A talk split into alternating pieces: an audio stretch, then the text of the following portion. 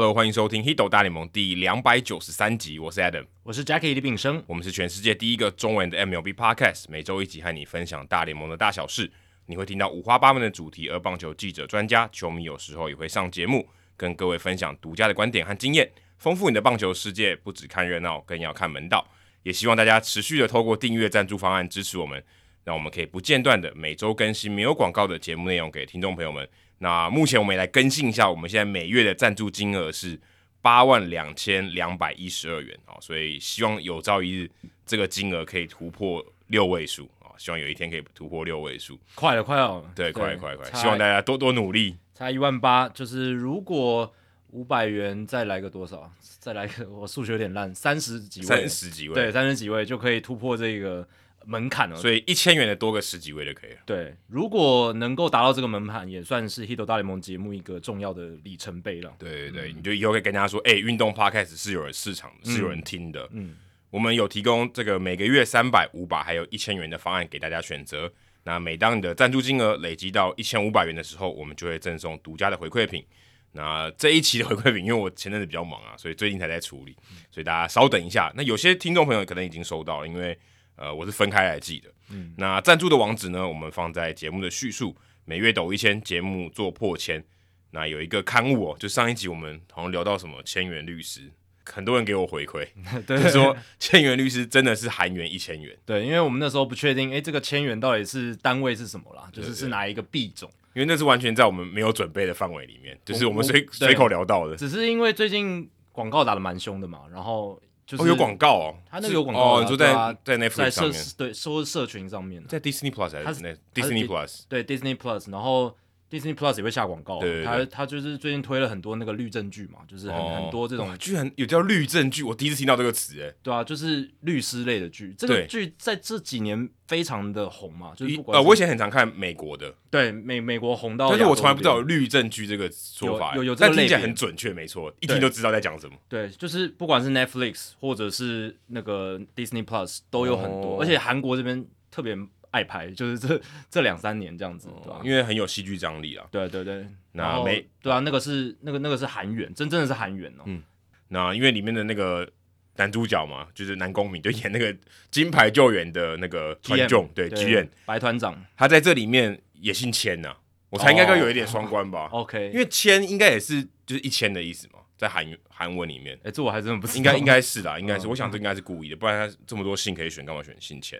对不对？嗯，有可能，对，对有可能，对，有可能。哎搞不好有人知道，可以告诉我们。嗯、就像我知道，像《名侦探柯南》，每次那一集里面所有的人物，对不对？除了柯南跟毛利小五郎还有小兰以外，嗯。其他的人，他们的那个姓氏都是有设计过的哦。对，就是他们那几个人的姓氏都是一组的，有一些巧思啊。对，就是什么都是海海洋生物相关的，什么山都跟山有相关的这种。对啊，有时候有一些剧确实他人物的名字有一些是有设计过的。对对对对对对对。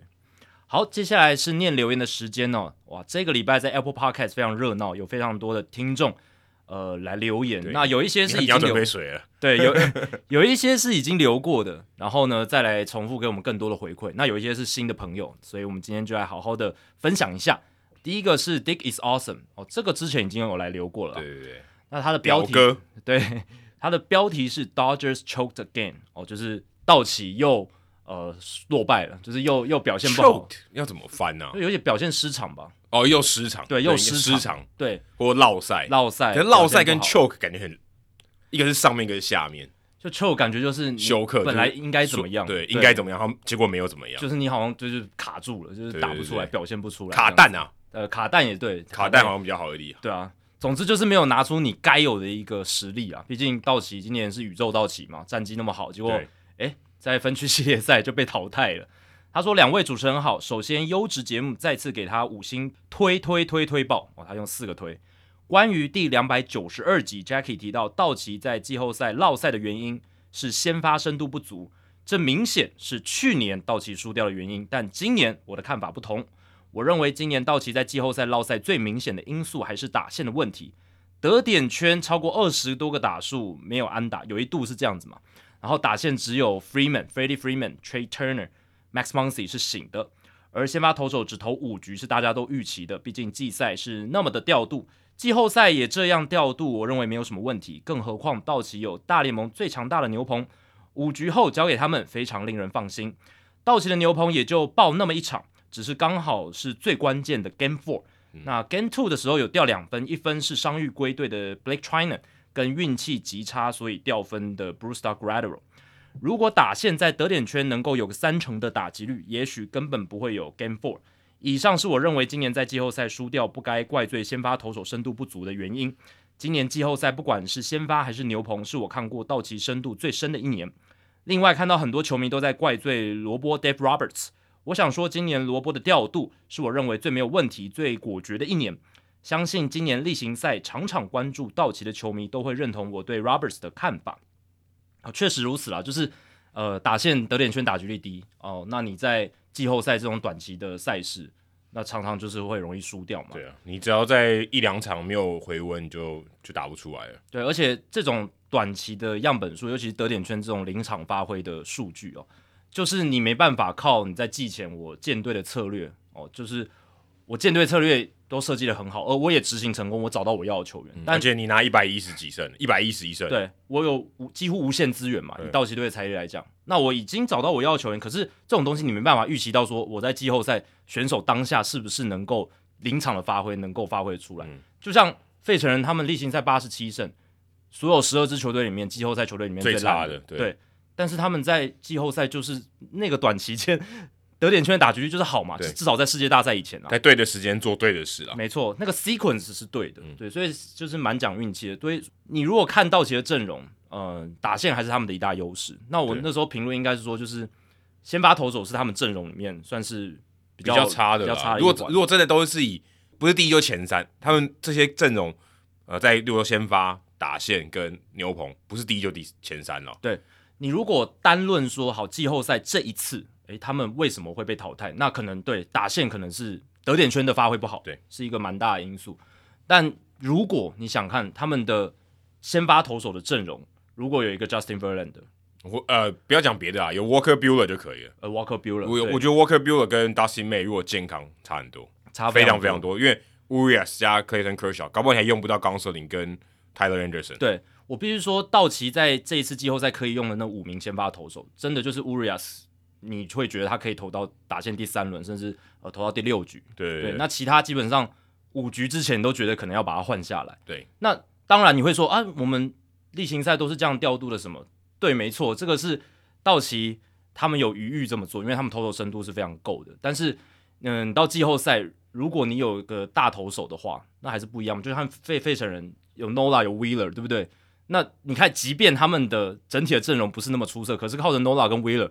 一路过关斩将到了世界大赛。二零一九年的国民队，他们牛棚那么糟，对不对？但是他们有 Strasburg，有 Scherzer，有 Corbin，那个时候还是可以在季后赛发挥的蛮好的。所以我是觉得道奇的这个先发阵容还是有可以进步的地方，就是他们在建队的方针上面，嗯，当然今年因为有 Buehler 受伤，但是如果能够在先发投手上面是一个比比较有那种王牌等级 A S 等级再多一点，因为 Kershaw 已经是。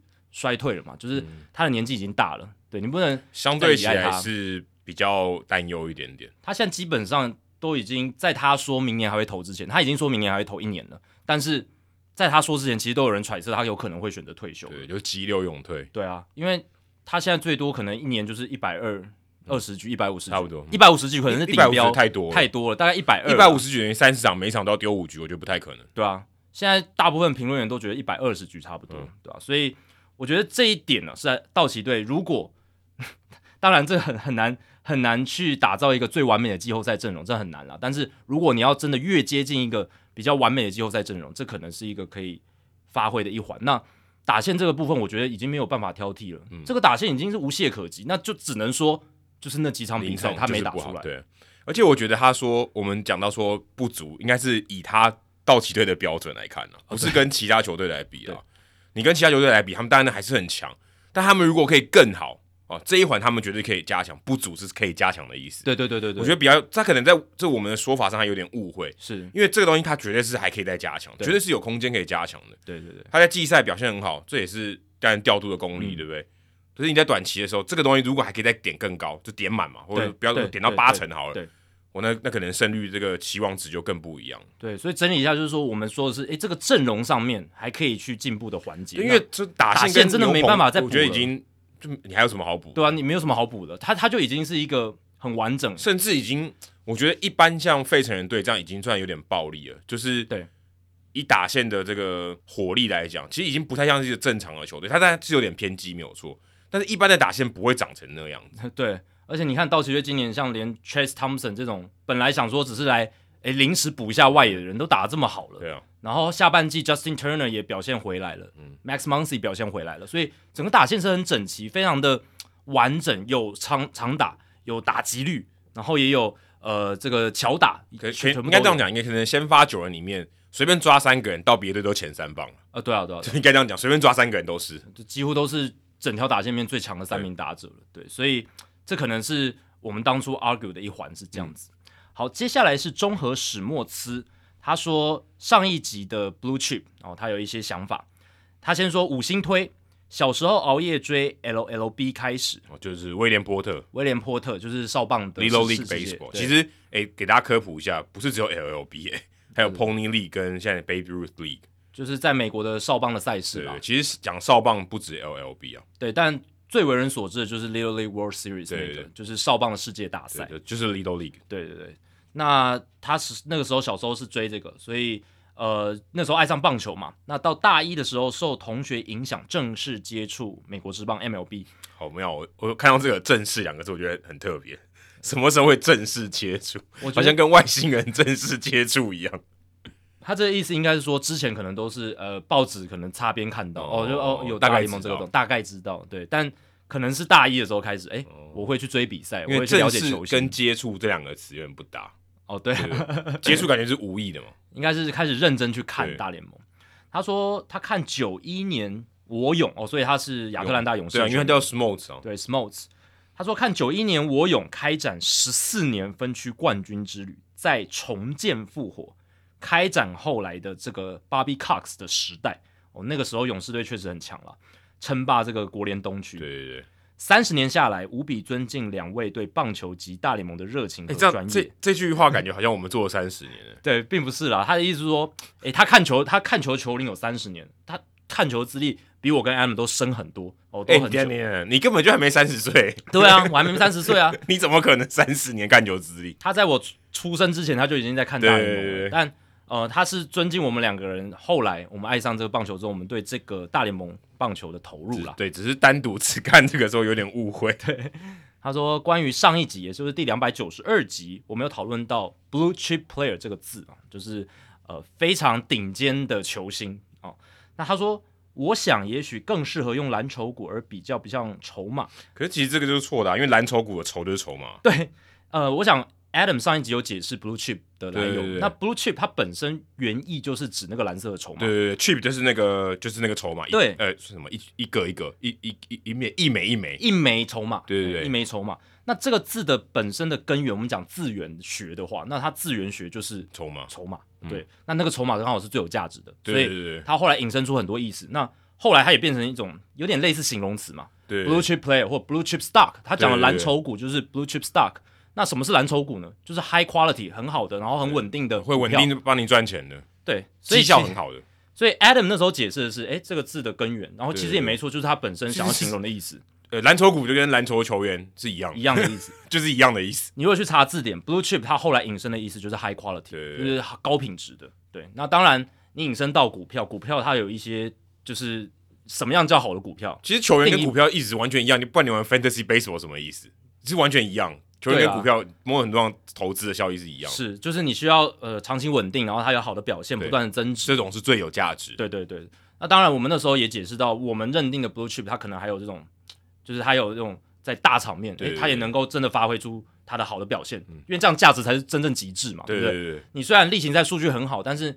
你如果呃季后赛有时候会落赛，或者是怎么样表现不好，当然你的身价可能没有影响那么多。可是如果你季后赛表现的很好，你的价值是更高的。对，应该就说呃，你当你在关键时候，如果你可以发挥，嗯、你的 leverage 是最大嘛。对，你这一支全垒打可能就带走一个一场比赛的胜利，跟你打一场比赛打四支全垒打，就球队还输球，那四支全垒打可能没什么意义。对，呃，就像今年 Aaron Judge 无论如何他都会获得很大很大的合约，可是万一他在季后赛其实打得非常好的话，是不是他的价值会更高，又会更高？对，这不是选 MVP 哦，这是跟他合约有关。对，就是下一张合约，所以季后赛绝对有关系。有有一点是有关系的，因为这是大家都关注的事情嘛，而且是老板也都看在眼里，就是说这个球员做去年季后赛打那么好，我想要要他。所以 Middleton 才会说他觉得他 underpay Bryce Harper 啊，还给少了。嗯，对啊，欸，他那一支价值可能五千万，我一年才给他三千多万，少了。对啊，而且你看 Bryce Harper 这一次季后赛打成这样，如果费城人队拿下冠军。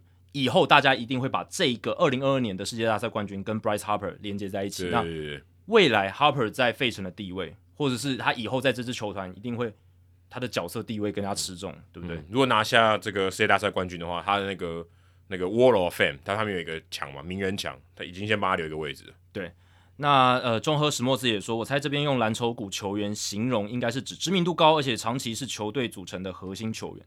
呃，基本上我们也刚刚也讲嘛，就是。呃，blue chip player 大概是什么样子？这样子，但知名度高，我打一个问号。对，我觉得有时候不一定。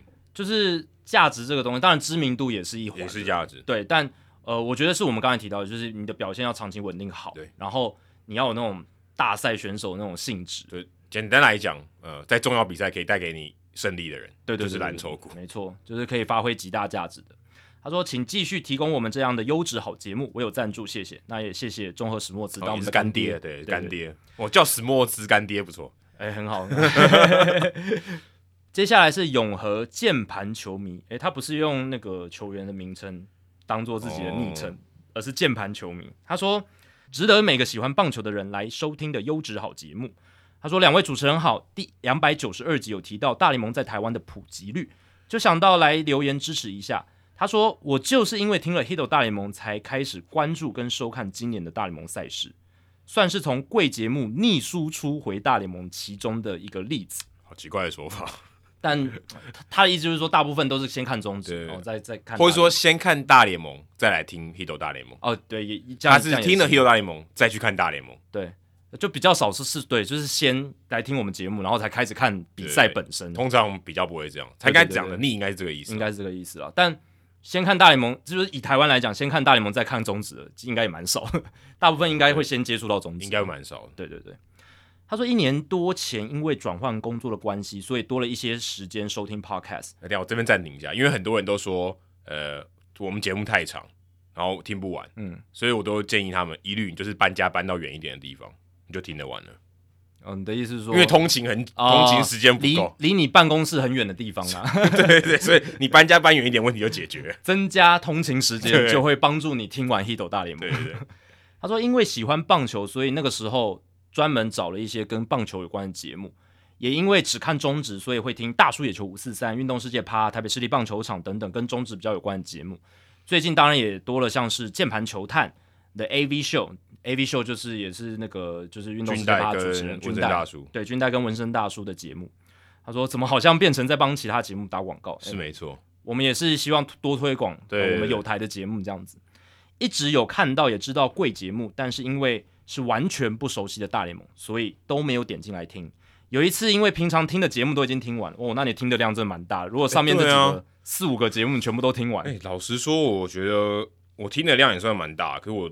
我没有听，我没办法听完全部哎，我觉得没有办法。一个礼拜要把每一集都更完，其实是对，也是要听。而且我都用两倍速在听，所以我其实已经省掉非常多时间了。对，所以哦，这个永和的键盘球迷他是非常重度的 Podcast 使用者。对，他说想说来听听看这个节目，就是我们节目啦，Hito 大联盟，扩充一下大联盟的知识。一听下来简直惊为天人，已经不知道要用什么形容词来表达我的雀跃。哦，可能 有啊，你已经表达就是雀跃，有啊 有啊，对，但就是哦有点严重，但谢谢你的这个称赞啊。他说两位主持人流畅的口条、清晰的逻辑，听起来很舒服的声线，加上内容满满的知识量，就算是没有在 follow 大联盟的球迷都可以得到很多的收获，而且多的是对更了解棒球这个运动本身的收获哦。更重要的是，两位主持人讨论的过程常常有一些想法上的不同，但各自都能说出自己这么想的道理跟原因啊。呃，有时候能被对方说服，也能接受对方不同的意见跟想法，这完全是我认为最理想的双人主持节目。对，的确，Podcast 我觉得就是要这样子，就是一个讨论的过程，这个很重要。如果今天我就是用报的报新闻的，那意义不大嘛。对，或者是访谈的话，永远就是，诶，我照着我的问题的访纲，我丢一个问题，然后你回答完，我丢下一个问题，对，这样子没有，那你就直接看那个自己讲好了，对啊，你就干就就直接自己念题目自己讲，题目念完，然后呢，你叫那个来宾哦，你帮我录回答，对，然后再凑在一起不就好了？有点像，有点像，有点像 email 在访问，就是你 email 把题目列出来，你自己回答。那你干嘛把来宾邀到录音室，然后我们一起坐下来聊天？就，就比较可惜。要有一些互动，要有一些临时的反应，要有一些呃当下想法的回馈。对，而且 podcast 因为之所以我们录那么长，因为我们把所有的细节都。都留在那里，对，尽量 cover 到。对，我们没有大量的剪辑，所以其实它都是原汁原味。对对对对，所以大家会更觉得好像就坐在我们旁旁边听我们聊天的这种感觉。他说，回到一开始提到的，我是因为贵节目，所以开始关注跟收看今年的大联盟，甚至很多球员都是听到了非常多次的名字，后来看转播的时候才有这种啊，原来这位球员就是长这个样子啊，所以他等于是从我们节目听这个名字听了很多次哦，开始说哦。哦，有大联盟有这个球员，然后看转播的时候是第一次看到他的脸，哎，这个真的是蛮逆输出的啦。对，这个很像看，很像看小说，然后突然有电影那种感觉。哎，对对对对对对对，对吧？因为你如果像看，你看《哈利波特》，它是小说嘛，它没有画面嘛。对，你看电影说，哦，原来他可能长这样。对，但我觉得比较不一样的是，像《哈利波特》的情况是，小说版就是它的原创，就是文字而已。本来那个主角，你任何人都可以去想象他的样子。那后来电影。翻拍嘛，是赋予他的这个角色的形形形貌，但具体化了。对，具体化。但我们是大联盟本身还是它的原创，然后我们是在讨论里面内容，所以它等于是从我们这种比较已经是嗯，就是第二次创作这种或者是讨论大联盟的节目，然后呢，先认识球员，再回到原本的大联盟球员本身。诶、欸，其实这样讲好像没有画面也 OK 哦。就我们讨论的时候，我们不需要画面，他也可以听得懂啊。如果今天我们讲什么东西，他都需要搭配画面，那他就可能看得很痛苦嘛，对，就听得很痛苦。嗯，代表说其实不用画面，他也可以听得懂。某某种程度上，代表我们把那个球员可能已经描述得很生动了，或者说我们讲的内容不需要画面。呃，也也是，对对对，对，不需要那么多的画面辅助。但像永和键盘球迷这样子，哎，先从其他管道认识大联盟球员，然后再看转播。其实某种程度上，我也是，我小时候也是先打电玩，对不对？然后认识了这些球员之后，然后我再看去看转播，说哦。这个就是我那时候用的那个球员，这样，所以我其实本身也不是说我先看大联盟再去玩电玩或者接触其他的内容，我是先接触了电玩游戏，等于已经是大联盟延伸出来的产品，我再回来看大联盟赛事本身，有点类似的概念。但是你不知道 John Doe 到底长什么样子，因为因为他上没有这个球员，因为没有这个球员，对，而且电电玩有照片了，对对对，电玩有至少看得到他的脸长。如果是玩什么实况野球就没有了，哎，对对对，他就是虚拟化的，对对对对。那他最后说，哎，像。他 Justin Turner，我们在节目上常常聊到 Justin Turner。他说：“哦，第一次在转播看到 Justin Turner，发现哦，他原来是个大胡子，还秃头，还秃头。然后他的这个毛发分配不好，对。然后他那个背上永远都有个污渍，对、哦，因为他球棒会一直碰那边。然后再来就是 Gerrit Cole 的外表看起来比想象的年轻很多。啊，一方面他把胡子剃掉了，对，加入洋基队以后把胡子剃掉，就看起来年轻很多。像那个。” Harrison Bader，呃，Bader，我现在有点想，Brandon Marsh 如果有一天加入洋基队会长怎样？大家不认识他了，很有可能。对，那除非他像 Charlie Blackman，呃，对对对，那除非他像 Matt Carpenter 留个小胡子，哦，那那也可以过关。对对对，还可以勉强过关这样。好，那接下来下一位呢是中和 Wainwright，他也来留言啊，他像留过了，之前应该有留过了。对，他说 Adam 跟 Jackie 好，再次五星留言，有两点感想啊，想与两位主持人分享。首先，这两个礼拜都听到两位从参与者的角度观察 U 二三的相关问题，就是第两百九十一跟第两百九十二集。他说听了那两集之后收获满满。我想说的是，先前单口的大联盟小品，以及让人可以神游的棒球伊甸园。哦，神游的游是游玩的游。对对对。虽然因为 Jackie 忙碌的播报生活，还有 Adam 身兼球评、制作人、主持人等工作暂时停止或告一段落，但透过两位主持人更深入参与棒球产业。而让我们这些听众可以听到更多不同的观察。第二，这周其他听众问到不同国籍球员的沟通，而提到第八十七集的来宾哦，就是以乐啦。哦，那因为有留言，然后我们就讲到以乐了。对对对对对，对，所以那一集就第八十七集，我们访问的是当时那个时候我们访问他的时候，人在澳洲的刘以乐。对，哎，这边打岔一下，因为当时为什么是八十七集？因为以乐当时看到我们开始做这个节目，他说如果你们节目做到第八十七集。就要访问我，对我们那一集的开场，我记得就是讲这个 是有渊源的，对对对，给大家考古一下，是这是 Hito 大联盟冷知识，为什么是八十七集？对，刚好最近有不少中职呃的球员，或者是像林子伟、杨代刚的球员，哎，这这一次这个澳洲职棒真的是蛮热闹，很多台湾的球员去打这样子。其实我觉得蛮可惜的，其实代表台湾是有机会办冬季联盟的。哎，对啊，其实这个很可惜，生意给人家赚走了。因为需求在那边嘛，你都看到了，很多球员需要一个舞台嘛。如果今天台湾有中有这个中职办的冬季联盟，他们根本不会去澳职，好不好？对啊，对啊，对啊，因为第一个台湾球员一定会更想在台湾这个地方打球嘛，啊、而且我们能邀集到的，搞不好对于。日韩来说，球员更更更方便，对、啊、更方便哦。我们还是在北半球嘛，而且说真的，这个生活费更便宜。对，生活费更便宜。然后我们这边的棒球环境，老实讲，其实也算发达。对，对，所以呃，对啊，确实是一个机会了。那今年有非常多的台湾球员要到澳洲打，应该有快十个哦，可能不止哦，对吧、啊？而且你看旅美的啦，然后过去有旅日经验的，然后中华职棒的，对，都都要去打这样子。那也令人好奇，这些年来的澳洲棒球环境是否有什么样的变化？后来继续听八十八集，访问到后进纪录片的导演 Frank，虽然看过了纪录片，但当时还没有听到《Hito 大联盟》，所以不知道导演拍摄的历程。意外的收获啊，就是听了我们那一集，意外有收获，所以让他想要再刷一次纪录片。另外，第八十八集刚好聊到二零二二年季后赛火烫的 Bryce Harper，我想这两集刚好可以证明两位曾经在节目提到的，就是。有些议题呢，虽然反复的被提起讨论，但每一次讨论都可能有不同的想法，而这也恰恰凸显了 Adam 跟 Jackie 两位所聊议题不过时的特性啊，值得刷了再刷。确实如此啊，你看我们五年前聊 Bryce Harper 或 Manny Machado 的话，嗯，诶，跟现在五年后完全不一样，嗯，就像正常吧，就是就像我们两个主持人会随着时间成长，或者是我们做节目的方式有所改变，那球员也会嘛，你看这几年。Harper 跟 Machado 在心态上的成长，对对对，就很就差很多。对，我觉得我们节目除了嗯要兼顾时事以外，我我觉得一个很重要的点就是，呃，我们讨论的方式是不是以后听还是有趣的？嗯，我觉得这个很重要，因为时事它就是当时的事情嘛。对，你如果五年后再听，就像有点你看五年前你看那个报纸，报纸事情可能你都已经知道，甚至你知道后来的发展。可是如果报纸让你看到，你可以看到你原本不知道的东西，那就很酷。可是现在显然报纸做不到，很难做到这件事情啊。嗯，但是如果我们的节目可以这样的话，那我觉得就是我们就是成功的。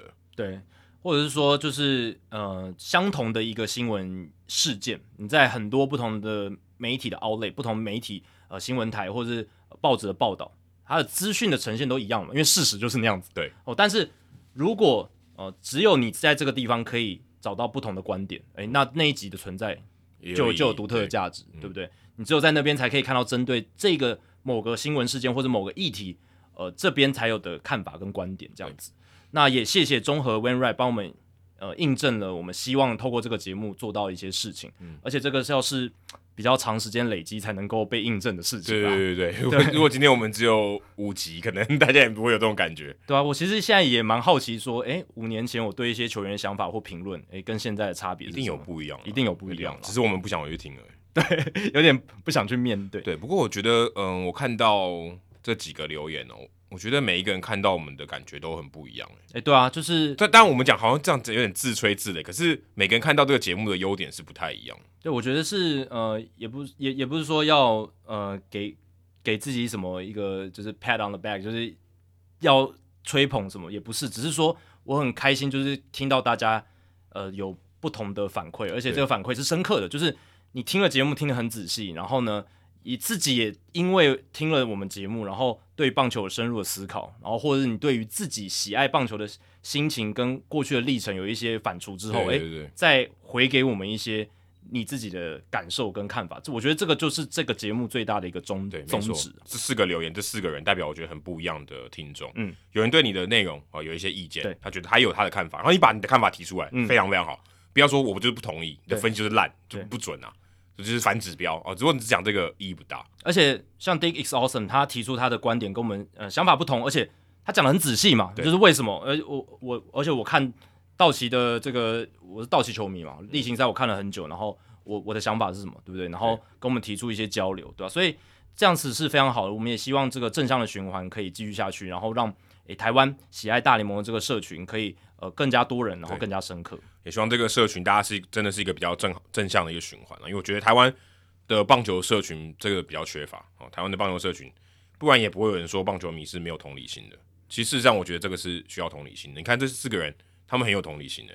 哦，对，我觉得很有同理心，因为他们知道我们在干嘛嘛，对对对，他如果不知道我们在干嘛，他就随便乱骂一通，他就是没有同理心，就这么简单。他有先第一个啊，当然是对我们节目够了解，然后也嗯看得出来他听了我们节目听了很久，然后再来就是哎，会从我们的立场去思考一下，哎，我们为什么会这样讲？对，然后呃提提出他的从他的观点呃来给我们不同的一个想法，这样子。好，接下来冷知识啊，在我们录音的时间，今天刚好是第一站跟第二站打完呃，中间的空档，嗯，第二站跟第三站中间的这个休兵日。那今天的冷知识呢，来给大家猜一下哦，世界大赛第二站的这个主审 Pay Holberg，他在所有的好坏球判决一百二十九个球里面，他完全没有误判，也就是说，这个球打者是没有挥棒的哦，打者挥棒就一定是好球嘛，嗯嗯，没有挥棒的情况下，有一百二十九球，他完全是正确的。不过我要跟大家强调一下。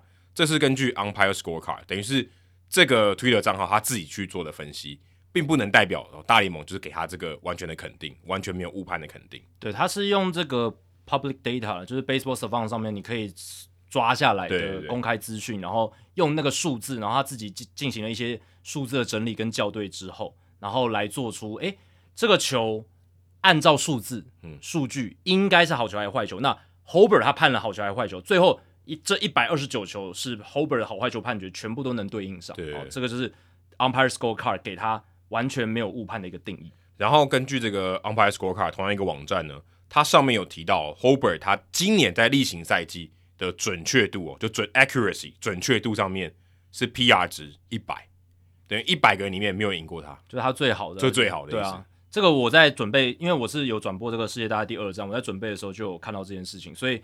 Hoiberg 他能够判出这个好坏球判决准确率很高的一场比赛，甚至是完美的一场比赛，没有到令人非常意外。对，但是要在这种高张力的舞台，哦，也不容易，是不容易的事情，真的也不容易。他等于他自己也投出一场完全比判出一场完全比赛。对，因为他本身就是一个好坏球判决很杰出的一个主审。对，那他今年这个赛季的准确度是百分之九十五点五，这第一名。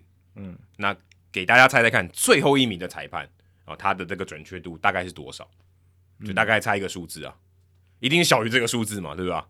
对，之前我们在聊 Angel Hernandez 的时候，就有聊到类似的东西嘛，就是说，呃，裁判好坏球判决的准确率这件事情。而且我们之前数据单元也大概有提过，对对啊，但每一份研究啊，它有不同的标准，然后采用的 data 就是他们资料来源都不一样啊，所以我猜这个就是根据 Umpire Scorecard 嘛，对不对？对，就是我们刚刚讲的，就是他用这个呃 public data，就是公开的一些 Baseball Savant 上面的数据来做呃判断的。那我觉得应该也不会太低，我记得都是超过百分之九十吧。我我我记得好像都就算很烂的，它其实也在百分之九十以上。所以你猜百分之九十，应该最后一名，应该对啊，就底标，对啊，应该应该差不多是，嗯、就是因为他们这些主审，嗯，在整个例行赛里面都有蛮多场次担任主审，对，所以那个样本数三四三四十场，对你可能一场里面判的真的很烂的，我百分之八十几已经很烂了哦，嗯、然后。你如果有几场状况比较差的，有几场状况比较好的，综合一下，应该最烂应该有百分之九十以上吧？九十，所以你的底标是九十，应该是。好，那我们在主节目过后呢，来跟大家公布这个冷知识的解答。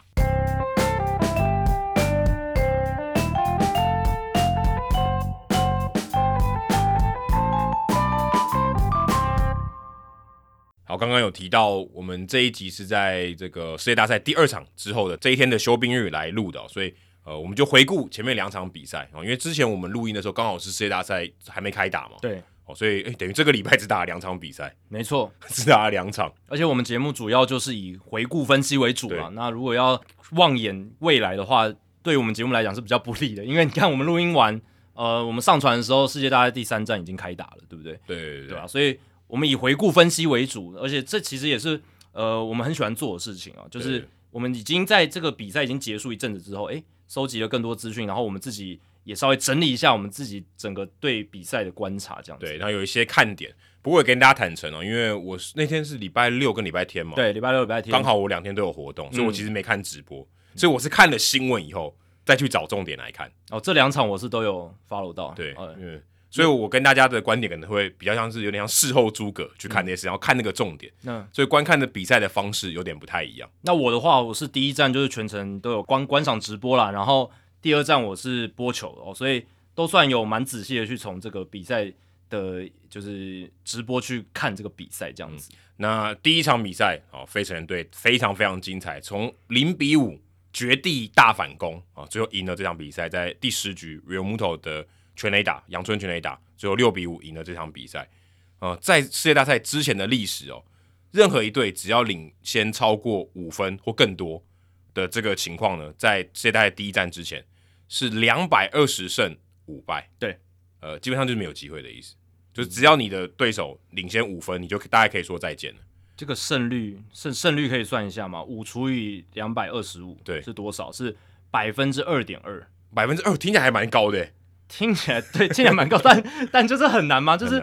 真的是很低很低的胜率了。对，而且最有趣的事情是，上一次发生这件事情，就是这五败中间，上一次上一败也是 Dusty Baker 所带的球队。对，就是世界大赛的二零零二年第六战巨人对天使的比赛，巨人队当时也是领先超过五分，刚好五分了。对，然后最后被逆转啊，最后最后是也是六比五，对，输掉比赛。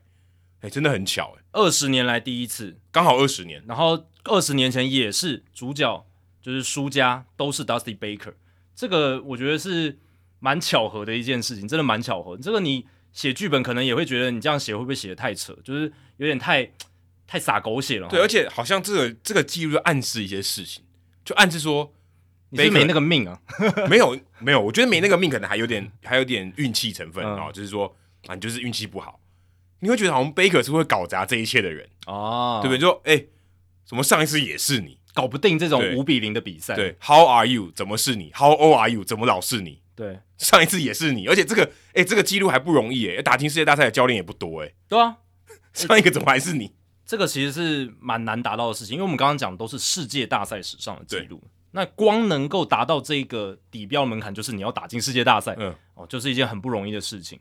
那当时二零零二年的时候，巨人队在面对天使队的 Game Six 七局上打完，那个时候是更更晚哦，比赛已经到七局上的时候，其实难度是更高，五比零，对，就是逆转难度是更高，因为它就只剩两个半局。那第一站 Game One 的时候，就是今年世界大赛 Game One 的情况是，太空人是前三局就五比零领先，对对对，所以是有差的。二零零二年是第七局上半打完，巨人队五比零的领先，那。当时巨人队已经也是他们在二零零二年之前是一九五八年拿下冠军，所以也是呃四十多年没有拿下总冠军了。对，也很久哎。后来是等到 Bruce Bochy 二零一零年才帮他们解了这个冠军荒，这样。所以到现在，Dusty Baker 还是没有拿到冠军。对，至少到我们现在录音为止啊，搞不好你呃过一两个月后听发现他已经拿冠军了。对啊。所以那一场比赛对贝克来说真的蛮心痛，就你只剩下九个出局数就可以拿到冠军了，结果最后砸锅，对对，没错，就拿到冠军。后来天使队赢了，第七、第八局天使队各拿三分，而且第七战后来天使队赢，对啊，就就真的把它送给别人了。而且你说巧不巧，那一场 Game Six 也是天使队六比五赢下来，这数字是一样，数字是一样，不过没有打到延长赛，这是刚好打到九局就结束。对，那二十年后，Dusty Baker 带领的太空人也是在面对费城人世界大赛第一战这样子输掉。五比零之后呢，这个六比五遭到逆转，这样子。而且在投手球上的是 Verlander，他被打五分。嗯，如果你把名字遮起来，有一个人被打五分，被逆转，然后从五比零的领先被打五分，你可能觉得还好。可是偏偏又是 Verlander，Verlander 在世界大赛真的就成绩有够差。诶，这个我反而比较像是命诶。他一个投手这么大的投手，什么场面他都见过，对不对？嗯。结果他在世界大赛就是。会有这种情况发生，诶，即便你给你五分领先，你前面三局九上九下投出四次三振，只用三十六个球，结果你第四、第五局连掉五分，诶，这个真的有点悬呢。对，就是老实讲啦，呃，Justin Verlander 好像在世界大赛有一种心魔，因为他在今年投世界大赛之前，他过去在世界大赛就很落赛嘛，就他在之前就是已经超过五的防御率，而且零胜六败没赢过，加上这次世界大赛他的。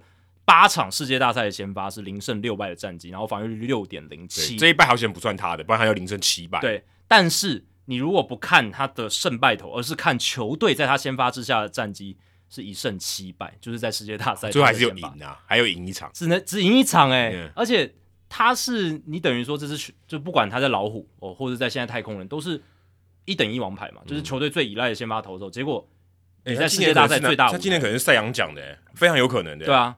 当然，诶，这又回到我们刚刚讲那个 blue chip，对不对？就是 Verlander 是不是 blue chip player？当然是，他还是，他一定还是。可是 他可能要用另外一个词，比 blue chip 更高。可是他在世界大赛历来就是没有表现好，而且几乎是涵盖他整个生涯了嘛。他已经到生涯尾声，虽然他说他要投到四十五。哎，他不是有一个记录，我也看了觉得很扯，就他在三个 decades 都有在世界大赛出赛。对，对，这是超扯。哎，三个 decades 是很难的事情。没错，在呃这个二十一世纪第一个十年、第二个十年、第三个十年都有他在世界大赛出现，对吧？所以，嗯，这件事情真的蛮有趣的。而且，Verlander 之前哦，在世界二零零六年的时候，世界大赛，他那个时候呃出赛两场，先发两次，然后他那两场都有发生手背上的失误，嗯、造成他落败这样子。呃，而且那个系列赛就是二零零六年的世界大赛，老虎对红雀，老虎每一场投手都有发生失误，这是蛮奇特的事情，所以最后输掉。嗯那这一场比赛，Verlander 其实也有一个守备的瑕疵，不知道大家有没有注意到，就是在四局上半的时候，对，那个非常关键。对，Hoskins 安打上来之后，一出局一再垒，JT Realmuto 上来打击，那个时候已经是良好球没有坏球，Verlander 球数绝对领先哦。那这个时候当然他一定滑球去球要用出来嘛，嗯、要把这个 Realmuto put away，就是把它三振掉，所以他投了一个好球在外面外角的滑球。那那个滑球呢，我觉得。他投的这个位置够外面了，可是有一点稍微高起来。其实那场比赛，Verlander 很多的变化球，不管是滑球去球，就是掉 hanging there，就是掉在那里，都没有掉下去、欸。诶、嗯，你要滑球去球，一定就是要外角低嘛，或者是中间低，然后去吊打者，但他都偏高，你摸都摸不到。对，很多的 hanging slider，很多的 hanging curveball，很多高起来的变化球。那那球其实虽然很外侧，可是因为高起来一点，让 Realmuto 可以去碰得到。嗯，他打成了一个，其实没有打的很强，就是一个 soft liner，英文讲碰到而已。碰到的一个呃平飞球，而且是直朝着 Verlander 过去，是可以接的。但你可以看到 Verlander 他那个时候已经在想，他要传一垒去双杀了，嗯、因为 Hoskins 脚已经出去了，他一定回不去。其实这种投手面前的平飞球，如果一垒还有稍微离一点垒，还是稳死，稳死的啦。就是你很难预判嘛，而且你通常投手投出去，你会再往右边移动个两步，动重心会往这个二垒去。对。如果 Verlander 直接第一时间接到抛给一垒手，绝对是一个双杀手备。可是 Verlander 太急了，他那个时候心就是已经往一垒那边走了，结果他没接到。虽然最后还是抓到。了一垒的出局数，可是呃，就是没有抓到。一个双杀，就那个半局就继续下去。对，因为如果那个双杀抓到，那个半局结束，就没有四局的那个三分攻势，所以这也是一个手背上的瑕疵，造成他后续掉分，而且甚至说。他状况不好，延续下去的一个，哦，这好悬哦！如果真的真的是心魔，这真的很悬哎。对啊，很悬，对不对？就刚好也是手背的瑕疵，然后引发后面一连串的骨牌效应。其实这个不算失误，所以你以后看那个 box score 是看不出来，看不出来的。对，他没有记失误，因为他有抓到出局数，嗯、你不能说他是失误，就在记录上了。嗯、但看画面的人都知道，他有还是有瑕疵。但是因为棒球的记录里面，你抓到一个出局数就不算失误。对啊，对啊，哦、应该这样，这个 play 下应该讲这个 play，这个 play 但有很多情况下有可能还是会判失误。对，那。我们就来比较一下，在那个 play 之前，Verlander 面对费城人十二名打者，抓到十一个出局数，只被打了一支一垒安打，四次三振没有掉分。在那个 play 之后，面对十一名费城人队的打者，只抓到四个出局数，被打了三支二垒安打，两支一垒安打，两个保送，掉了五分。对，而且那一个就是第四局已经是第二轮了，所以第二轮跟第一轮真的差别非常非常大。第一轮是九上九下。对啊，那时候有些人还说，哇，Verlander 是不是要来看一下有没有机会这个五安打比赛？三局会太早，但。因为你会觉得，哎，第一第一轮真的投了很 dominant 嘛，就、哦、就是很有宰制力，而且他又是 Verlander，嗯，对，而且前一站对，对他是 Verlander，但是你没有把他的时间地点讲清楚，他如果是 Verlander 在世界大赛投球，可能就是另外一个故事，可能不太一样，对。对，但前一站他对杨基就投的很好嘛，对啊，那个三三振也是丢非常多，而且他也是其实对杨基那一战，他其实前面投的蛮辛苦，用球数非常多，可是他把自己投回来这样子，嗯，那对于 Dusty Baker 来讲。现在场上投手是名字叫 Justin Verlander，意义非常重大。嗯，这也是为什么他在呃第四局，其实第二轮已经有一些状况，就是他变化球的控制不理想。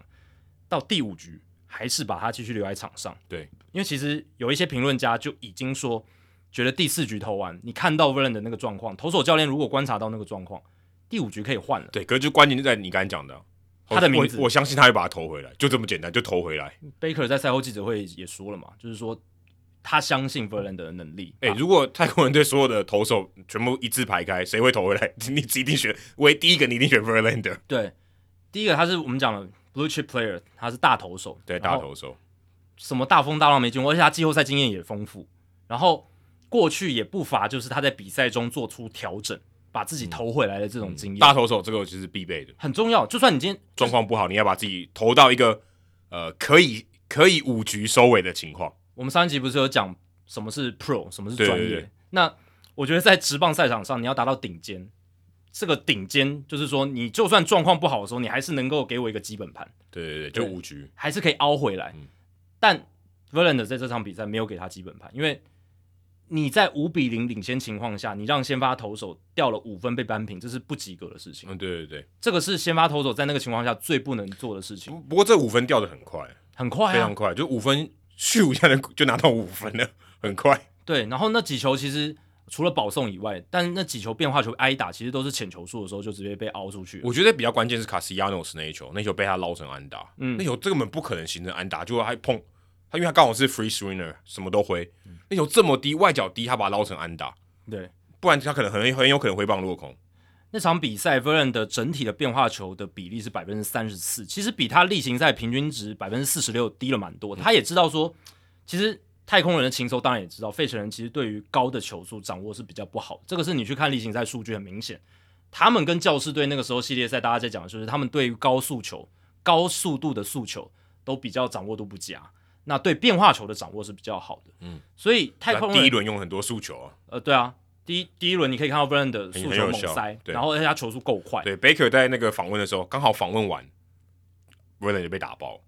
就被掉了那三分，他就说他今天速球状况很好，然后马上就炸了。对，所以你面对到费城人这条打线，你的情搜一定会跟你讲，变化球可以不用丢那么多，当然还是要用，不是说完全不用。但你你是一个 power pitcher，你是一个有高球速速球的投手，那你可以尽量的去发挥这样子。诶、嗯，可是，在四局上的时候，Verlander 的那个半局，他三十一球里面有十三球是变化球，比例是百分之四十二，等于是比他那场比赛的平均值高很多。那一局他确实变得比较依赖变化球。第二轮我觉得很该关键，第二轮他给他不同的这种配球策略了。对，但当你已经注意到说你的变化球状况就是不好，你怎么投就那个犀利度，那个 bite 没有出来。嗯、我们常英英文那种讲用 bite，但是那个犀利度、那个形状，你看到它有很快速的可以变换方向，那就是好的 bite。那基本上 bite 比较没有，所以打者可以掌握住，吸率度不够。再来就是你的。进垒点控制都是 hanging，都是比较高，比较高的。那你是不是要及时、立即的做出一些调整？嗯，那回到走回你的诉求，你诉求还是很有自信的话，那你就走回诉求，然后靠球速来压制，搞不好会收到好的效果。当然这是事后诸葛，可是当下 Verlander 没有做出一个调整，或者是没有 Donato 跟他的配球就还是以变化球为主。对，那这样子结果就是，至少从结果来看，费城人确实是得利了，因为这些打者。其实老实讲，打变化球真的是打的还算不错，对对吧？所以，呃，这个就是感觉上是有一些配球策略的错误，加上变化球 Verlander 自己的执行不够力哦，造成了第一个是第四局的三分嘛，然后第二个就是第五局的那两分。嗯、但照理来说，如果 Dusty Baker，当然他很信赖 Verlander 没错，但是如果他是照我们现在这几年看到比较 aggressive 教练在做投手调度的时候比较 aggressive 比较积极的这种调度方式的话。第五局的状况也许是可以被避免掉的，就派上当时在热身的 Bryant Abreu 上来丢。对啊，但但我觉得真的很关键就是他的名字啊，嗯，就是他的牌子，你还是会相信他哦。第四局，嗯，只是一个乱流嘛，OK 的。第五局你再上来，你而且而且刚好面对到右打者，对，我让你丢，因为 Abreu 是右打，也是右投手，对。哦，如果这样一比 Verlander 我还是比较相信他一点，他可以丢嘛，而且一换下去以后，我的牛棚都要压上来，我先不换哦。但有可能会有人觉得是好像偷局数，可是我觉得对 Verlander 来讲，五局基本盘好不好？是对，那我就会觉得说，这样反过来看呢、哦，太空人相较于费城人，他是比较有牛棚战力优势的球队嘛。这是从我们例行赛一路讲到季后赛，每一轮都在讲，就是太空人牛棚有多强。事实上，Game One 他牛棚也是很好啊，也是超好的，啊、就掉那一分而已。其实老实讲，是投的非常好，那那，那个全垒打是一定就是。再怎么怎么强的投手一定都会掉分嘛，就是这样。但他们就是他们牛棚本来就很强，呃，他们例行赛你去看他们投手群，呃，只有两个投手，呃，防御率超过四，而且那两个投手都是边缘化，然后整个牛棚没有差的投手，都是高水准，都是中上的投手，这是很可怕的事情。他们例行赛有一个投手叫 Ryan Stanek，他改写了太空人后援投手单季的防御率记录一点一五，可是他在整个牛棚的顺位是什么？第六、第七个嘛，对不对？第六、第七个都上来，他不会把他拿来当那种关键时候上来把火扑灭那种人，不知道为什么，可能因为他丢直插球比较危险，有可能。但确实前面你说 Brian Abreu、Rafael Montero，嗯，这几个，然后 Ryan Presley 呃，Hector Neris，嗯，确实也都是非常强的投手。嗯、那你把而且在太空人的这个体系里面真的蛮好的。对，那你说让 Stanek 到第五、第六顺位，也也也还可以接受，但就是已经是。凸显出他们的牛棚到底有多么强。嗯，那你有这么好的一手好牌，有这么多余裕可以来运用，那这不就是你当你先发投手遇到了没有预期到的危机的时候，你可以来运用的余裕吗？嗯，这是我当下的想法。只是说怎样叫早，怎样叫晚啊？我觉得就是太快，那两分就被拿走了。如果四局打完就是五比三嘛，嗯，后来那两分追平就难看了嘛。嗯，啊，那两分如果你换上 Brian Abreu 上来，如果可以挡住那两分，看起来就蛮成功。但目前看起来就是没有，而且那两分被拿的很快。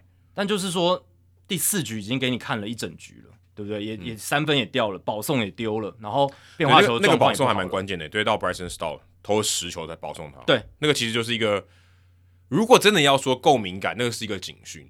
但是你也可以忽略，因为就是啊，就是 Justin Verlander，我觉得就是这样，他是一个警讯，没？他对很多投手来讲都是一个警讯，就是你没办法 put away 啊。对啊，就是。而且 Bryson Stott 在这个打线里面算是比较差的。对，照理来说，你是 Verlander，你的变化球、滑球、曲球，在球数领先之后，量好球之后，你要能够去吸引到打者的挥空，然后来 put away，就是在量好球之后把打者解决掉。解决掉，不管是三振，或者是让他击出相对比较软弱的球。对，这个是你要做到的。但是他那个打席就是一直让 Start 缠斗嘛，很多的这个界外球。有一个非常惊人的数据，就是 Verlander 那一场比赛三十一个变化球，只有一次的挥棒落空。嗯。这个是非常非常烂的数据。嗯，上一次 Verlander 在一场先发里面，呃，是正常的先发，不是说那种伤退的，就是正常的先发，只有一次的变化球的挥棒落空，是在三年前，二零一九年四月的时候的事情。嗯，之后之后从来没有发生。嗯，所以那个打击确实也是一个很大的警讯。对，Bryson Stott 缠斗，然后 Bryson Stott 其实世界大赛前两站他都有各有一个，就是至少十球的打击，他的缠斗能力是真的蛮厉害的。他第二站也有。但总而言之，就是我觉得是 Verlander 真的在第四局结束之后，以太空人牛棚的余裕，然后还有他第四局的状况，是值得可以来换。但我同时也能理解我们刚刚前面提到 Dusty Baker 信任 Verlander，Verlander 这个名字的价值，这确实是一个很大的亮点。他最后也是把五局投完了啊，事实上还是把五局投完，他也不是在中间被换下去。对，但你反过来看，Rob Thompson 的调度就形成一个强烈的对比，在第五局下半的时候。那个时候，Aaron Nola 是八十一球，然后已经掉了五分。他投完 Jeremy Pena 之后，下一棒是 Yordan Alvarez，马上换头，一定要换，完全没有考虑。因为因为我觉得这个很大差别是，他有左头可以上来丢。对，可是因为 Brian Abreu 是右头，但我觉得没差。Brian Abreu 他对左头左打右打也是没，太强也是也是这样没错。因为其实整个太空人的牛棚。只有 Will Smith 一个左头，对，而且他甚至面对到对方最强的左打者的时候，也不敢用 Will Smith 啊。对，所以我觉得好像有左头跟没左头一样。所以我觉得他们干嘛带 Will Smith？你你带他，你又不用他，就吃局数了。就他已经是排排在牛棚就是第八、第九顺位，就是最后、欸、人家人家还是去年世界大赛的终结者呢。对啊，你就知道太空人牛棚生成这样，他在太空人牛棚根本没有地位，对，完全不是个咖，嗯、对 不对？那不是 Chris Rock 也可以打他一巴掌，对。但我的意思就是说，五局下半的时候，Rob Thompson、Aaron Nola 也是个大名字了吧？嗯，当然没有到 Verlander 的地位那么高，可是，在费城人队他的地位也是很高了。他是在费城人这支球队里面待最久的一个人，然后也是王牌。他有待最久了，他是最久的、啊，已经最久了，已经最久的啦。他是他已经最久了，二零一四年吧？对啊，二零一四年选秀就进去了。哦，你是说从小联盟开始算的话？对对对对对对，就是在这个球团待最久的。哇，看不出来，就是 Nola，对啊，老大哥了吧？还蛮冷知识的，对啊。那哦，不过二零一四年是真的也蛮久，但是我只是没想到他这么早就进去了。只是因为，哎、欸，我们上集有聊嘛，就是费城人他们的很多阵容都是交易来的，对，对，对，很多自由球员签，homegrown 的很少，自家农场养出来的很少。所以 Nola、呃、最资深的费城人球员，然后呢又是王牌，他那时候也才用八十一球。老实讲，如果以我们传统对先发投手的定义，并不是他特别多，但是 Rob Thompson，我真的觉得他在 Game One 的牛棚调度。真的是每一个换人都很到点、很到位、很精准。然后基本上呢，当然你会说用传统定义上来讲，可能是太激进。但是我自己觉得啦，以我们现在这十年看大联盟赛事的标准来看的话，是一个非常 on point、非常非常合适的这种牛棚投手的调度，在最张力最大的时刻，因为那时候球队已经追平了嘛，嗯，张力变得非常大，因为变成平手了，你变成不是在落后了，嗯，你就是把你最好的投手那个时候全部压上，你先 hold 住这个比分，然后看你，因为你你的打线在你的优势在于打线，那你后面现在平手局面，你投手这边如果能暂时 hold 住，打线就有机会来做突破，所以他当时的心态就是我先把所有最好的投手都压上来，Alvarado。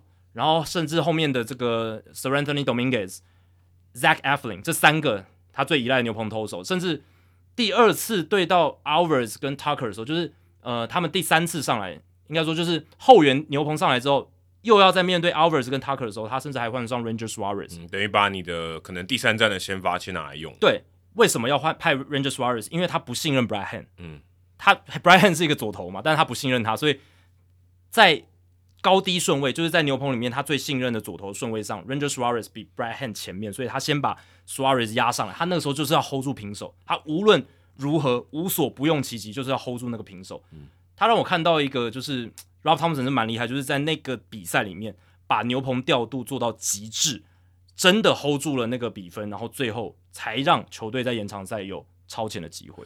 可我觉得这跟气势有关诶、欸。嗯，你原本落后五分，你追上来，你就觉得。步步为营，嗯，那 Dusty Baker 相对起来有点大意失荆州，或者说讲失荆州，他但但那个时候没有输啦，嗯，就说他有一点点比较没有这么积极去做，他相对没有那么明快去处理，我觉得也是可以说得过去的，嗯、我不会觉得说 Baker 是犯了一个非常严重的错误，事后看他当然是就是输掉比赛，可是这个有这么关键吗？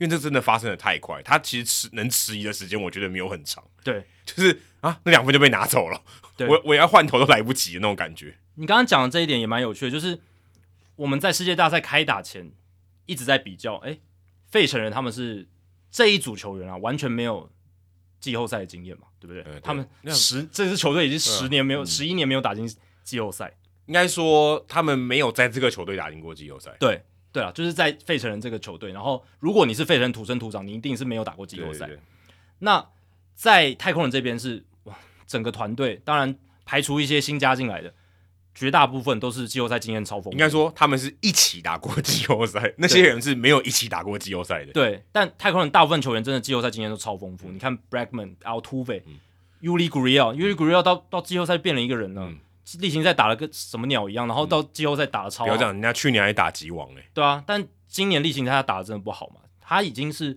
二零二一年到现在在季后赛最多安打的男人，对吧？完全不会意外，要我猜我也可以猜他。他到现在季后赛输那么多，而且我今天在看那个数据的时候，我忽然发现说，就是 Gurriel 他在这一届的季后赛还没有被三振过，三十八个打数没有被三振。超夸张，也蛮符合他的形态，只是没想到这么多哎、欸！真的，他就是至少我看这个排名啊，就很容易打到球。他击球率，他就追求击球率。对啊，他打法就是那种 Williams Studio 那种，就是对对对，只是技巧太保送也不三振，技巧更好一点。只是零次三振，我觉得这也蛮扯的，就是真真的是打第一棒哎、欸。对啊，可是他的他的上垒率又不高啊，因为他又不选保送，而且他的速度超慢，速度超慢，慢到爆，因为年纪大。那我刚刚讲就是。费城人这边没有什么季后赛的经验，太空人这边很有季后赛的经验。那这种没有经验的球队，然后但是他们已经过关斩将到世界大赛，某种程度上他们就是一一股脑往前冲嘛，没有什么包袱。那对于太空人来讲，他们已经这么频繁打进季后赛，然后这一次又打进世界大赛了。二零一七、二零一九、二零二二，哦，他们都打进世界大赛，去年也打进世界大赛。对于他们来讲，搞不好这个心理压力是比较大的。所以，对对，有可能是因为这样的关系，就是有一些包袱在。对啊，这这可能是心理因素上面，而且对啊，你一旦被追平，那个气势就差很多。嗯，我觉得这个差差别很大，因为呃，虽然打七战四胜，可是每一场都很重要，而且你在这种情况下，你原本领先五分，哎，突然莫名其妙就被追平了，真的来得很快啊。对啊，嗯，今天不是说一分一分慢慢追，呃，两局就追五分呢，就是安打串联很快，也没有全垒打，一下就追平了。嗯，那那感觉差很多。对。而且我觉得 Dusty Baker 在这场比赛，呃，让 Verlander 多投的一个情况，诶，跟他在二十年前，二零零二年调度巨人队那一场比赛有一个地方很像，就是似乎都有让先发投手投太多的一个嫌疑。就是二零零二年那一场，Russ Ortiz 是他们先发投手。哇，这个名字好有时代感，很有时代感。我小时候打电玩的时候，他还存在。其实还蛮强，在他那个时代算蛮强的。对，其实是还不错的投手。但那个时候呢，他前六局面对天使队那场 Game Six，就是世界大赛 Game Six，前六局他是投的蛮漂亮的，都没有掉分，只被打了两支安打。呃，但是已经用了九十球。那那个时候，Baker 以当时的标准，那个时候的时空环境，一定是会让先发投手投下去嘛？完全，我觉得甚至没有什么讨论空间。He's on the groove，就是他哦，状况正好，一定让他投。而且那个年代牛棚也没像现在那么强。对对对，对这这也是一个很大的重点。对，先发跟这个后援的强度差很多的。再加上你五比零领先，没有什么理由不让先发投手投下去。就一棒也不过是五比四。对。所以，虽然第七局天使队要轮到他们中心棒次，Gary Anderson、Troy Glass、Brad Former 够强了吧？嗯，Troy Glass 那种 power 型超超强的人、嗯、Gary Anderson 安打率很高，Brad Former 也是个 power hitter。那个时候要轮到这三名棒次，可是 Dusty Baker 还是让 Russell Ortiz 继续上去投。那 Russell Ortiz 上去投之后，他被 Troy Glass 跟 Former 打了安打，这样子，然后才被换掉。那后来。Scott Spiezio 就是在下一名他这就是 Scott Spiezio 就打了那支三分打点球、嗯，非常关键。他的胡子还有染色的。对，当然他后来呃有一些私人的问题啊，嗯、所以他就是好像吸毒吧还是什么的，就是后来有一些问题。但走歪路了。那一场比赛他真的是英雄，嗯、那支三分炮太重要。就是 Felix Rodriguez 好第一个后援投手上来面对到 Scott Spiezio 就被打了一支三分炮。嗯，那那个时候我看到这个状况就会觉得说。不是说我那个时候看到，就是我看了这个呃回顾过去之后，就觉得说，如果以现在的标准，先发投投了九十球，然后又要面对到下一局的呃对方最强的三个棒次，也许现在现代总教练他会考虑换投手，不管他前面投的多好。那 Russell Ortiz 当然是一个嗯不错的先发投手，可是以现在如果是 Rob Thompson，他也许考虑会换，搞不好了，对吧、啊？如果以当时的宰制力，他应该早就被换了。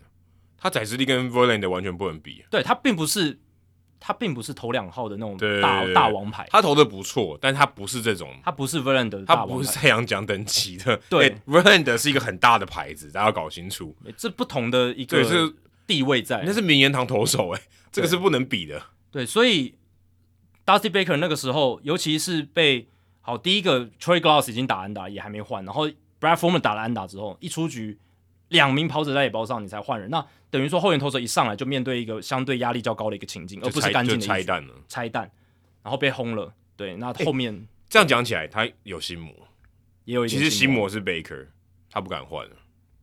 如果 Ortiz 跟 Verlander，你要让他面对危机都先发嘛，让他留在那里，你选谁？我一定选 Verlander，好不好、嗯、？Verlander 他自己会解套，对不对？Ortiz，我宁可让他能帮你拆弹，Verlander 我。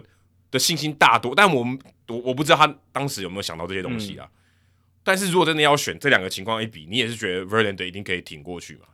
就是我觉得这件事情有两个角度看，你可以说 Dusty Baker 没有 learn his lesson，就是、哦、就是没有学到教训，没有没有学到教训。因为那个时候如果是他先把 Russell Ortiz 换下来，然后给 Felix Rodriguez 干净的一局，因为 Felix Rodriguez 也是不错的后援投手了。如果给他干净一局，也许就不会发生这样的事情。也许这个我们没办法知道，但。这一次他一样是让 Verlander 继续多投，就是他的先发投手继续多投，嗯、然后呢造成了多掉分的结果，所以这是一个角度。那另一个角度就像你想的，就是他在那一年二十年前的时候，他换了后援投手之后就被挨了一发三分炮，这是有阴影在，心脏病都牙签都断了。对，所以我觉得蛮有趣的。你从两个角度解读都可以嘛，就是所以这一次 Baker 他不敢换了，他就觉得说啊，我换一个后援投手上来，他又不像这个 Verlander 这么大将之风，对不对？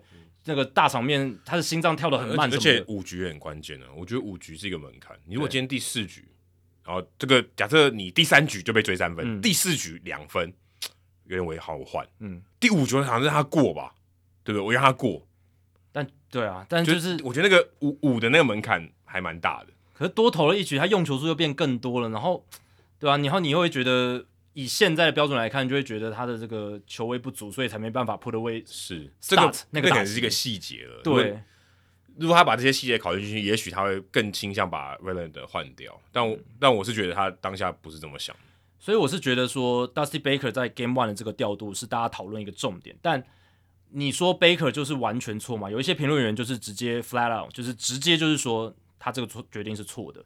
哦，但我是觉得没有那么绝对，但我个人是倾向，如果是我，我会提早换，我会在第四局结束之后就把它换掉，掉三分，我觉得已经看够了，而且他的状况，实际上的状况确实也是不好。如果他今天是很多 blue hits，就是那种鸟安，呃，德州安打，幸运的掉了三分，那也就算了。他如果球威状况还是好，如果他变化球还会掉的话，那就不用换嘛，就是他的状况 OK，但就不是那个样。对，嗯、所以我是觉得这个，我个人还是觉得 Baker 这边是这个调度是有一个可以转换的空间，的确是可以做得更好啊。如果你特别是看你看结果以后，我觉得完全是可以做得更好。嗯，只是嗯，如果我们设身处地他想用他的位置去想的话。的确要换不换，我觉得不是这么不是 easy call，不是这么容易决定的，太难了。对，对，而且发生的太快，我必须强调，我觉得发生的太快。他其实他被拿那两分，没什么时间思考，很快就很快就被拿走了。而且这场比赛我必须说，我看到前三局，就 Kyle Tucker 打出那一发全垒打之后，太空人五比零的领先，我那时候觉得那场比赛已经结束了。我真的是这样觉得，我真的觉得当时在球场上的是 Verlander 在投球，然后呢后面又有。超强的太空人铁牛，你又忘了时间跟地点，Baker 还有 Verlander，对对，世界大赛，世界大赛，我当我当时真的没有注意到，我就觉得这怎么输啊，对不对？对怎么输啊？尤其是，而且我甚至看到那个比数的时候，我觉得哦，搞不好四比零直接碾压过去。对，就是有点像二零零七年世界大赛，就是红袜队直接把洛基队碾爆那种感觉。嗯、就是我那时候当他这样真真的这样觉得，没想到，哎，费城人真的是有韧性哎。他们又完成了一场落后至少四分，然后最后逆转的比赛。他们这个季后赛已经有两场落后至少四分，嗯、最后逆转胜。过去大联盟史上有三支球队做到这件事情，是一九九六的洋基、二零零二天使、二零零五的白袜。二零零二天使就刚刚那一队。对，那我刚刚讲这三队有什么共通点？三队最后都是世界大赛冠军。我觉得就是创造大局的能力，这跟他们进攻的这个火力是很大的关系。他们就。很快就把分数拿回来了。还有就是落后的时候，永远是保持着一个缠斗，永远是保持着一个，就是那个 fight 还在，就是他那种竞争的那种力度还在。他就知道他相信他的进攻啊，嗯，我我你掉几分我都追得回来那种感觉。对，这这就是相信你的火力嘛。如果你相信你的火力，你就不会触及短打嘛。嗯，你就相信你的火力，你落后几分你都有办法追平，对，或者超前。你就今天相信说我我得一分都很难，我就想办法要去得那一分，就是触及推进。没有，他们就继续打，对，就很快按打串联就直接输掉，两人出局，直接三分打点就打回来了。对，还有就是这支球队对自己的自信还有那种韧性，就像我们之前在前几轮有讲到，你看，你看大都会，你就觉得说那个球队在落后的时候，对啊，没有 lose fight，就是没有没有那种那种挣扎，没有没有那种我要我要继续的抗争那种、嗯、那种，就是你好像好像要抓到一点机会这样，对，然后是垒上有人的时候士气会打起来，比较难，你就觉得好像。他们就一直被压着打，然后没有人上垒，没有人上，就顺顺的一两局就被拿走了，然后就比赛就结束了。好像有点泄气，你必须讲的，就好像有点泄气。可是当然，我们现在讲都是哦，已经逆转胜了，我们才讲。我我觉得不是诶、欸，就是你看那支球队，你真的觉得他们随时都有可能赢回来。诶、欸，你但我相信大家听众朋友，如果你有看第二战的话，你看到太空人队有五比零领先的时候，你就觉得会不会再来一次？我我对大家你自己问自己，对你有没有这个想法？你有这个想法，代表费城队已经灌入那个。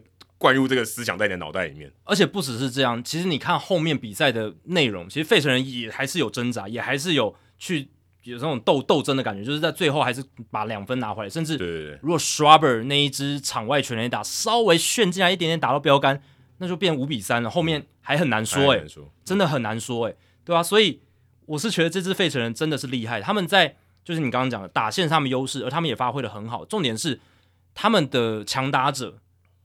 选球纪律，或者是长打发挥，在球队不管落后或领先的时候，都做得很好。那五连星如果点燃四个，我觉得挡不住。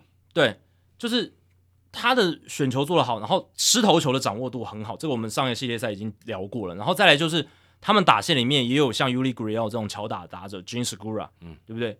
那其实、呃、五连星还不含他嘞，对，还还不含他，就是有那种当你需要 put a ball in play，就是你要把球打进场内，你要去制造一些混乱的时候，嗯、他们有人可以做到这件事情。因为 Segura 在前面几轮都有一些巧打的安打，帮、嗯、助他们重要的一个 play，还真的都挺混乱的，对，很混乱。然后 Bryson Stott 让我眼睛为之一亮，就是他哇，缠斗能力真的还不错诶。嗯、前两站都有至少十球的打席，他就是凹你嘛，他就是让你用球数堆积，这个缠斗也是蛮重要，一直给你球队一种。呃，好像一直有火苗在的感觉。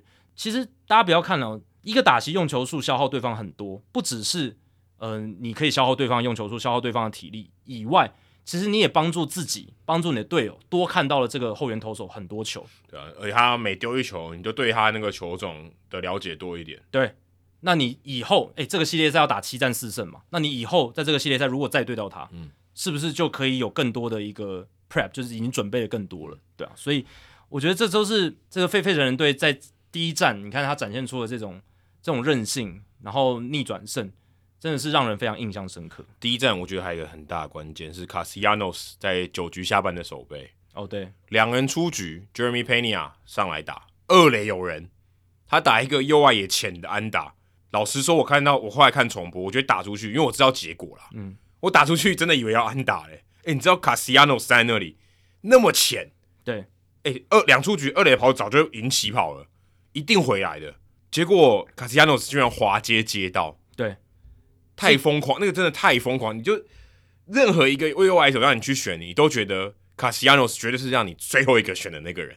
看起来像安打的一个飞球，然后结果最后最后是卡斯蒂亚诺斯滑接滑下去完成接杀。有一个你觉得防守最烂的，印象中防守最烂的右外野手，居然完成这个 play。其实不只是印象中啊，其实他在例行赛的数据也，也真的最烂，也真的最烂，就是外野里面真的是蛮烂。但我们就讲嘛，再回到这种短期赛事的一个现象，就是。你只要在短期里面表现的很好，那刚好都凑在这个季后赛里面，能帮助到球队，它就是有意义的。而且这个 play 的下一个打席，Realmuto 上来就打一个全垒打，对啊，这很重要啊。那个士气就整个上来了，就对方就没有气了。就下一局的，也就是十局上的时候，对，Realmuto 上来就打全垒打了。对，第一个打者上来就全垒打。Pena 那个飞球，Statcast 的这个预期打击率是百分之四十八，所以他并不是说。哦，Castellanos 防守范围很小，所以让这球接的看起来很惊险，变成美记，并不是。是非常有机会性的安打，是难度是真的蛮高的一球，难度真的蛮高的一球，而且这也让人回想到国联分区系列赛 Game One 的九局下半，就是费城对勇士的 Game One 九局下半，Matt Olson 挥出三分炮之后，勇士只剩下一分差，六比七一分落后。嗯结果 William Contreras 右外野的飞球，其实跟这球超像。我去看了一下，预期打击率百分之四十六，几乎一模一样的地方，也是 Castellanos 滑接下去，帮 Zach Eflin 抓到非常重要的第二个出局数。试想，如果那球掉下来变成一只鸟安，Eflin 才刚被打一支三分炮，然后又一只鸟安有人上垒，而且那个是代表追平分，嗯，诶，那可能会一发不可收拾。诶，刚刚 Pena 这个是再见分，再见分更重要，对。但我的意思，他如果没接到就直接回来了。我的意对啊，我的意思说就是都是高张力嘛。那 NLDS 就是分区系列赛那一球，如果没接到的话，很可能第一站是勇士队逆逆转翻盘，这很难讲的。所以 Castellanos 这两个关键的防守，就算他例行赛防守数据再怎么烂，或者是未来有球队如果想要，当然他已经签了一个长约了，但是我的意思说，如果假设有球队想要找他，也绝对不可能找他防，就是要他的防守能力，只只会要他的打击能力。但是在这样的情况下，他在这个季后赛这两个关键的美技，就是对费城有重要的贡献。要不是 Harper 受伤，他根本不会站在那里。对啊，对吧？他根本不会让他去守右外野。就是棒球更巧的，就是更更奇妙的地方，就是说，要是 Harper 韧带没有受伤，然后今天是他守右外野，他搞不好不一定接得到这两球其中一球，搞不好接接不到，非常有可能。是，对啊，这是有难度。那你只能说 Castellanos 那个当下，他搞不好专注力特别的集中。诶，第一步 jump 他的判断也也刚好很好，跟他平常的时候，他平常判断可能有点哩哩啦啦，但这一次这两球他真的判断的很好，启动的很好，最后完成了接杀。而且我觉得很有趣，他赛后记者会就是国联分区系列赛 Game One 那一球也很重要嘛，赛后就有记者问他说：“诶，当下你是怎么判断这一球怎么怎么接到的？”然后他就很直白，他就说。我就看到他把球打出去啊啊！我看到球我就追过去啊啊！我就滑下去就接到，嗯，非常 Castellano 的这种回答方式。而且 Realmuto 因为他在本垒嘛，他看出他看那球打出去，他觉得比赛已经结束了，就是他觉得我我我讲的是国联分区系列赛那、哦、那一场，但其实如果是世界大赛 Game One 也是啊，就是都会觉得应该是安打，但是他就觉得那比赛应该已经结束，没有机会，因为二垒跑者早就已经跑了。对啊对啊对啊对啊，因为而且跑者是 Altuve，速度本来就很快，对。对啊，所以那个球一落地的话，一定就是太空人拿带走胜利。嗯，对啊，就是这毫无疑问的。或是接到掉出来也是回来了。对啊，对啊，你如果没接到，就是回来得分。哎、欸，我看一下，呃，官网他给的这个 catch probability 预期的这个接杀率是百分之六十五，其实比我预期的高很多。哎，就，就是有百分之六十五的机会会接到这一球。可是我觉得放在 Castellanos 身上，可能只有百分之十，就比较低啦。对啊，就比较低。一般的这个右外野手可能是百分之六十五，嗯，但 Castellanos 可能是更低，嗯，对啊，因为那球的击球品质当然是不好，这是毫无疑问的。它就是一个鸟飞哦，但是棒球就是那么有趣，有时候打的呃打得好不如打得巧，对不对？打得强不如打得巧，对。那你弱点在刚好介于这种内外也尴尬的位置，它反而形成安打的几率比比一些打得很强，但是方向正好在传统这些外野手守备位置的地方来得高，对不对？它形成安打几率来的反而来得高，对，所以这个就是那一球的难度所在。但 Castellanos 他那两球真的是跑得够快，重点是第一步的判判断应该是蛮正确的，嗯，所以最后是能够帮助他抓到这两个重要的出局，非常非常关键。再来就是十局下半，Aledmys Diaz 他的那个触身球，嗯，诶、欸，那个也蛮有趣的。我其实已经在至少在这两年吧，我已经很少看到这种故意触身球的情况，而且被拿来大做文章的。其实例行赛是有一些啦，就是呃，就是手肘伸出去，然后主审说这个不算，就是因为这是故意的动作。但因为那个是世界大赛第一站的最后一个出局数，在世界大赛舞台就是会被拿来放大检视这样子，对吧？那场比赛的主审是 James Hoy 先生。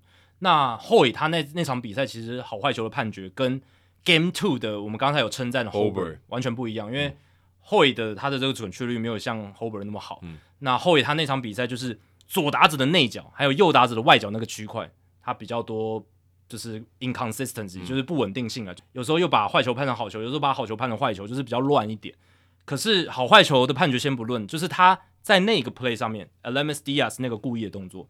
是判的非常正确，对，而且还是马上，对，因为那个就是故意了，那个就是很故意，嗯、那没有什么好说，这个在规则里面就有写，这个是主审可以去否决掉的。对，如果会假设他没有，就是让他上垒的话，可能被骂翻，绝对的啦，就是一个大黑魔会被骂翻。对，哎、欸，那个试想那个还蛮严重的，因为可能太空人觉得逆转赢了。如果在例行赛可能就算了，然后就是现场的主场球迷，呃，嗯，就是反正就是。敌方那队球迷可能会觉得很很哦，很讨厌，就是啊怎么这样？但就很干。世界大赛不一样了，对，这个可能如果你没判的话，会被不断的重复播放了，接下来十几二十年，对啊，所以这个很重要。他这个 judgment call，因为这个是只有裁判他们自己可以去认定，嗯、那没办法挑战的。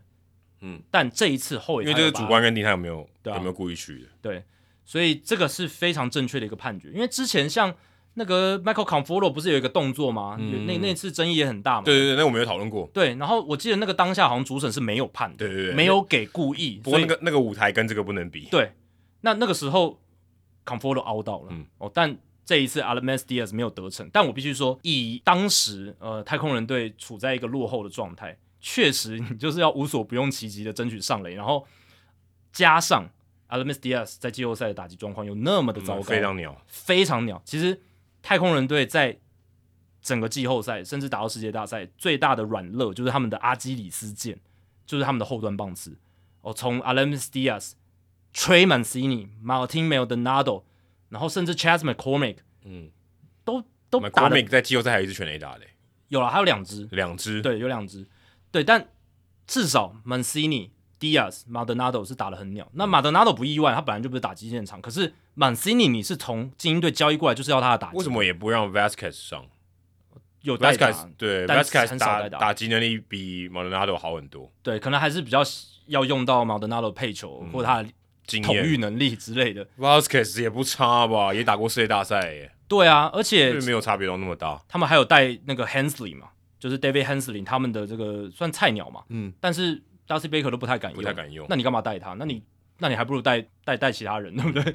对啊，那你既然都带了，你就用用看嘛。其实 Hensley 他在小联盟打的不错啊，而且他在短暂的这个大联盟的初赛的期间，其实也有不错的一些表现。搞不好 Diaz 之后就会被换掉了，有可能，嗯，有可能。Hensley 可能之后第三站以后就会上来了。对啊，Hensley 在今年上大联盟之后也有三成四五的打击率，当然是很小的样本，只有十六场出赛。可是他在小联盟也打得不错啊，两成九八的打击率，上垒率四成二，嗯。就像 Start 那样子嘛，至少搞不好他上来还可以缠斗，后段当代打也蛮好用的。对啊，然后他是一名左打者，其实太空人打线左打者偏少嘛，对吧、啊？就 Alvarez 跟 Tucker，就他就这两个啊，嗯，对吧、啊？所以变成说 Thompson 蛮好针对的嘛，Alvarado 要用在哪里，一定就是 Alvarez Tucker，Suarez 要用在哪里，Alvarez Tucker，就这样子，Brad Hand 用在哪里，Suarez Tucker，呃，不是 Alvarez Tucker，对吧？所以，嗯，这个确实是有一些可以考虑做一些变换的地方，就是后段棒次的部分。不然，你看后段棒次真的是一个太空人比较弱的环节，那也比较好，就等于说费城人的投手群每到那个地方，诶，稍微喘一口气，对吧？对吧？等于六个很强的打者，相对强的打者，在后面有三个比较轻松的，对啊？所以 Diaz 那个打席反映的其实是他有点 desperate，他有一点啊，不知道该怎么办，他没办法靠安打上垒，他。哎，建立心理看到一球蛮近，我记得当时我们聊到 Conforto 的，好像也是这样哦，也是有点 desperate，嗯，想办法要上垒了。就是你，你好像无计可施，然后你想要，你还，但是你想要尽力帮助球队，啊，有一个机会来了，的确，它是一个机会，没错。对，如果今天是外小球，你也没办法想要去碰吧？对啊，但棒球规则就有这么一条，对，去阻碍你的这种比较投机取巧的。因为我们那集叫什么苦肉计啊？好像是，好像是哦，好像是苦肉计，大家可以查一下。苦肉计打 Hito 大联盟应该就有，对对对，对吧？我记得就是聊到 Conforto 这个，嗯，对吧？所以 Game One 真的是蛮多可以讨论的，嗯，对吧？不过 Game Two 我觉得相对起来就是一个蛮大家预期之内的啊，就是至少是太空人所期望看到，你可能也不会太意外，只是没想到 Wheeler 的载资力是稍微比较差，比较不理想，但是 Framber Valdez 啊表现就是很正常啊，我觉得。就是他该有的表现，也符合他季赛，甚至可能比他季赛更好。嗯，那最后是五比二，那太空人队赢，所以就变成一比一。那我觉得除了 Valdez 表现很好以外，我觉得对于太空人队来讲，最大的好消息就是 Altuve 跟 Bregman 打起来了。嗯，我觉得这个是 对于费城队来讲是一个很可怕的事情。诶、欸，当你这两个很有经验的打者打起来，其实你看他又刚好 Yordan Alvarez 夹在中间，这个串联起来，加上 Kyle Tucker。其实我觉得费城队的投手会非常非常辛苦。嗯，其实 Bregman 他在这一届的季后赛一直都状况维持的还算不错，嗯、关键还是在于 Altuve 在这场比赛四支三，然后击球的掌握度是提高了哦，就是呃他状况好的时候就会常常打这种浅球数的球，第一球、第二球就直接做攻击，嗯、对，因为他积比较积极啊。对，那呃至少他在这场比赛诶击球点掌握不错，第一球就扫成安打嘛，那这个就是。正常的 Altuve 应该要有的一个击球表现，但正常的 Altuve 就是可以带给你冠军。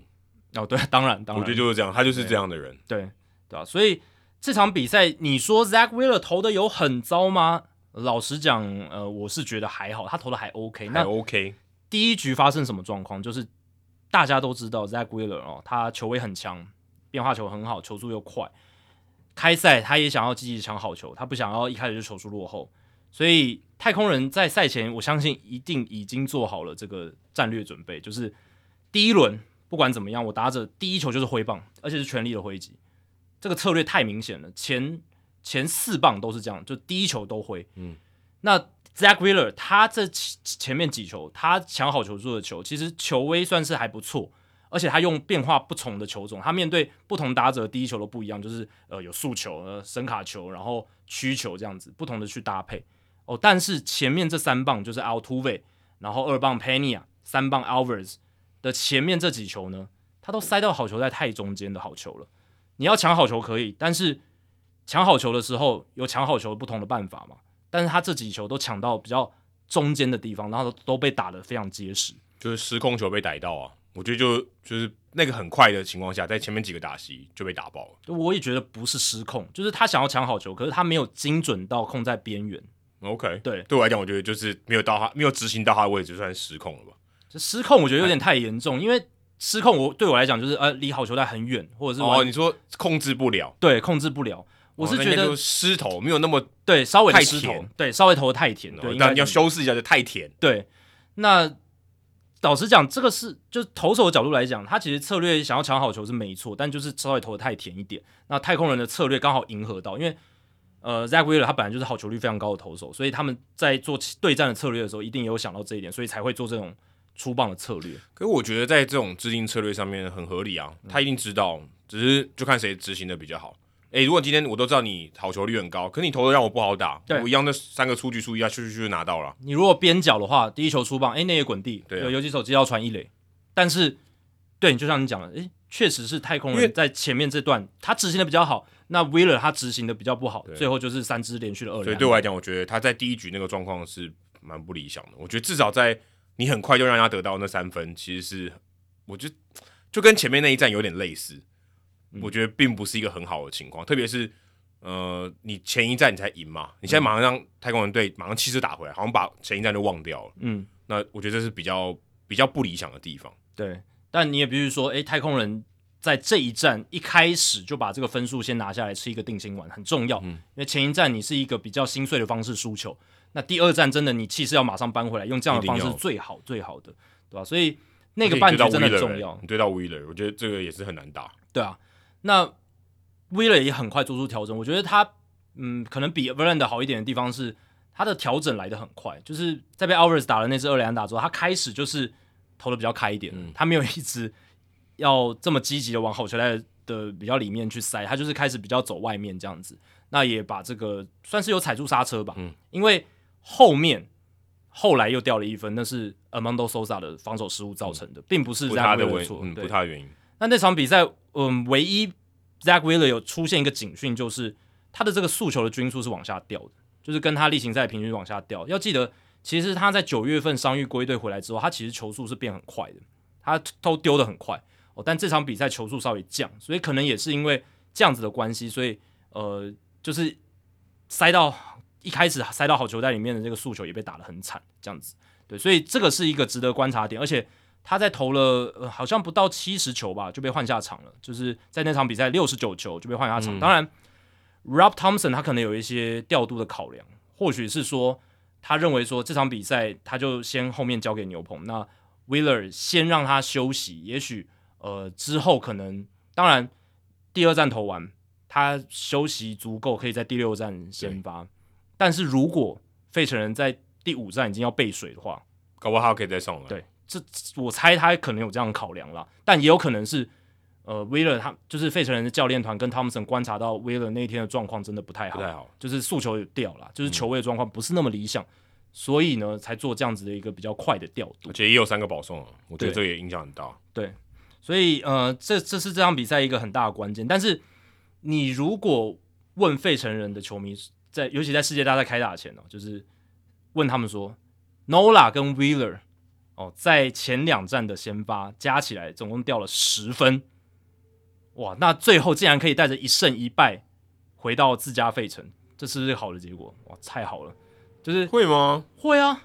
哎、欸，你这两大先发投手、啊、掉了十分，结果还一胜一败。对啊，掉了十分，一胜一败啊！照理来说，Nola 跟 Wheeler 如果掉了十分，是被打爆的一个情况、欸，哎，对啊，是被打得很惨的情况。嗯、但是你还能带着一胜一败回回回到自家主场费城打三连战。哦，我刚刚以为我会觉得不好、欸，哎，因为你你连连一个两王两张王牌打出去都变成这样。对啊。说重点，所以我想强调就是，你的两张王牌其实投的都不好，应该是两败。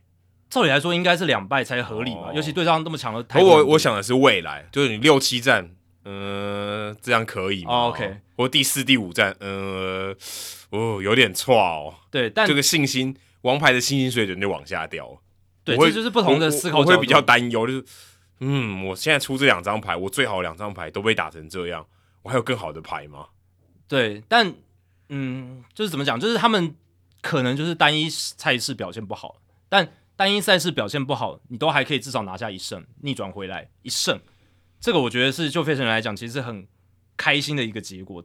对，如果以胜败的角度来看是，对啊，就一胜一败完全可以接受。因为既定的事实是他们已经表现不好，就是至少在这前两站都表现不好，但是你还能拿下至少一胜，对，这是一个、嗯、过程不好，结果是比较满意，对啊，所以。呃，接下来就是三三站到费城的话，他们在主场又打得这么好，反而是、嗯、主场现在季后赛还没输过。对啊，他们这几年这两年吧，在例例行赛或者是在在例行赛主场的表现也很好，然后过去他们在这个主场季后赛的表现也都蛮好的，对吧、啊？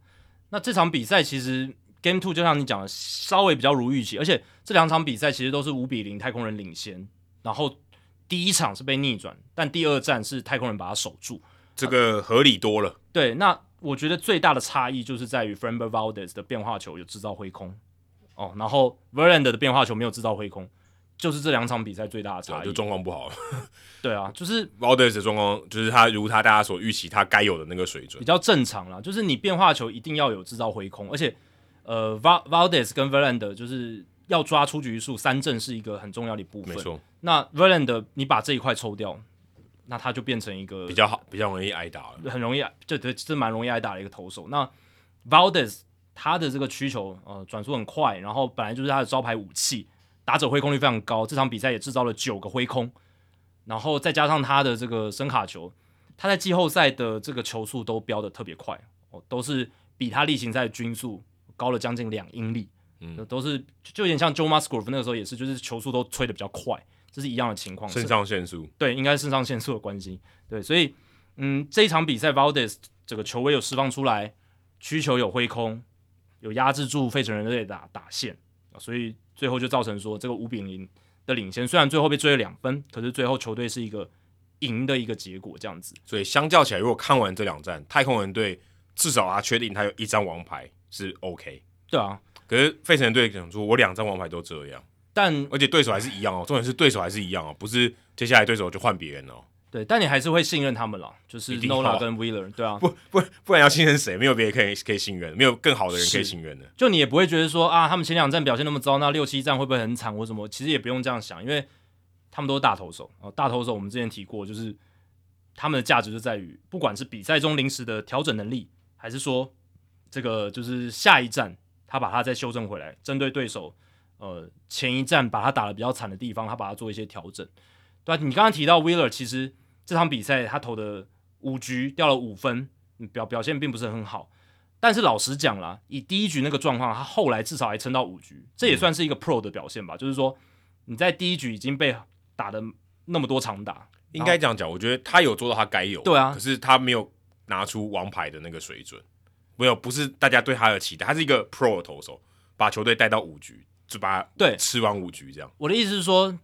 再好的投手一定都会有落赛的时候，嗯，Verlander 也会有，Kershaw 也会有，Scherzer 都会有哦。但是他做到专业的表现，就是他第一局被打得这么惨，他及时的调回来，嗯、他没有让 Rob Thompson 必须面对八局都要给牛棚的一个情况，是他的第一标了。对啊，他第一标要做到这个。诶，他也有可能第一局被打烂了嘛，嗯、而且加上队友又失误，诶，这不是骨牌效应的一个起点吗？对对对。那有些投手应该说大部分投很多投手可能那个时候就崩了嘛，就是一两局就炸掉了。对啊，就像。Clevenger 那那那场比赛嘛，嗯、跟 Bailey Falter 那一场嘛，就是当然他们地位不一样，所以 Rob Thompson 给 Wheeler 的这个 leash 会给他比较长，就是让他投比较久一点。可是呃，Wheeler 有做到的就是他 hold 住了，至少二三四局都投下去。然后当然后来被 Bregman 打了一发全垒打，呃，那个当然也是一个，就是你必须说 Bregman 真的很强，嗯、对，但至少他吃下五局，也相对来讲让 Rob Thompson 在后面牛棚的调度可以稍微。不用这么紧绷，万一呃，Rob Thompson 要调度七局的牛棚，加上前一站他们已经用了那么多牛棚了，那牛棚会很惨，嗯、所以至少吃下五局，我觉得这个就是你刚刚讲低标，他有先就先把它 hold 住。呃，如果你不讲说为球队带来胜利，至少他减少牛棚的使用了，你可以至少派非胜利组的牛棚上来消化一下，对，至少不会让这些胜利组的牛棚都有这么操劳。对啊，因为像第二站他们就派了。Blatty、Brogdon 跟 Hand 都相对是比较差的，都是比较对啊，就是落后组的投手嘛，就非胜利组，对，非胜利组，那就没有用到 Alvarado 啊、Dominguez 啊、Eflin 这一些人这样子，对吧？那嗯，这一战还有另一个看点，虽然 Valdez 表现算是正常，不过我觉得 Dusty Baker 的牛棚调度还是让我让我有一些意见啦，就是说，就是我刚刚前面已经讲，就是他有一手好牌的余裕，就是他牛棚那么深，可是他在 Valdez 投完六局之后，已经用了九十四球。然后呢，我是觉得说，诶，第七局可以换换新投手上来了。但我第七局还是看到他上来。然后呢，呃，那个半局一开始就被打了二垒安打嘛，就是 Castellanos 打了一支二垒安打这样子。然后后来就是掉了一分。当然，对比赛的影响是胜负影响是没有那么大哦。但是我当下是觉得说，其实是有换头的空间，尤其是接下来费城嗯三棒的打者也都是右打者嘛，就是也不会轮到左打者，所以。我当下是觉得是一个有换头的一个空间啦，对吧？那 Valdez 也不是，当然他可以是呃续航力蛮好的一个投手，但现在是一个世界大赛的舞台，你又有那么好的牛棚，然后基本上前一天虽然用了很多的后援投手，可是 Montero 用的很少嘛，Neris 用的很少嘛，那这些投手其实都可以再上，你还有 Ryan Stanek，你还有 Hunter Brown，你还有那么多的好好好的投手，加上你又领先五分，是不是可以让他诶休多多休息一点，对不对？那你在后面的系列赛，也许可以让他在危急时刻可以多丢一点什么之类的，对吧？所以，呃，我是觉得在这两场比赛的 Dusty Baker 对先发投手的换投的时机，我是觉得都都都都都有讨讨论的空间，对，稍微比较保守一点对啊，我觉得。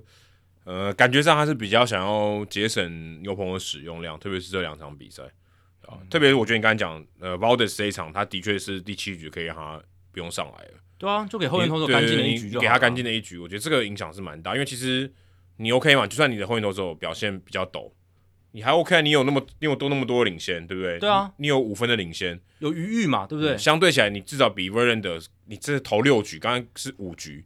被五分追平，至少现在你还是这个局数上你还有点优势，对啊，而且五分领先代表你有一些余裕是可以用，像 Hunter Brown 或 Will Smith 这种你平常用不到的投手，嗯、就是在高张力时刻你用不到，让来试一下，有点像是费城队这样的调度嘛。对对对，就是你你打线能够给你五分领先，这是你的优势，你应该好好利用一下。那你还是让这个 Valdez 再上去，我是觉得比较不宜啦。而且而且他花他真的他，我觉得他。真的非常依赖 Bryant Abreu 跟 Rafael Montero，他有点不信任后面 Hector Neris 跟 Ryne Stanek，真的是很吝啬于使用这两名投手。Neris 他其实那场比赛已经热身又下去，热身又下去两次，至少我在转播的时候镜头带到 Neris 两次，然后他都没有被用，然后他让 Rafael Montero 丢了三十三球，然后 Bryson Stott 有一个十二球的打击就是在 Montero 身上，oh, okay. 对，然后第一站是。Bryant Abreu 用了三十二球，其实都投的蛮辛苦的，等于就不能连续两场上。对，那等于就是 Baker 就是把这两名投手 ride it out，就是把把他们用用到极致这样子。我个人是觉得稍微有点危险啦，对啊，就是稍微一点点危险。当然，他们两个都是非常非常强的顶尖的后援投手，你也非常信任他们。但一样又回到我们刚才一直不断强调，太空人他们的牛棚的深度就是那么好嘛？那你又有领先，你有余裕去。去用这运运运用一些其他的后援投手来帮助你，整个投手的战力可以更平均的使用。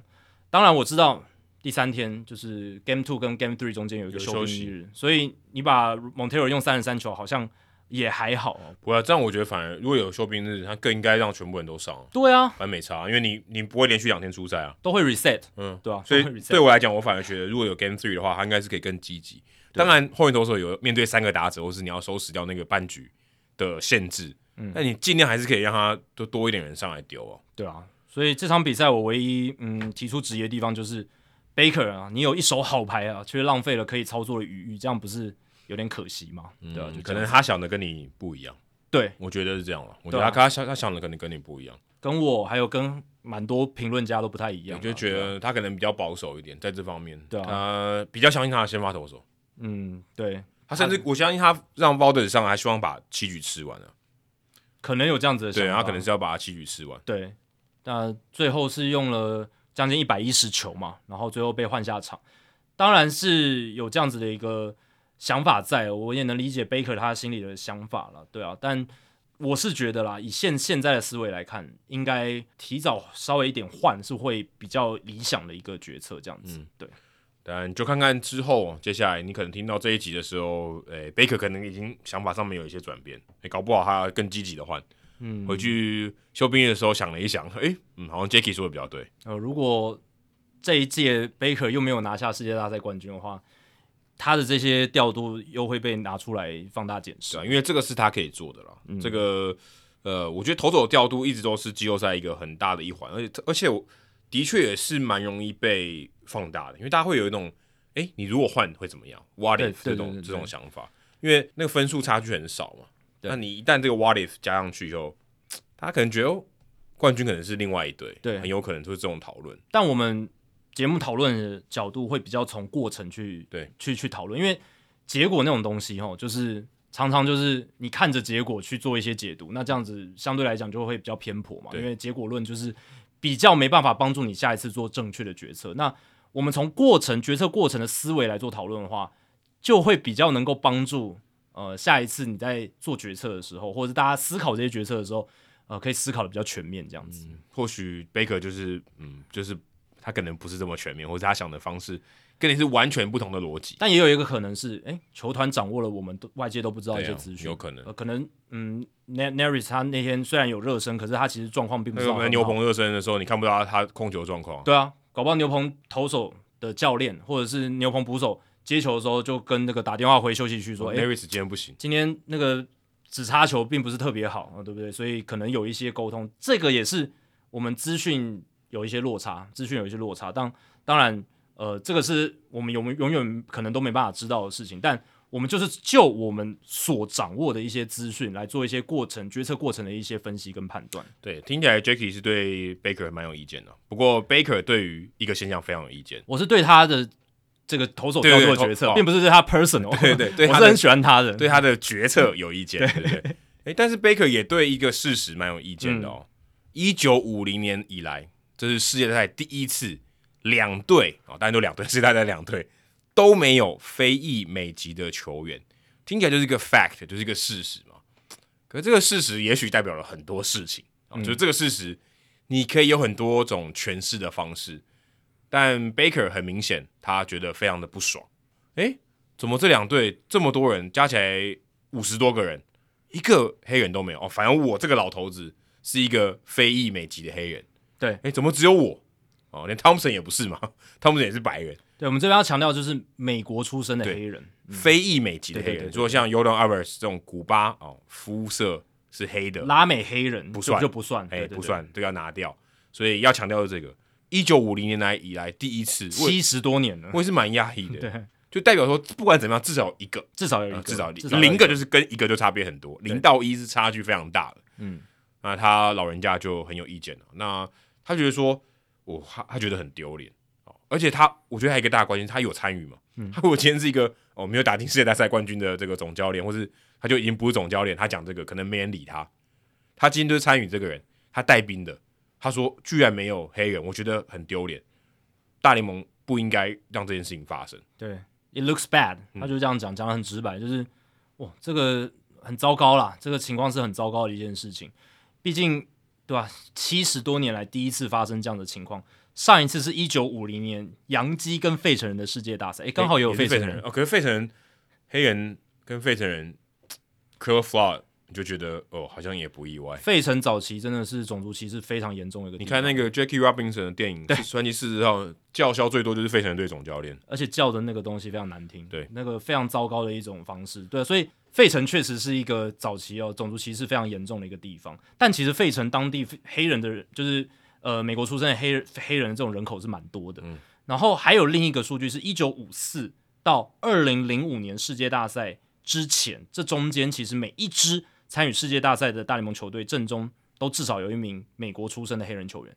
就我们刚刚讲的是，两支球队加起来，呃，一个黑人球员都没有，是从一九五零年到现在第一次。但是，一九五四到二零零五年是参与世界大赛，两支球队都至少要有一个黑人，都有黑人球员。所以，如果以当时二十五人名单，一个就是百分之四。对，呃，至少都有一个。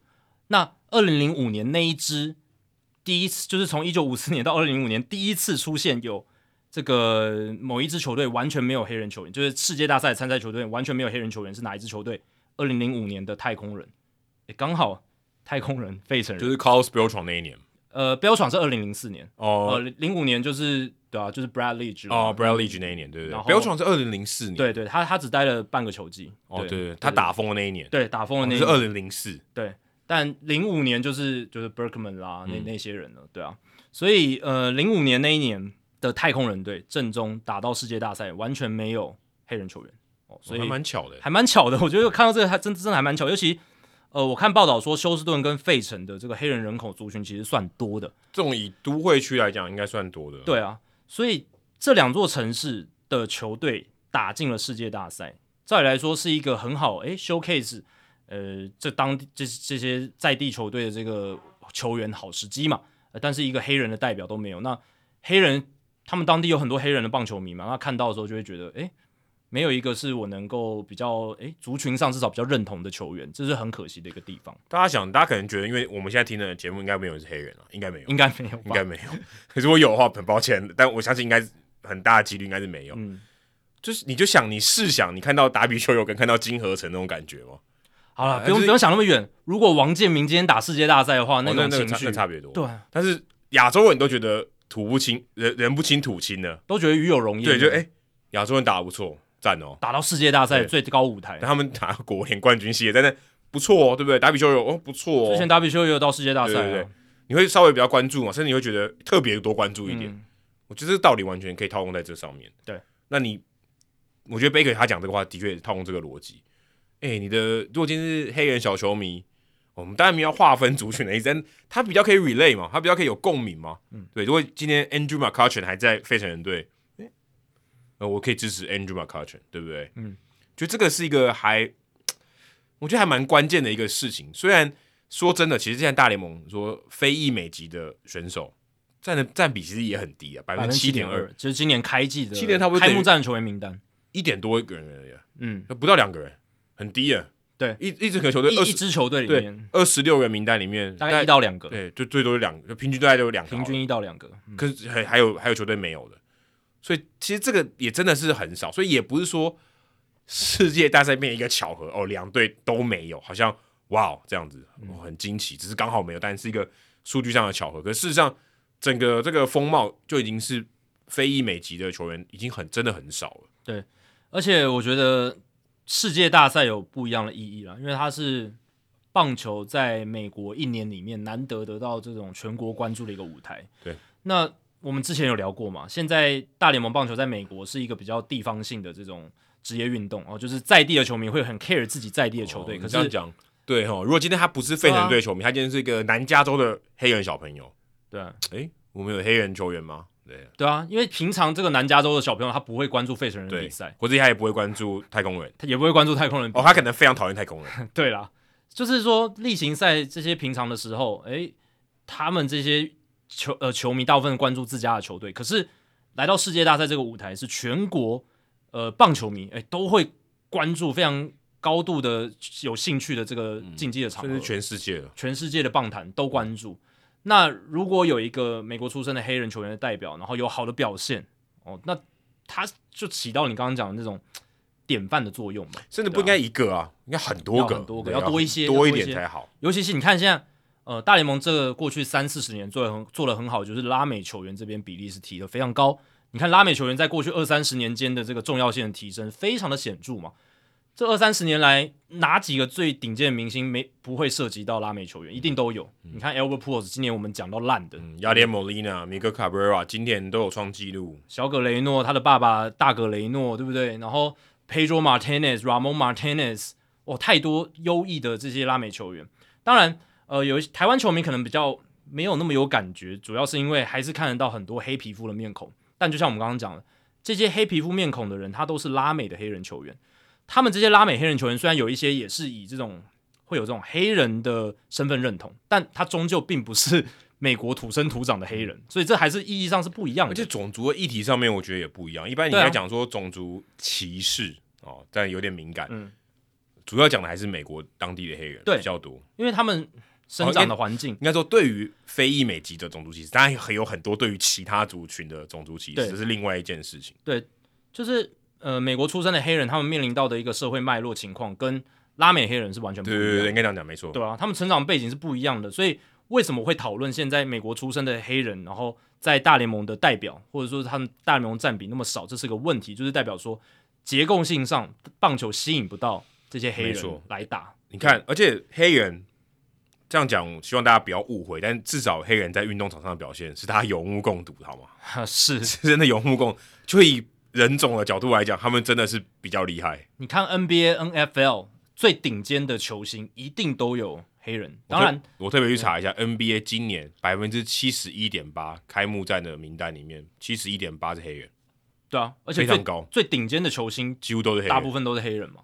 NFL 也也是这个情况，百分之五十八。对啊，都是黑人。对啊，大联盟开幕战今年开幕战，我们刚刚讲的是百分之七点二是黑人，差超多。当然，大联盟有没有顶尖的黑人球星？还是有嘛？Mookie Betts、嗯、超强。诶，之前有 Derek Jeter，Jeter 虽然是混血，但他也算。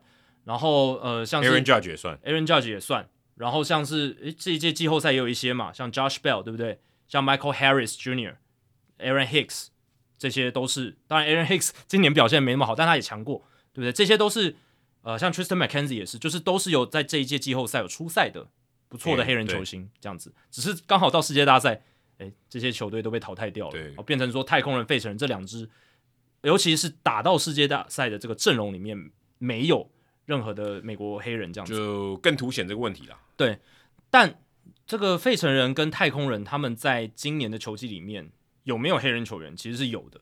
像费城人他们是在球季中有这个 Roman Queen 嘛。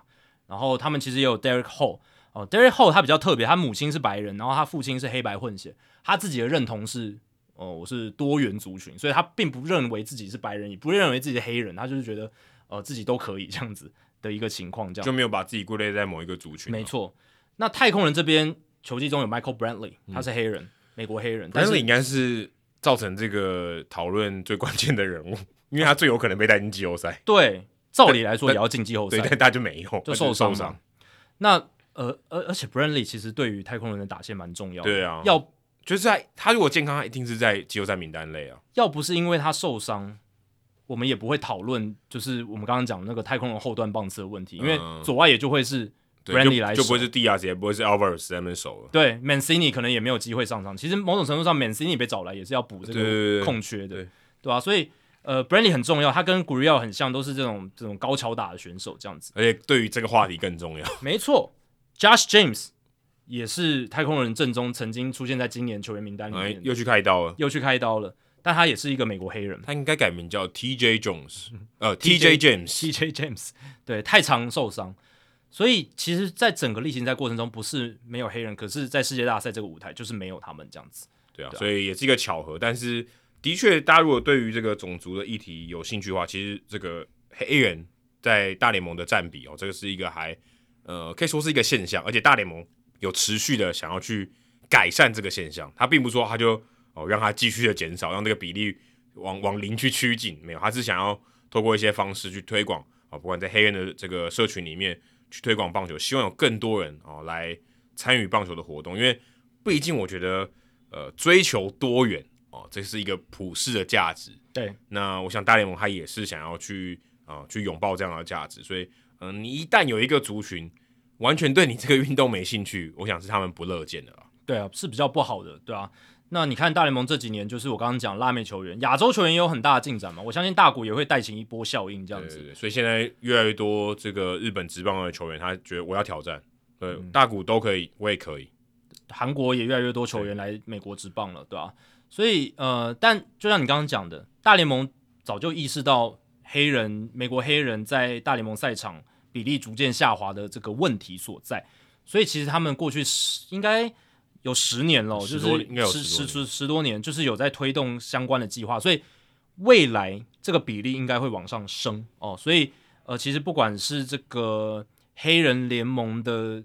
名人堂的执行长 Bob Kendrick，嗯，或者是一些其他相关人，他们是比较乐观看待这件事情，因为大联盟是有做一些努力，像推他们近年来，呃，大联盟在推动的 RBI 计划，这个 RBI 的全名是 Reviving Baseball in Inner Cities，就是在市中心去重新复兴棒球。嗯、那其实他这个计划很针对的就是呃黑人族群，美国黑人族群。其实 Inner City 在美国，如果你讲到 Inner City，主要就讲一些。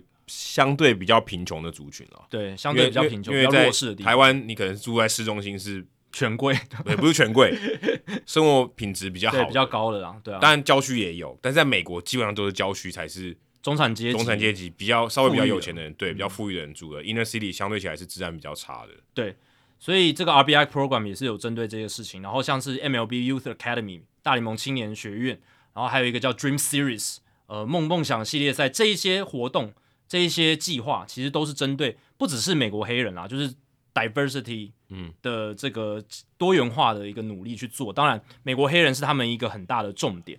那其实这些计划已经推动蛮多年了，有成果了。今年就有成果了。今年大联盟的季中选秀前五位球员备选，前五顺位备选里面有四个是黑人。Holiday 不算，对 Holiday，Jackson Holiday 就就算 Holiday 不算。状元以外，Jackson Holiday 状元以外，其他四个人都是黑人。嗯、这个是大联盟。选秀有史以来的第一次，第一次啊！所以这个我也蛮讶异的。这个是当然可能有一些巧合啦，但是这个是蛮重要的一个里程碑，对于这些大联盟这十几年来推动的这些计划来讲很重要，对吧、啊？而且这四个人就是今年在选秀前五顺位选被选的这四个黑人，还有就是呃超过三百名大联盟球员，包含像 Michael Harris、红人队的火球男 Hunter Green，或者是海盗队的，就是防守超好的三垒手 K Bryan Hayes，、还有酿酒人队的 Devin Williams，他们都曾经参与我刚刚讲讲到，不管是 RBI Program 或者是大联盟青年学院，或者是 Dream Series，都是这些计划带出来的选手，所以这些努力。不是说哦，我只是账面上我做一些努力啊，然后做一些计划，结果没有任何成效。不是的，大联盟这几年这些计划是在 diversify，就是多元化上面已经是有一些成效出来。对，毕竟也十几年嘛，多少会有一些成果了。对啊，对啊，这个我觉得是合理啊、哦，也是我觉得大联盟本来就应该做这件事情啊。这也是一个现在大家很常常讲那个 ESG 嘛，社那个企业社会公益的东西。对对对对，对，其实这个对于大联盟来讲，它是一个不管是实际的利益上面拓展这个黑人族群的市场，还有它这个社会公益上面，我觉得这都是可以说是一鱼两吃吧。对啊，因为这个推动这个东西对他们来讲，呃，你说要带来很快的这个立竿见影的利益，我觉得是不可能。嗯，但是它就是一个投资哦，也算是一种做公益的心态。对，现在有一个组织叫做 Players Alliance，就是有一些现役跟已退役的大联盟黑人球员，他们发起了这个球员组织这样子。那这个 Player Alliance 大联盟也给予他们赞助哦，就是。他们说，接下来十年会投入一亿五千万美金给这个组织来发展，就是希望让呃更多的美国黑人他们能够比较容易参与到棒球运动，然后投入到更高阶的这些棒球运动、职业运动的发展，这样子。嗯，哎，你看，美国大联盟作为一个私人的联盟哦，商业化的联盟，它是来做公益的。但我觉得台湾这个点就做的比较差了，台湾还是比较要求希望政府来做公益。嗯嗯，其实企业是投入是。这个力量或执行力，我觉得是，我会觉得比较好了。坦白说，我会觉得比较好。如果切身到私人企业或私人组织他们的一些利益发展的话，他也许会更积极的来投入这些，或是更有效率的，更有效率一点，钱投出在比较值得的地方，花在刀口上更有效率。对，但他们这几亿也不能说刀口了。对不对？也是很多了，但他们可能会更有效率的去运用这些东西。对，我说花在刀口上的意思是花的很精准，对，不会说很多浪费公帑或者说表面的一些东西。对对对对，对，对，啊，这个没有效果的这种事情做一大堆。嗯，那讲到有没有效果？哎，我不知道。Framber Valdez，我后来去看那个 Twitter 上的影片，我看比赛 highlight 是没注意到了。嗯，一直在那边按这个右手掌心旁边的肉。嗯。把手套拿下来，把手套拿下来。他自己说啊，在比赛的过程中，他去按摩这个右手的肉啊，手掌旁边的这两块很大的肉嘛。嗯，他说是一个舒缓的效果。嗯，很多多米尼加选手都有在做，我是不太买单的。干嘛把多米尼加的投手都拉下水？第一个，我觉得好，我们先不讲多米尼加，你投球的手是左手，你按摩右手的意义到底是什么？接球被打得很痛吗？你也没接到几球，这样子。对，就是。OK，然后呢，你也真的表现很好，所以大家也会觉得说，哦，你是不是可以合理的怀疑你会不会怎么样，对不对？哦，可以是不是有嫌疑？对，和外来物质有些加持。嗯，而且这个因为摸这个肉的行为真的很怪啊，你摸帽子摸什么？你只要手套没拿下来，其实也还好，对吧？就大家都会摸，因为这个不常见嘛。然后他也说，哎，今天这个裁判，我每次退场的时候他会抽检。嗯，他们都没有检查出什么东西嘛，哦，没有黏黏的嘛，哦，至少我的左手是干净的，没有外来物质。诶，可是有人逮到说，他要检查之前去摸了他的裤子，不只是摸啊，他是去擦，对，有擦拭的这个动作，擦拭的动作，你是不是在隐藏什么？嗯，我觉得这个有点像我们之前讨论到 Joe Musgrove 的那个事情哦，大家觉得，诶，现在是不是真的有一些东西是裁判在检查的时候检查不到的，或是他更容易被抹掉？更难检查，就是他一下就擦掉。对，我们先呃，我们有要指控任何，就是说，假设它真的有用，它可以很容易的毁尸灭迹。也许这个物质特别的好被处理掉了，一抹就没了。或是他看不到，对对，或是或许他摸不出来。可我觉得摸不出来是不太可能，因为如果你你要这样的话，一定有有点粘性嘛。你要完全摸不出来是很困难的。但这都是假设了，对不对？对啊，这都是假设，因为我们没有证据。那大联盟也确实。你如果在转播有仔细看的话，就是他们裁判都有做检查，嗯，哦，都有去摸手，而且在季后赛感觉是比这个例行赛认真一些。哦，例行赛感觉到最后真的是有点频率好像比较高，对，而且例行赛到最后真的就只是，哦，就摸两下，哦，就、嗯、就就有点虚应故事，我觉得有一点虚应故事。因为我觉得有一个很大的关键就是没有人被抓到。对啊，因为就两个人啊，但也是那都是不是今年的事情了。对啊，高高，而且也是高高举起，轻轻放下。我觉得没有人被抓到这件事情，其实就蛮可怕的。就像说酒驾都没有人酒驾，然后我一次酒驾都没有抓到，不合理吧？对啊，大家不会怕。对啊，如果如果今天有人被抓到，大家会怕，就都没有人抓到，好像怪怪的。对啊，但我们不鼓励酒驾，也不鼓励使用外来物质，但是你会觉得这个不太合理。对，当然，嗯、呃，是没有明确的证据指出，呃。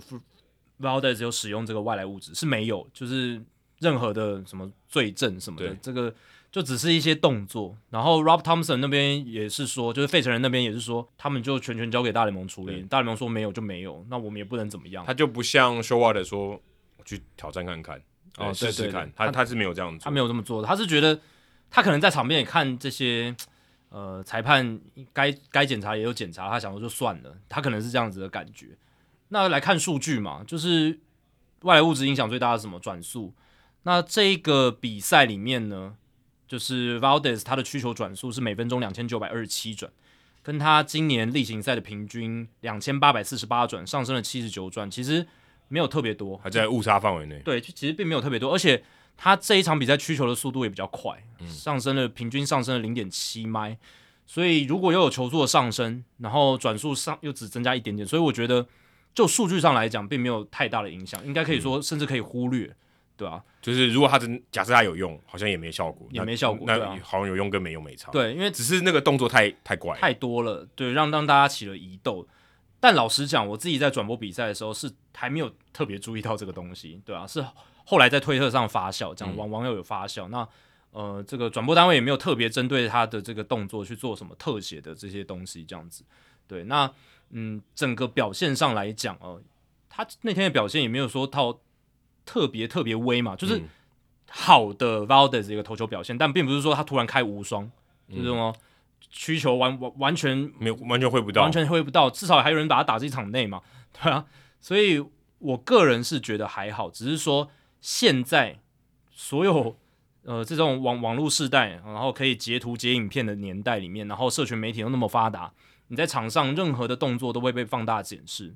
啊，选手在这些动作上面，如果你不想被别人说话，你可以呃自己稍微克制一下嘛，对不对？嗯。那如果你想要避免这样子的麻烦，那就要必须去注意自己的一些小动作。那你如果不 care，你就觉得说我想干嘛就干嘛，反正你只要没有罪证抓我，清白就可以。我清白的，你你没有抓到，我想干嘛就干嘛也可以，对吧？也可以嘛，只是说你就要去承受一些很多媒体的提问、网友的质疑，就是这样子。而且加上他是太空人的球员，对啊，对啊，我觉得现在不管你是什么时候加入太空人队的 的时候，人家都会怀疑，哎、欸，你这个是不是不太干净？你是不是在干嘛？你你是不是在干嘛？有一点预设啦，对，有有一点这种先入为主的这种刻板印象，对，因为其实 Valdez 跟二零一七年的那个太空人完全没关系，完全没关，对啊，完全没关系，因为他那时候也在小联盟嘛，对啊，可是 Maldonado 有关系，有 有有，哎、欸，我看到台湾媒体有人写。又抓到 Maldonado 用了违规的球棒哦，说有人我看到有媒体是用作弊这两个字啊，但我后来发现根本就不是这样啊，他就只是拿到一个诶、欸、他自己也不知道是违规的球棒，而且最有趣的是，诶、欸、他居然拿的是 Albert Pujols 的球棒哦，因为他说诶、欸、跟 Albert Pujols 很熟嘛，你退休了嘛？有没有球棒可以寄给我？你用不到了嘛，对不对？寄几支给我，我想要借用你的这个神力哦，你的棒子不错啊，借我来打。然后在实战中也有用，在这个世界大赛第一站他也有用，就会被人家发现，哎，这个你不能用，哎，大联盟发现了，对，可是 Albert Pujols 可以用 AP 五，它的型号就是 AP 五，Albert Pujols 五号嘛，啊，枫木棒，一个枫木棒，棒嗯、可是 Maldonado 不能用，这是什么原因？我就我我当下看也是觉得，嗯，怎么会这样？哦，后来才发现，哦，原来是有主副条款，对，二零一零年大联盟才禁止，哎，偏偏 Maldonado 是 二零一一年加入，对。所以他就不适用这个主副条款，可是 Albert Pujols 已经打了十年了，他可以继续用这个球棒打到他退休为止。所以他这个球棒，任何人现在拿，如果你是二零一零年以前加入的，还可以用；二零一一年就颁布这个禁令以后，你都不能拿啊，至少实战的时候你不能用。所以第二战以后，Maldonado 就不能用这个球棒了。我觉得他甚至可能是不是说，嗯，只有 Albert Pujols 可以用啊，就是。就算你二零一零年以前就已经拿进入到这个大联盟，但是你以前拿的球棒并不是 AP 五，没就是枫木棒，你之后要再用这个球棒，应该也是不行的。好像这我就不确定了，对，因为我没有查到这个细节。因为主副条款有一个重重重点，就是说你之前是要使用者，嗯，你要是使用者，那你如果之前没有用，那你后来改规则你要用，我觉得这样是不行的。所以如果我当时我在二零一一年以后我拿了 Albert Pujols 的棒子，我也不能用。对，就算你是二零零五年上大联盟的，也不能用。我觉得应该也不行。你要在二零一零年以前你就用用这个 AP 五的棒子，但是那个是他算比较专属的。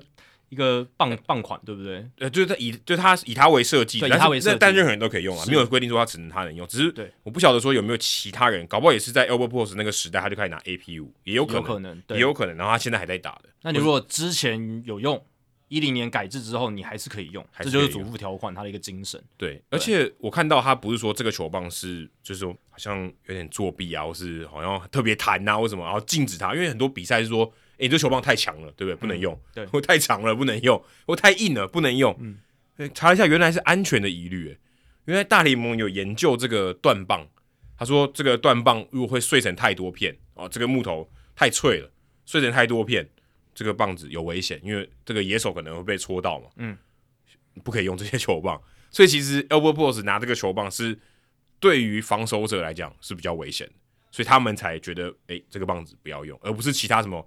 Albert Pujols 打太好了，我不要再用这个棒子，不是这样的情况。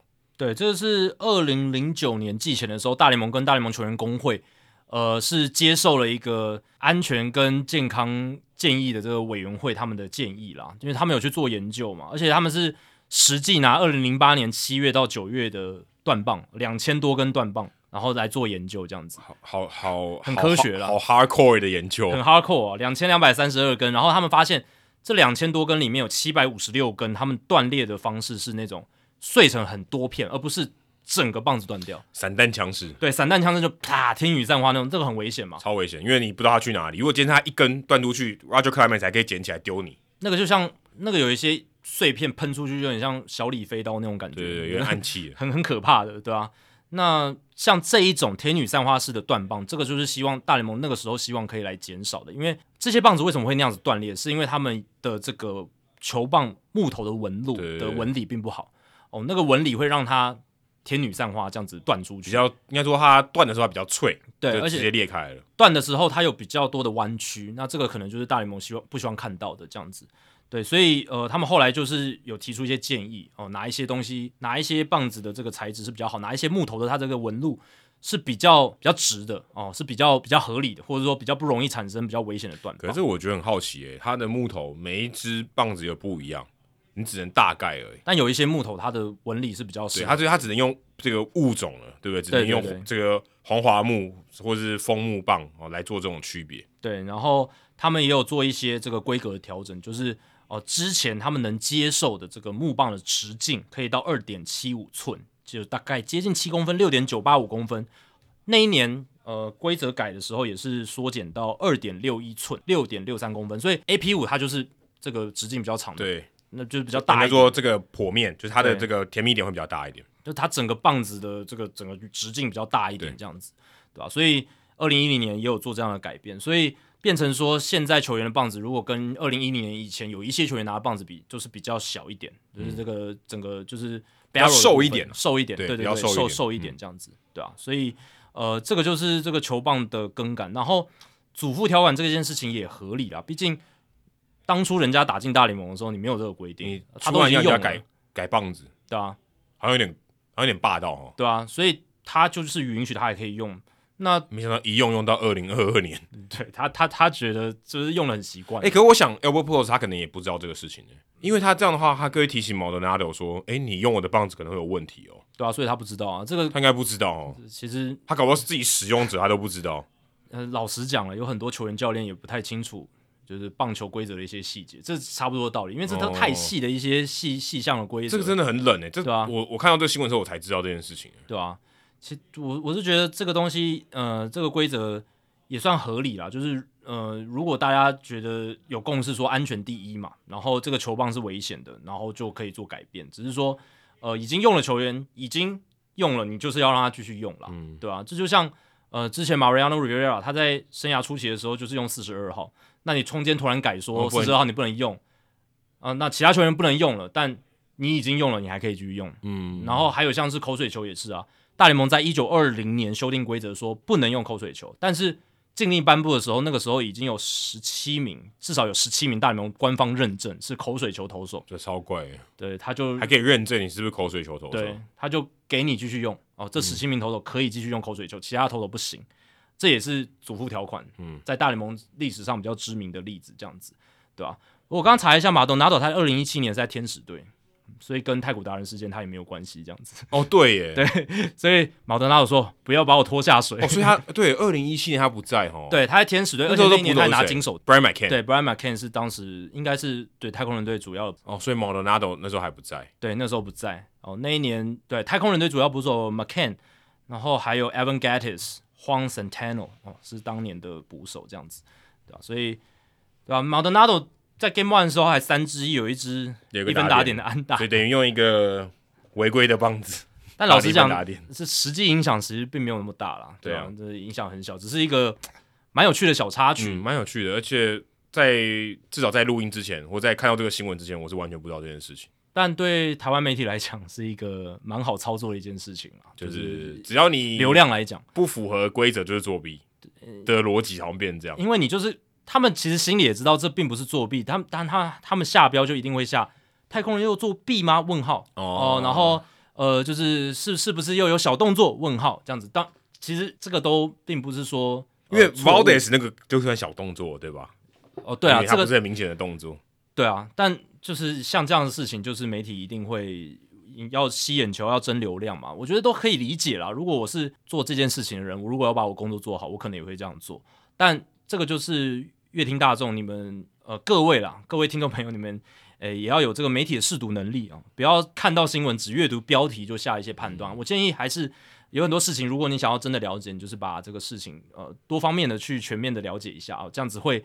比较不会做出一些被误导或者是错误的判读，甚至这一件事情还可以学到点东西。对啊，对啊，学到一些，至少我学到东西了。对，学到一些。我原来不知道哦，他们还会做这个断棒的研究，我我是觉得蛮神奇的。嗯，说到神奇啊，PitchCom 很多，我看现在还有一些我们的听众朋友还会在我们的社团里面问 PitchCon 是什么东西。嗯嗯嗯。哎、欸，即便我们转播可能一个球季了嘛，对，常常讲哦，常常有一些投手听不到，或是他们在调整这个 PitchCon 的时候，我们都会稍微带到一下。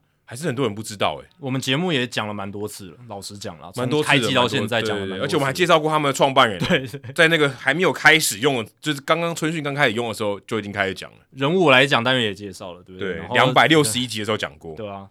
所以呃，这一次的新闻就是说，呃，运动画刊的记者他就有去问了这个创办人，就在因为创办人也有去看那个季后赛，就是季后赛，然后就有访问他。那这一次就是因为在季后赛嘛，就是声音更吵了，就是观众更多了，嗯，吵杂声越大，投入投入的情况更更好。例行赛的时候，我们其实我们就已经看到大谷他一直用手套去盖耳朵，对对对对，我们转播的时候也常常看到，然后有很多观众都会问说，哎，到底在干嘛？因为很多人看大谷嘛，有很多一般球迷也看大谷，他们就不知道说这个动作到底在干嘛。其实如果你完全不知道 PitchCom 的话。的确，他很很怪，对。这个动作很怪，因为你看到其他投手不会有这个习惯性的动作，把手套罩在耳朵上。大谷的确特别多，对，但大谷可能就是听得不太清楚吧，不知道怎么样，反正他就是想，他就是 PitchCon 他带的时候，即便当然天使的主场 Angel Stadium 观众是蛮多的哦，声音可能也蛮大，但他确实比其他投手更多的去。照着，然后想要把这个声音听清楚。嗯、其实也可以想象，如果天使有打进季后赛，那大谷可能整场比赛都 把手套罩在耳朵上面，那那么吵的情况，所以需要改良啦。因为他毕竟还是骨传导嘛，他这不是塞在耳朵里面，所以他骨传导。如果我看到那个那篇报道里面，他是说，因为大部分会在帽子里面，嗯，所以帽子等于你隔了一层布或棉布料，对，对所以它会影响这个传动，很合理嘛。对，你想，你觉得原本是接触到皮肤。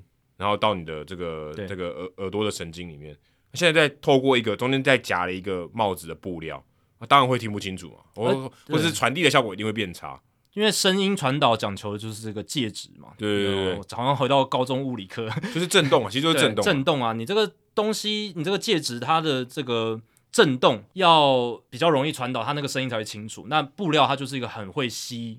声波的一个 对一个材质，可没办法，你一定得放在帽子里面。对啊、所以他们现在好像要求在报道里面写说要挖一个小洞，哦，让你可以直接接触到皮肤。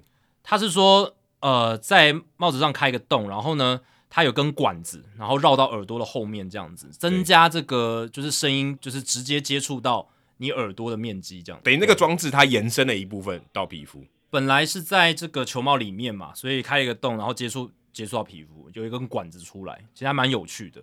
其实这个产品因为是第一年嘛，第一年开放大联盟的球员来自由选择使用。那老实讲，其实一开始反馈都还不错，使用率也随着球季的进行不断的增加，越来越多人用。其实到例行赛尾声，几乎我我相信七八成、八九成都在用，除非中间遇到一些状况，然后他们呃可能觉得效率上不是很好，临时改回传统的暗号，但是大部分应该都接受了。而且二垒有人的时候，基本上不太可能不用 PitchCom。对对对，节省麻烦。嗯，对，这个产品其实也在球季中不断聆听球员使用的实际反馈。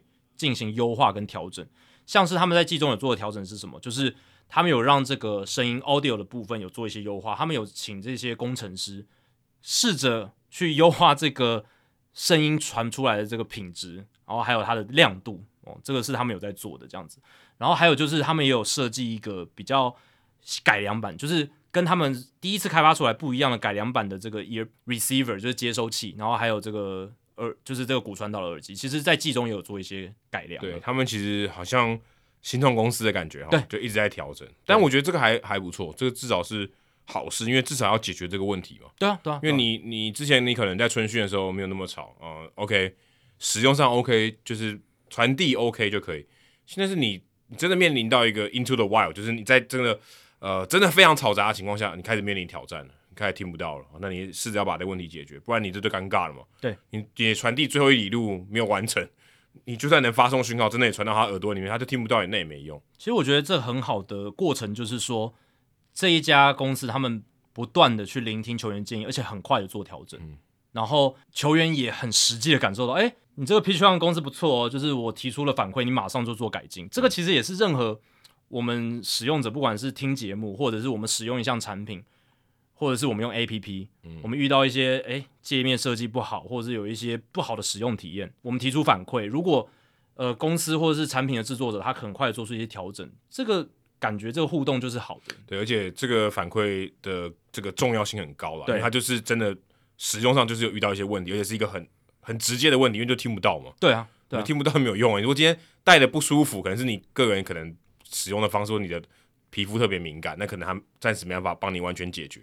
可你如果今天你的声音传递不到，那就是这个东西就是没有意义的嘛，没有功能，没有功能性的。其实这个也很重要，就是呃，因为你在开发这个产品的时候，你很难直接拿到大联盟赛场上做实验嘛。这而且你不可能找那么多观众啊，对啊，你，你不可能说啊，我们的压力测哦，对，其实也可以哈，他就模拟那个声音很吵，是可以，但他们已经做了很大的努力。我看了一下这个报道里面有写，他们最早设计这个 PitchCom 的音量调节的时候，其实只有设计十格。因为他们觉得，哎、欸，十格已经很大声了，球员会不会抱怨很吵？而且而且知道太大声，旁边搞不好听得到。对他，他们有这样子的一个忧虑在。哎、结果他们第一次去让球员使用的时候，像去年在开发期，他们有带给高阶一的球员给他们试戴啊什么的。然后呢，呃，一开始甚至还是一个耳塞式的一个形态。那最早球员马上就觉得不 OK，耳塞式不行，我不想要投球的时候插一个东西在我耳朵里面不舒服。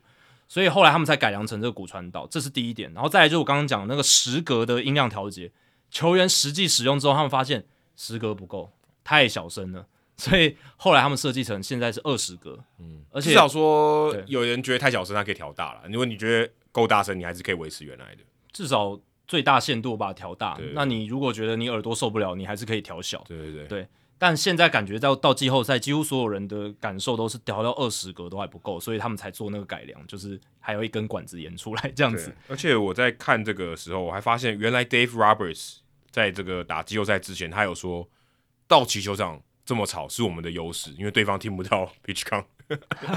他有说这一句，我就好好笑哦，干扰他们听 PitchCom。哎、欸，这是真的会有影响啊！你看那个 Chris Bassett，他不在这个外卡系列赛就。就就有听不到，对，造成一些困扰，哎，嗯，他说，哎、我到底是要看暗号还是要听 PitchCom？对，所以这个改良是很重要的，就是他他确实是需要的，就是原本这个产品有它的限制，真的声音太吵的时候，球员当下是听不太到，而且他们原本呢，其实是希望说直接在球帽开一个大洞，然后让这个骨传导耳机更大面积的直接接触你的皮肤。哦，等于有点像内建了。对，但是球员不喜欢，他觉得这个接触面积太大了，他觉得不舒服，不舒服了，所以他们才会退而求其次，那我开一个小洞，让管子延出来，这样子。嗯，以后搞不好就直接开一个小孔，直接钉在你的耳朵上。这样会不会痛啊？我不知道，或者粘直接粘住。对，因为小管子还是有个问题，就是像 Clevenger 在季后赛遇到，就是他那个管子，他头发长嘛，所以他那个管子哦会弄到，就弄插到头发里面。Clevenger 大家如果去看季后赛，忘记哪一场，反正他就有一场，他不断的去瞧，那他以为是 PitchCom 出了问题，但其实不是，是因为他头发卡到了那根管子，没办法让管子接触到他的耳朵上，所以他瞧了老半天，发现就听不到。对啊，因为他没有接触到耳朵，他听不到。对，就听得没那么清楚。后来他们球团就是休息室的人拿新的给他，但他后来发现说，哎、欸，其实 PitchCom 本身没有问题，他只要稍微瞧一下，把管子从头发里面拔出来，就、哦、就 OK 了。所以这样头发也是一个问题。是你如果头发很长的话，就可能有影响这样子。哈，那这样问题还蛮多的，也不可能要求人家把头发剃掉。对啊，所以就可能还是要想办法继续优化，对啊，你看这个其实我们在一开始讨论 PitchCom 的时候，我们也不会想到这些东西，完全想不到有太多可能的情境了嘛，对不对？嗯、就是。真真的叫实际比，比较可能是觉得是听不到，可是很多情况你不知道什么样情况下听不到了，对啊，你会觉得说、哦，这个会不会是有效率的传递方式？对、哦，但的确在以节省时间上面来讲，好像真的有有有帮助诶。有，他说每场比赛在节省大概六分钟，就是今年大联盟九局的比赛平均时间是三小时三分钟，那比去年九局比赛少了大概六分钟多。当然，但这个你说完全是 pitch count，你也很难完全归功他，呃，很难完全界定，但是。呃，PitchCom 被认为是一个原因之一。对，因为他真的每一球他都会影响，我觉得这个是很大的差别。而且真的我们在转播的时候，你很明显感觉到他不用看暗号啊，对，那速度快超多的。而且为什么会说 PitchCom 可能是一个很大的因素，就是因为你自己你仔细回想去年跟今年规则做了哪些改变哦，就是国联采 DH 制嘛。嗯还有什么？基本上没有什么太大的改变了嘛。嗯、就是 Pitchcon，就是 Pitchcon。不，Pitchcon，嗯，之所以还有那么多球迷问，我觉得其实他宣传上面，他大联盟没有非常非常积极去宣传这件事。是，然后再加上呃，至少台湾这边没有一个官方的翻译，就是英文上面，我觉得、哦、大家会觉得很陌生啊。就是 Pitchcon 到底是什么？哇，你讲到一个关键呢。我我觉得很多事情就是大联盟的东西要传输到呃台湾这边，我觉得。呃，翻译会是一个问题啦，就是语言还是一个门槛。我必须说，对大部分的球迷来讲，你说要给他一个名字，给他一个名字好记，然后一看就知道说，哎，是一个传暗号的。不然你就像，如果你都讲什么 sinker，你不能讲声卡球，你就不好记。啊、你如果讲 sinker sinker sinker，一般人他他哪知道是什么？cutter cutter cutter 是什么？他可能不知道是什么。但你有一个中文对应的名字，就好记很多。对啊。其实老实讲，我们现在都讲卡特球嘛。如果翻译成切球，嗯、对于一般人来讲，他可能更直观的可以知道大概是什么概念。好像比较对，因为他真的有一个切的动作。对，所以像声卡球，当然现在大家都知道声卡球是什么。但如果就是推广出去，直接翻成是什么，比如说下沉球，可能会更加的清楚之类的。比较，因为声卡听不出来什么意思。它是音译嘛？对，它是音译。声卡是伸出一张信用卡还是？就像我觉得曲球就翻得很好嘛。哦，对，你一听就知道是什么东西。因为好像中国翻成曲线球，对不对？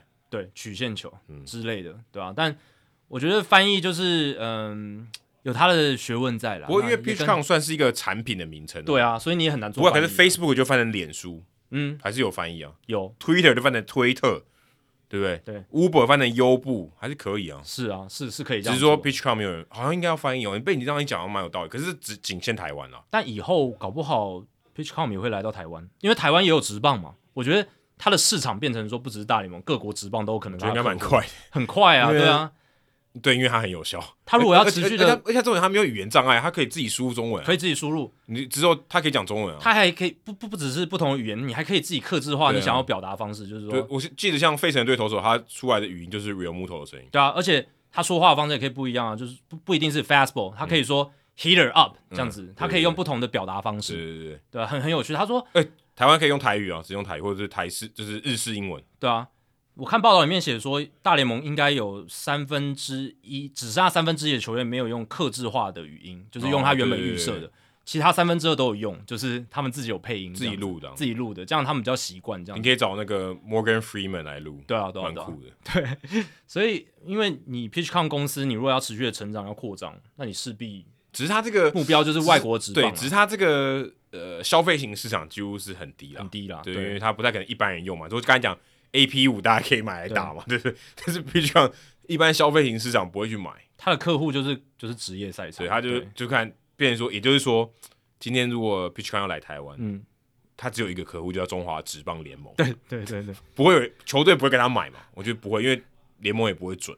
学生棒球也用不到这种东西啊，对吧、啊？太因为太贵了，啊、除非它真的普及到一个非常非常普及，但我觉得这个可能还要很长，但有一段时间。职业联盟开始去采用，哦，听起来是蛮有机会的，就是搞不好日职很快就会有，我不晓得，因为它有个很大好处就是可以节省比赛时间了。对，而且你你看今年其实大联盟平均九局的比赛时间缩减六分多钟，这其实很大哎、欸。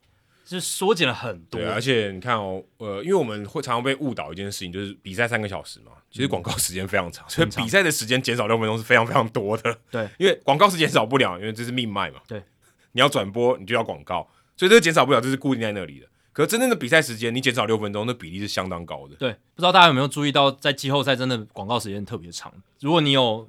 例行赛跟季后赛都仔细看的话，你现在去尿尿也可以回来，可以喘口气。体感时间差很多，尤其我生 就我们有在转播的话，那个体感时间真的差非常非常多。哎、欸，说到体感时间，我每次在转播的时候，都觉得那个广告时间好短哦。可是，在电视机前面觉得广告时间好长。转播的时候觉得短，然后转播的时候看转播的时候就要近的，很对，感觉差超。可是明明就是一样的时间，对，体感时间差超级多。对，真的真的有差。我们自己在转播的时候，一个很大很大的感觉。对，然后像你播 U 二三，或是播中华职棒五局，或是四局有一个 break，呃，一二三是四局嘛，然后中华职棒是五局一个 break，我那 break 就觉得特别长，非常非常长。没错，就觉得哦，跟前面的这个休息时间差距非常大。好，接下来聊一个我们上礼拜没聊，但是如果我们这礼拜再不聊的话，它就会过期了，对不对？呃，当然你如果你是在这个金手套奖公布以后才听的话，那已经过期了。但是你可以听听我们讲哦，今年的金手套。有哪一些比较呃特别的一点话题？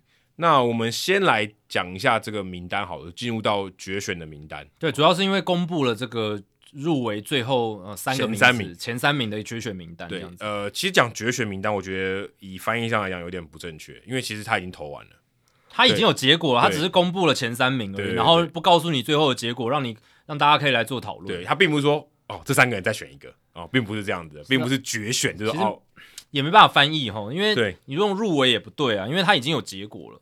哦，但也算入围了，因为像什么金马奖、什么金曲奖，他其实也是有结果了，然后他也是跟你讲的，入围的有谁谁谁谁谁谁谁哦，你这样讲也对啊，所以他你像讲金手套这个公布，他也算入围名单，这样讲好像也对啊，他只是每个守卫都只有三个入围，因为入围的确是一个范围嘛，对对对，那围就是一个范围，他现在这个范围就是三个人这样，而且颁奖的时候他那个。都早就都已经定了，就是得奖的是谁？信封里面打开那一瞬间，早之前早就已经定好。没错，没错。典礼举行的时候，早就已经知道是谁了。好，我们就说这是入围名单。好，入围名单。好，入围的有啊，嗯、入围的有。我们先讲一下，呃，金手套，大家如果不知道的话，其实是每队教练去选的。啊，每一队大概就最多是我看是六票，不能投给自己的球员这样子。总教练跟教练都有。对，总教练跟教练都有，因为像巨人队教练很多嘛，嗯、啊，你不能每个人都投嘛。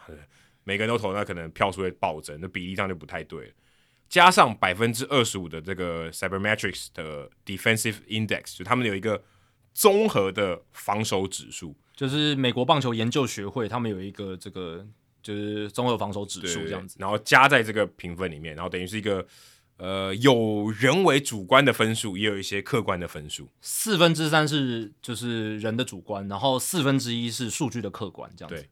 那美联呢？投手 Jose Barrios 蓝鸟队的，Shane Bieber 啊守护者队的，Jameson Taillon 洋基队的，这三个人是入选的。你觉得哪一个人会最重？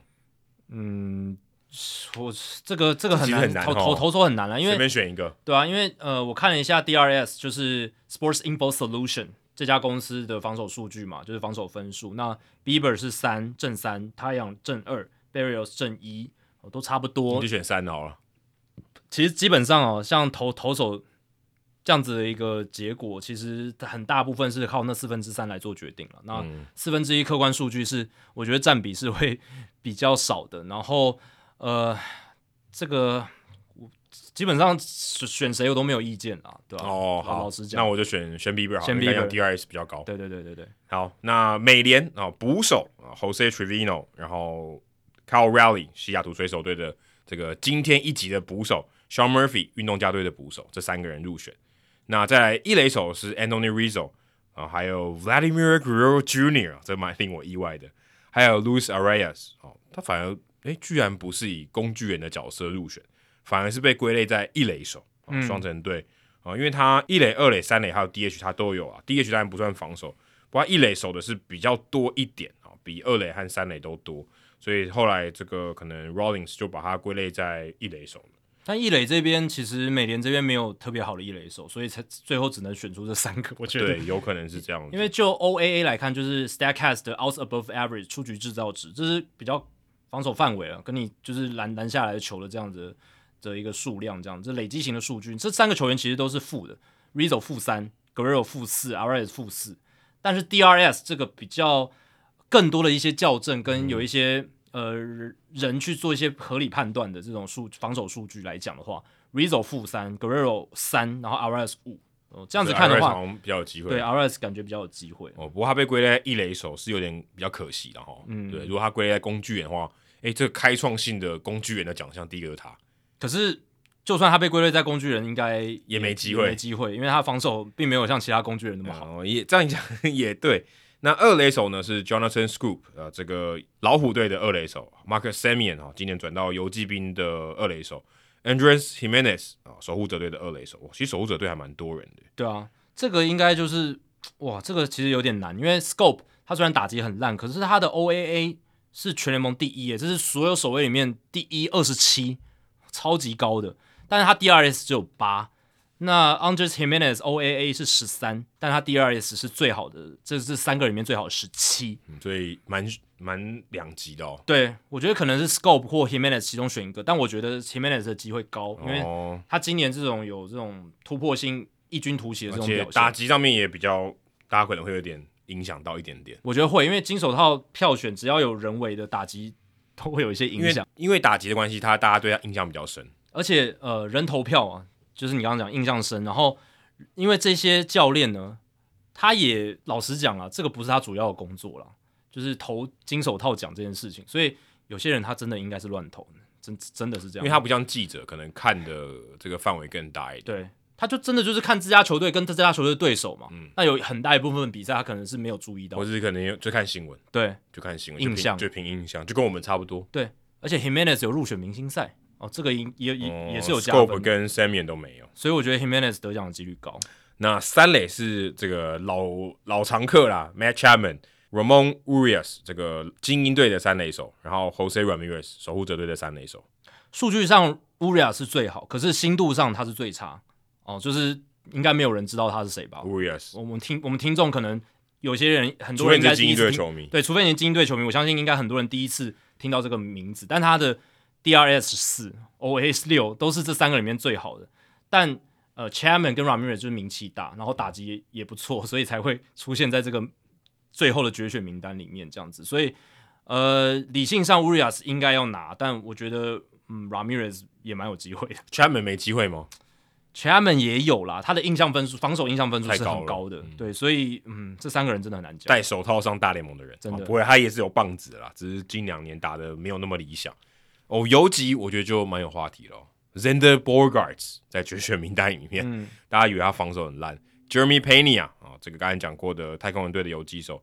Carlos Correa 啊、哦，今年来到双城队，可能明年也不会穿双城队球衣了。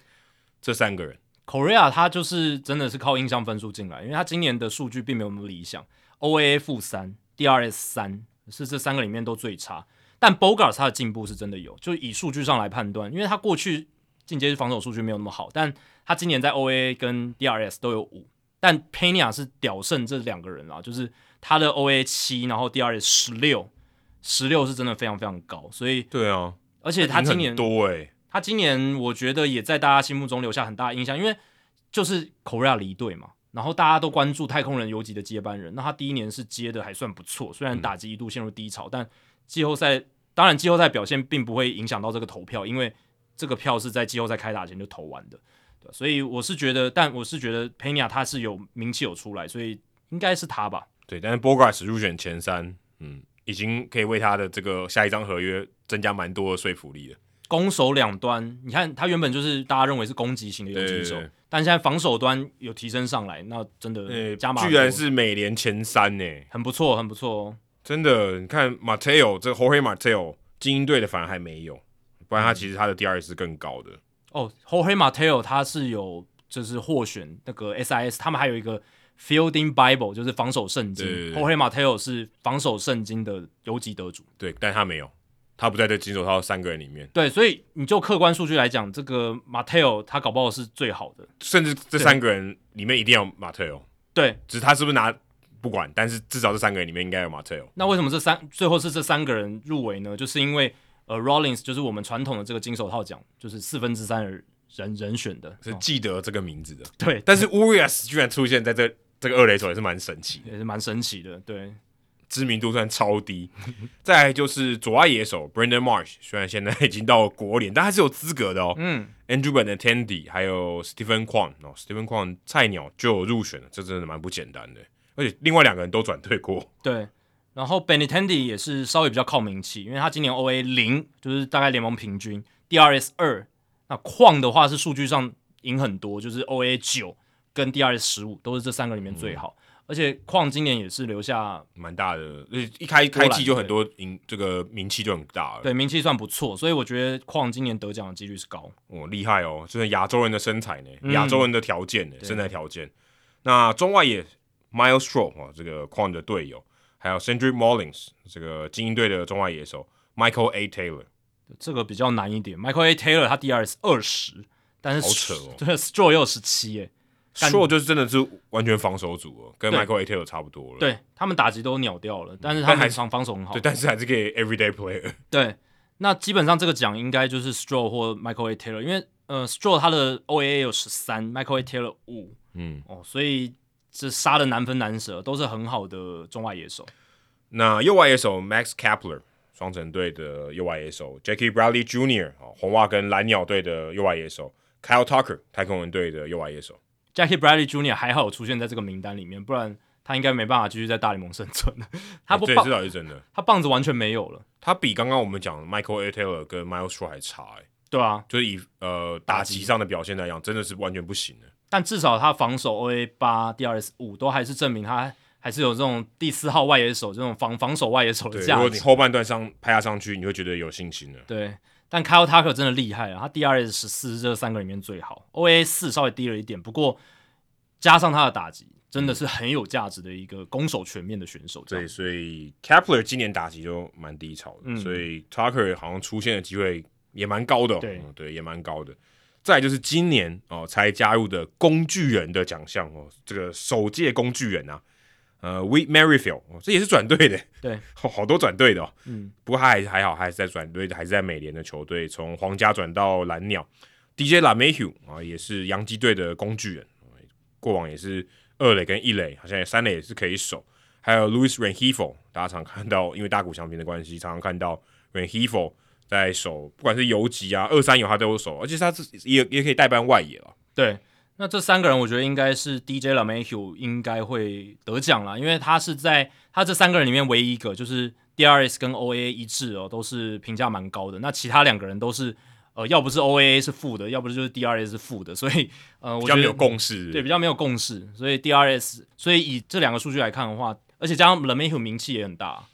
打的比较久吧，对啊，打的比较久，而且他这种工具人的这种形象已经深植人心了。哦，来到洋基队基本上都是工具人，尤其如此，对，而且贡献非常大。嗯，那再来是国联的，哎、欸，说到这个，我们查这个名单，国联的时候我查 Rollins 官网，居然没有工具人。后来 Jacky 跟我说，大联盟官网有，所以我也不知道到底发生什么事。Rollins 的官网好像有误植，还有错误这样子。而且他们发给其他媒体的新闻稿其实是正确的，好奇怪、啊，就自己官网的错误百出。对，而且这个不是什么我在上就是这个名单的第一天去看哦，是到我现在录音前都还是错的，嗯，还蛮糟糕的。我也不知道发生什么事，所以大家如果去查的话，搞不好也是错的。那国联的话，投手 Max Fried 勇士队的投手 Tyler Anderson 这个也蛮令我意外的，就是道奇队的投手，他也是。金手套这个入选前三名的，另外是 Corbin Burns 酿酒人队的王牌投手，投手真的很难哦，真的很难选呢。对，而且 Max Fried 有拿过金手套，所以我觉得他可能机会大一点，非常大。就是我觉得大家判断能不能拿金手套，有一个很重要，就是他过去有没有拿过金手套。过去有拿过的这个几率的话，我会倍增。所以 Rafael Palmeiro 当初也是这样。呃，对对对，对，所以他即便已经变 DH 了，就是大家还是哎，他还是有手一垒嘛，还是勾他，对，还是勾他，对吧？所以其实。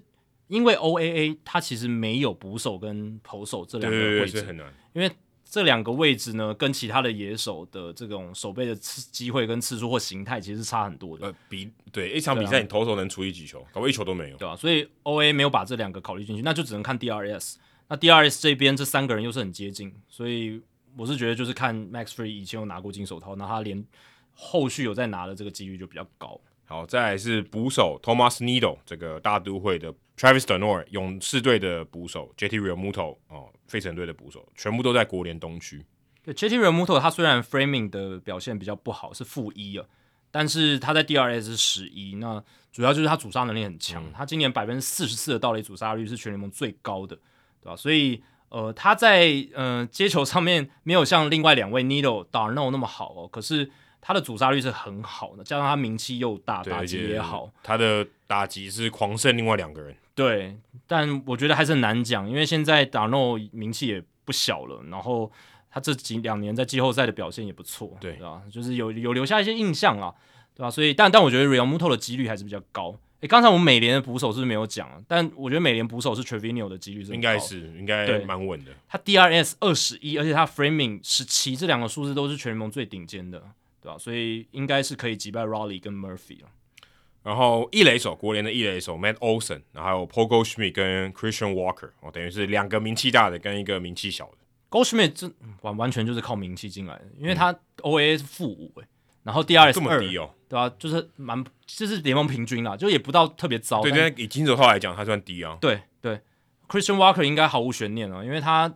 DRS 十七，OA 十四，都非常扯的。而且他全垒打能力很强诶，其实他是一个被严重低估的一名选手。其实季中有一些呃大流媒体在讨论今年呃被忽视的杰出选手，Walker 就常常被拿出来讲。对对对对啊，对，因为响尾蛇队也算是这个关注度比较低。对对对。那二垒手 Tommy Edmond、Brendan Rodgers。哦，也这个洛基队的二垒手 Jake Cronenworth，Cronenworth、哦、也因为他最近今年也比较固定守二垒了，嗯，所以这三个人，Edman 其实也有入选那个入围，就是工具人哦，对对对对，所以他是两个在下面，对对对对对，所以呃他是有可能抱走两个奖的哦。之前那个 JT Martinez 也有嘛，哦对对对对对，他他不是那个他是银棒银棒奖用两两个身份外野手跟 DH，那现在金手套也有可能啦，因为金手套现在多了一个工具人嘛。对不对？哦，好不合理哦。所以你变成说，你可以呃，就是双料得主嘛，对不对？双料得主。哎，Edman 我觉得机会很大。对，Varsho 搞不好有机会啊。对，Varsho 也有机会。对哦。Edman 是 OA 十九，DRS 十八，这两个数字都是顶尖。但 Rogers 今年算是异军突起，防守表现进步了很多。嗯、他守二垒就守比较好了。他的 DRS 二十二，可是 OA 是三。哦，所以这个就是落差比较大，所以我觉得 Edman 几率是非常高的了。哦，所以你现在判断的标准就是两边的共识是不是比较一致？共识比较一致，然后还有就是名气，对，这这两个我觉得是一个最大的指标。那三垒的话，那直接看名气就不用选了。Nolan Arenado，对，感觉他的几率很高。Ryan McMahon 跟 Ke'Bryan Hayes，即便 Ke'Bryan Hayes 他的数据很扯，OA 十八，DRS 二十四，二十四是所有守备位置里面，就是所有人里面 DRS 最高的了。任何守卫算下去，DRS 之王，DRS 之王。但是，嗯，Arenado 是名气之王。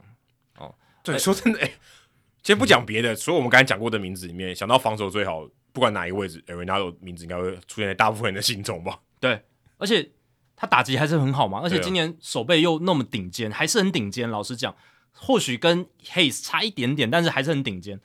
然后他已经说了嘛，他要续留这个，就是不会 opt out。对，他有一个跳脱条款，他没有要 opt out，他续留红雀了。这很还蛮少见的哦。我说在球季刚结束，他马上就说我要 opt in。而且重点是他巅峰年，嗯，照理来说他可以再跳脱，然后再削一张大。他搞不好还可以，对，还搞不好可以削一张大。以他今年的这个整整体的表现，他不管是在防守或者是在打击的部分，他的 OPS plus 一百五十四，其实是生涯最高的一年。呃，还要强调对。对不对？因为他下山了啦，所以其实他的数据也许绝对数字没有像上这样那么好看，可是调整过后，他的数字其实表现是更好的。加上今年的球比较呃比较不会飞了，所以他整个数据是更好的这样子。那诶，很少看到一个球员他缴出生涯年哦，然后刚好有跳脱条款哦，竟然没有跳脱的，而且而且还蛮快的。对，我说他这个选择宣布阿宾就是不跳脱。其实算是蛮，就是以时间点来讲，算是蛮近的。代表说他对于红雀真的非常喜欢，而且他就是，嗯、他就等于是宣誓了自己的忠诚哦，这个是很明显的一件事情。他当初住天母啦，就是忠诚，住在忠诚路，忠诚路上嘛。他当初要被交易，就是对着洛基的老板喊说 “trade me” 的时候，其实红雀算是他心目中非常理想的一个球队了。嗯、对他就是想要来这支球队。那他现在的一个真的个行为也是非常符合他的不要钱的做法。嗯，跟 Jose Ramirez 差不多，不要钱的了。我要赢，对对，我要钱，我要 不要钱，我要赢。对 我我就觉得我喜欢这里啊，就留下来。没错，不然其实这样真的有点跟钱过不去。嗯，那再来就是游击手哦，金合成。啊，有入选前三名，Dansby Swanson，嗯，Miguel Rojas，我个人是真的非常喜欢看到金合成拿金手套。这三个很激烈，这三个真的很激烈。Swanson 是 OA 二十一很高，可是他 DRS 比较低。那 Miguel Rojas DRS 十七最高，那金合成刚好就是介在中间。就是哇，我们要选出一个可能 Swanson 的名气比较大一点，嗯，对，名气比较大一点。但金合成其实今年他受到比较大的关注，就是因为 Fernando Tatis Jr. 的伤势，反而让他诶。获得了蛮蛮蛮多人的关心。现在 Preller 问：“哎，请问 Tatis Junior 他总有一天会回来吗？他要放哪里？”嗯、感觉现在我觉得他去外野的几率很高了。对啊，因为金克成明显告诉大家我扛得住嘛。对，也也也许我的攻击能力不如 Tatis Junior，但防守是比较好的。对，但我游击我绝对站得稳。对，我觉得我觉得有资格嘛。而且他很认份的打了这两年，然后出赛稳定，然后重点是防守就是做做的很好。他真的是我觉得至少这三年来亚洲。先不管大谷翔平他自己他的游戏，但亚洲他输出，我觉得真的是令我蛮惊奇的，很不错的一个代表，真的很不错。对，他算是就是呃很年轻就进韩职，然后也打了很久，获得这个资格来到嗯，就是可以来挑战大联盟，然后也有把握住这个机会。虽然第一年打击感觉感觉还在调整这个联盟，可可可他有适应哎，他没有被淘汰，而且站得很稳哎。对，甚甚至是在说，当然。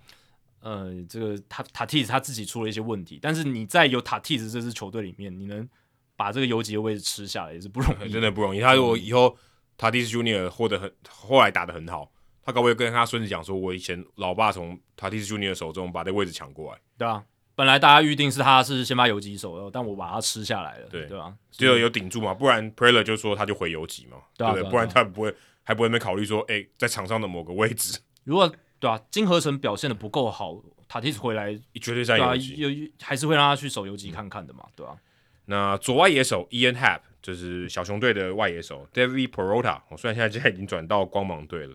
Christian Yelich 酿酒人队的前 MVP，Yelich 是完全名气的，因为他 OA 跟 DRS 都是负的。然后 Peralta 其实他防守范围也没有那么大了啦，因为他也也年纪大了，所以这两个感觉都是这些教练印象分数投出来的。那 Young Happ 他不管就客观或者是今年的表现上，我觉得获奖的几率是最高的。中外野底的，对啊，中外野底去守左外野，应该是不会太差。那中外野的话，哦，这个就蛮有趣的哦。Victor Robles 这个国民队的中外野手，Trent Grisham 教士队的中外野手，Alec Thomas 新秀响尾蛇队的中外野手，对啊，今年响尾蛇有很多就是发展起来的年轻的外野好手，嗯、像这个 Corbin Carroll 嘛，Alex Thomas 也是一个。呃，但是这这一组也比较难选哦。Trent Grisham 他在 OA 十七是表现的很好，不过 Victor Robles 他在 DRS 十二是比 Grisham 来的高，但我觉得就是应该是 Robles 跟 Grisham 其中二选一啦。但 Grisham 比较不利的是他今年的打击表现是很鸟的，很鸟，因为他跟 Bradley Junior 不太一样，大家以前对他打击是有期待的，但现在打的跟 Bradley Junior 差不多。对。虽然大家可能会一直有疑问，说为什么我们在讲金手套一直会提到打击，但真的真的就是这样，就是这个金手套历来的票选，这个人为上面，呃，对于这个打打击表现留下的印象还是有的，啊，对，对，因为我们接下来就要讲到右外野手，Mookie Betts 右外野手金手套稳稳的啊，这个我觉得也不用讨论，Mookie Betts 绝对是金手套选手，就入围是稳稳的了，对，入围是稳稳的，甚至我觉得他拿金手套也是完全没有问题。但是呢，另外一个。Varsho 入围，我也觉得 OK，Dalton、嗯、Varsho，他甚至他如果这个工具人他也有入选，好，两个人了嘛，第三个人是 Juan Soto，嗯，这个令我真的也很不解。我看到这名单的时候，我想说，啊，这个有对吗？对啊，Juan Soto 防守有这么好吗？嗯，这个引起了蛮大的波澜啊。就数据上来讲，就客观，还有就是你如果有主观也是不好、啊，对，常常看他比赛也觉得他并不是一个好的外野手。呃，对这个入围很有意见的，就是我们的好朋友呃江一昌江教练哦，他就呃其实这个名单公布的当下，他就问我说：“你觉得 Soto 入围合理吗？”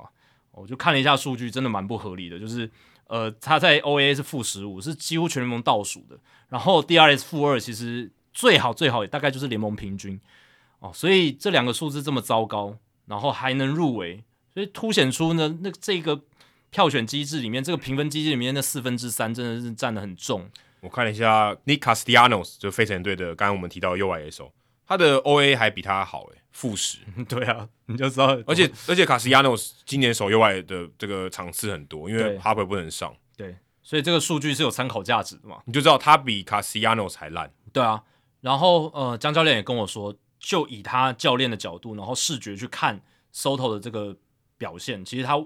外野的守备动作或者一些判断，他们认为都是并不是一个特别杰出的外野手了。对啊，就称不上是金手套。他以前还在国民队都还守左外野嘞。对啊，一开始其实他刚上大联盟就是打高守低的一个，就是一个野手，就是打击是他绝对优势，可是防守就不是他的强项。然后现在移防右外野，老实讲也不是好到哪里去，嗯、结果现在入围了。那这个就是。我觉得就是打击加分啦，名气加分，可是好离谱哦，很离谱啊！就是有，我觉得已经有点接近，就有点笑话了，已经像 Palmeiro 那种接接近那种感觉了。但是他至少有守右外野了，Palmeiro 还没有一垒，几乎没怎么守。对，哦，然后还有就是，呃，他应该不会获选金手套奖啦，所以，所以虽然入围了，可是至少没有像 Palmeiro 当年获奖来的那么离谱这样子。对，因为 Mookie Betts 应该稳稳的。嗯，Varsho 的数据是非常好啊，就是他在 OAA 跟 DRS 都非常好，但是 Mookie Betts 名气比较大，然后他的数据。呃，至少在 DRS 这边是可以跟 Varsho 相提并论的，都 Betts 是十五，Varsho 十六啊，所以呃以 Betts 来讲的话，这个获奖的可能性是很大。所以 Varsho 跟 Edmond 有可能赢两个，有可能啊，但是 Varsho 的几率可能稍微低一点，因为他对手是 Mookie Betts，在右外野这边，对，在右外野这边，但工具人他们两个要竞争的，工具人的这个名单里面有 Brandon Donovan 哦，就是也是 Tommy Edmond 的队友。嗯，然后就是 Tommy Edman 跟 Dalton Varsho 这三个人，那基本上就是 Edman 跟 Varsho 竞争了吧？对，对啊、因为就数据上来讲，呃，他们两个表现是比 Donovan 好很多的。然后，呃，而且就名气上来讲，Edman 也比较高，但是入选明星赛。呃，对。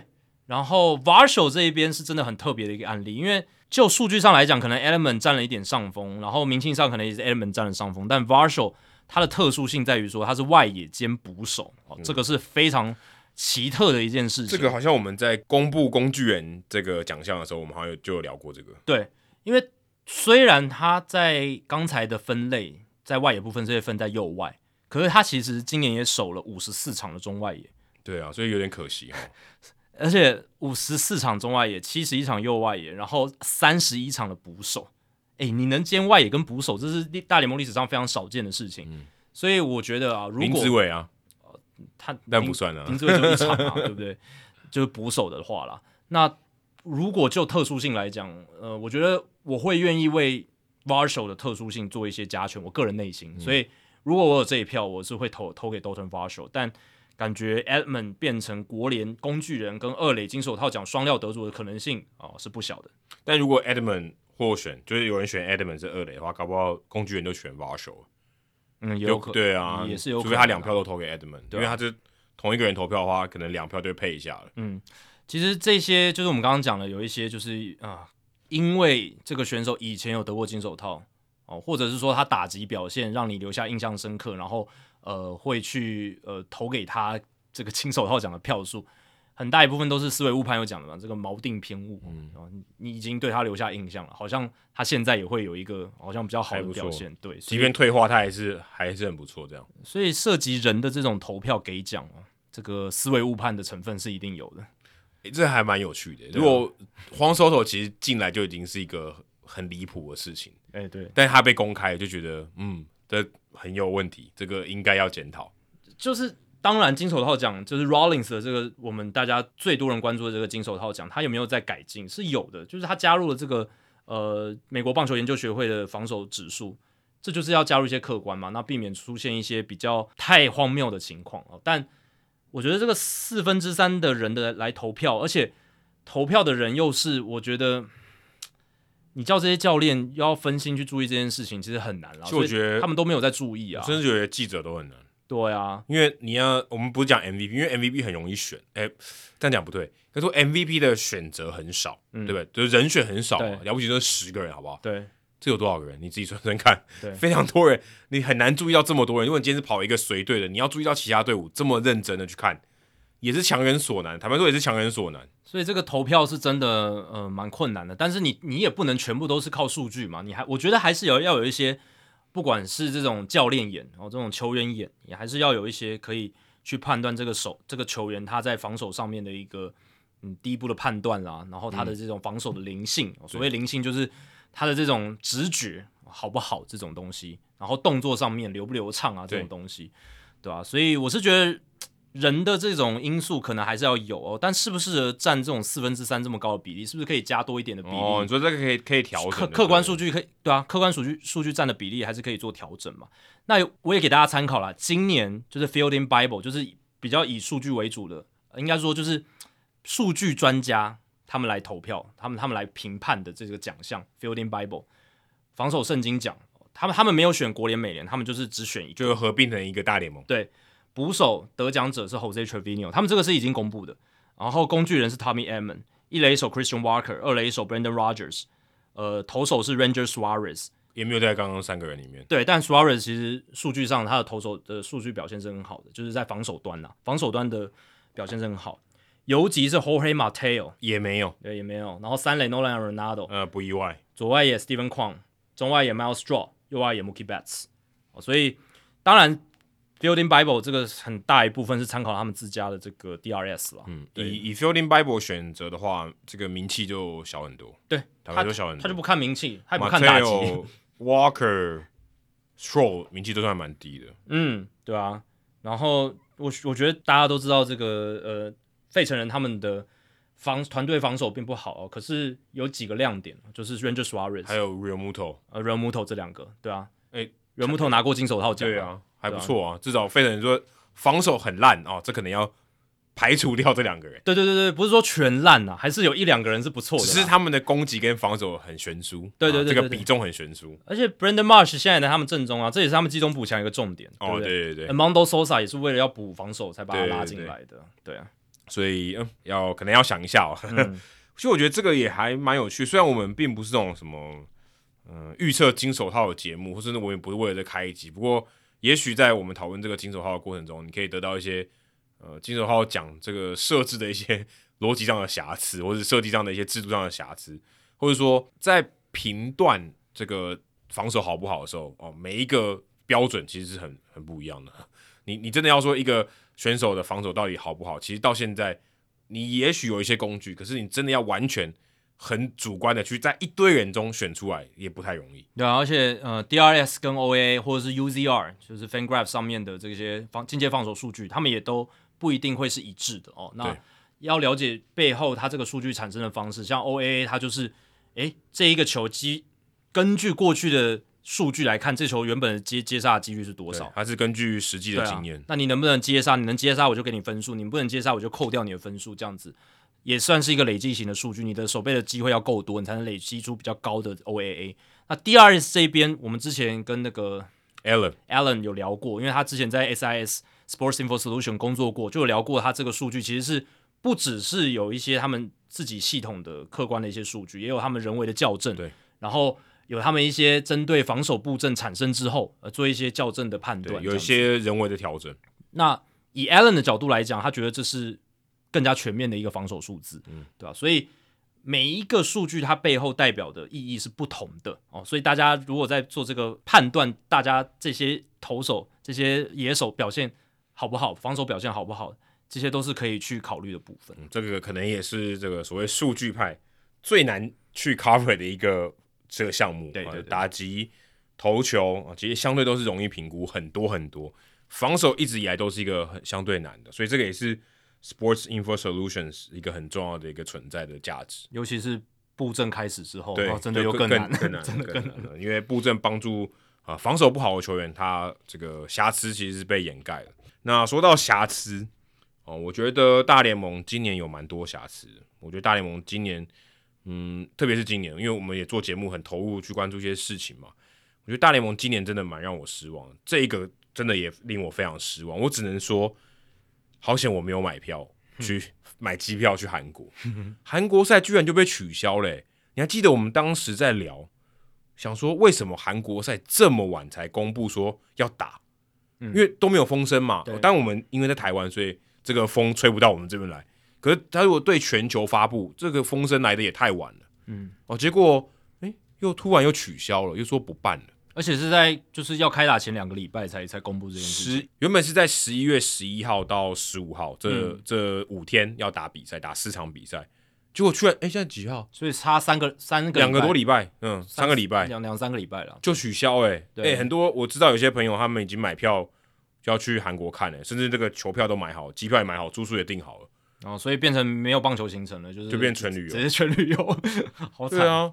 我是觉得这个突然被取消，然后大联盟这边说是一些合约的问题。他是说跟当地韩国的 promoter 就是行销公司可能有一些呃状况这样子，对，但没有确切说到底这个状况是什么。然后韩国的棒协说这个问题很复杂，对，嗯、呃，对，复杂，对，嗯，你等下等下，这是其实是矛盾的。嗯，如果合约的问题其实听起来就合，诶，当然合约可能很复杂，可是你就讲出这合约的问题，可是韩国棒协这边讲说这个理由很复杂。显然不只有合约，如果我的解读显然就不只有合约，就显然说有点打脸大联盟的声明啊，就是代表说，呃，除了合约以外，可能还有一些其他的状况。对，因为看起来应该是大联盟这边说不办了，对，看来应该不太可能行销公司收手，因为行销公司头已经洗下去了。对，我觉得可能是，当然这都是纯属个人臆测啊，可能是有一些利益瞧不拢了，对吧？这这这个是很有可能的嘛。通常任何的一些谈判破局。呃，都利益瞧不拢是一个很大的因素。对，可是这个分配什么的，可是这个应该要早在他们最初步谈的时候，应该就已经要有有一定的共识了吧？对啊，而且你刚刚讲，刚当初公布要打已经很晚，是八月底的事情。哦，是八月底，我记得非常非常晚，八月二十六号。然后我看这一篇大联盟官网新闻，现在它现在只差标题，你点进去已经被大联盟官网删掉了，是八月底的事情。哦，所以。你看，也才过两个月，就就就删删掉了，就 就宣布说不办了哦。然后加上我们之前讨论过的 MLB TV 的事情，对不对？然后你看这两件 TV，对啊，MLB TV 季后赛的这个事情，其实这两件事情对于大联盟在国际化的这个推广上面是一个很大很大的受挫。然后加上 N Venue 的事情，对 Apple TV 到球季结束都没有搞定，对，那个比较是这个 MLB Network 的问题，可可能是他们问题。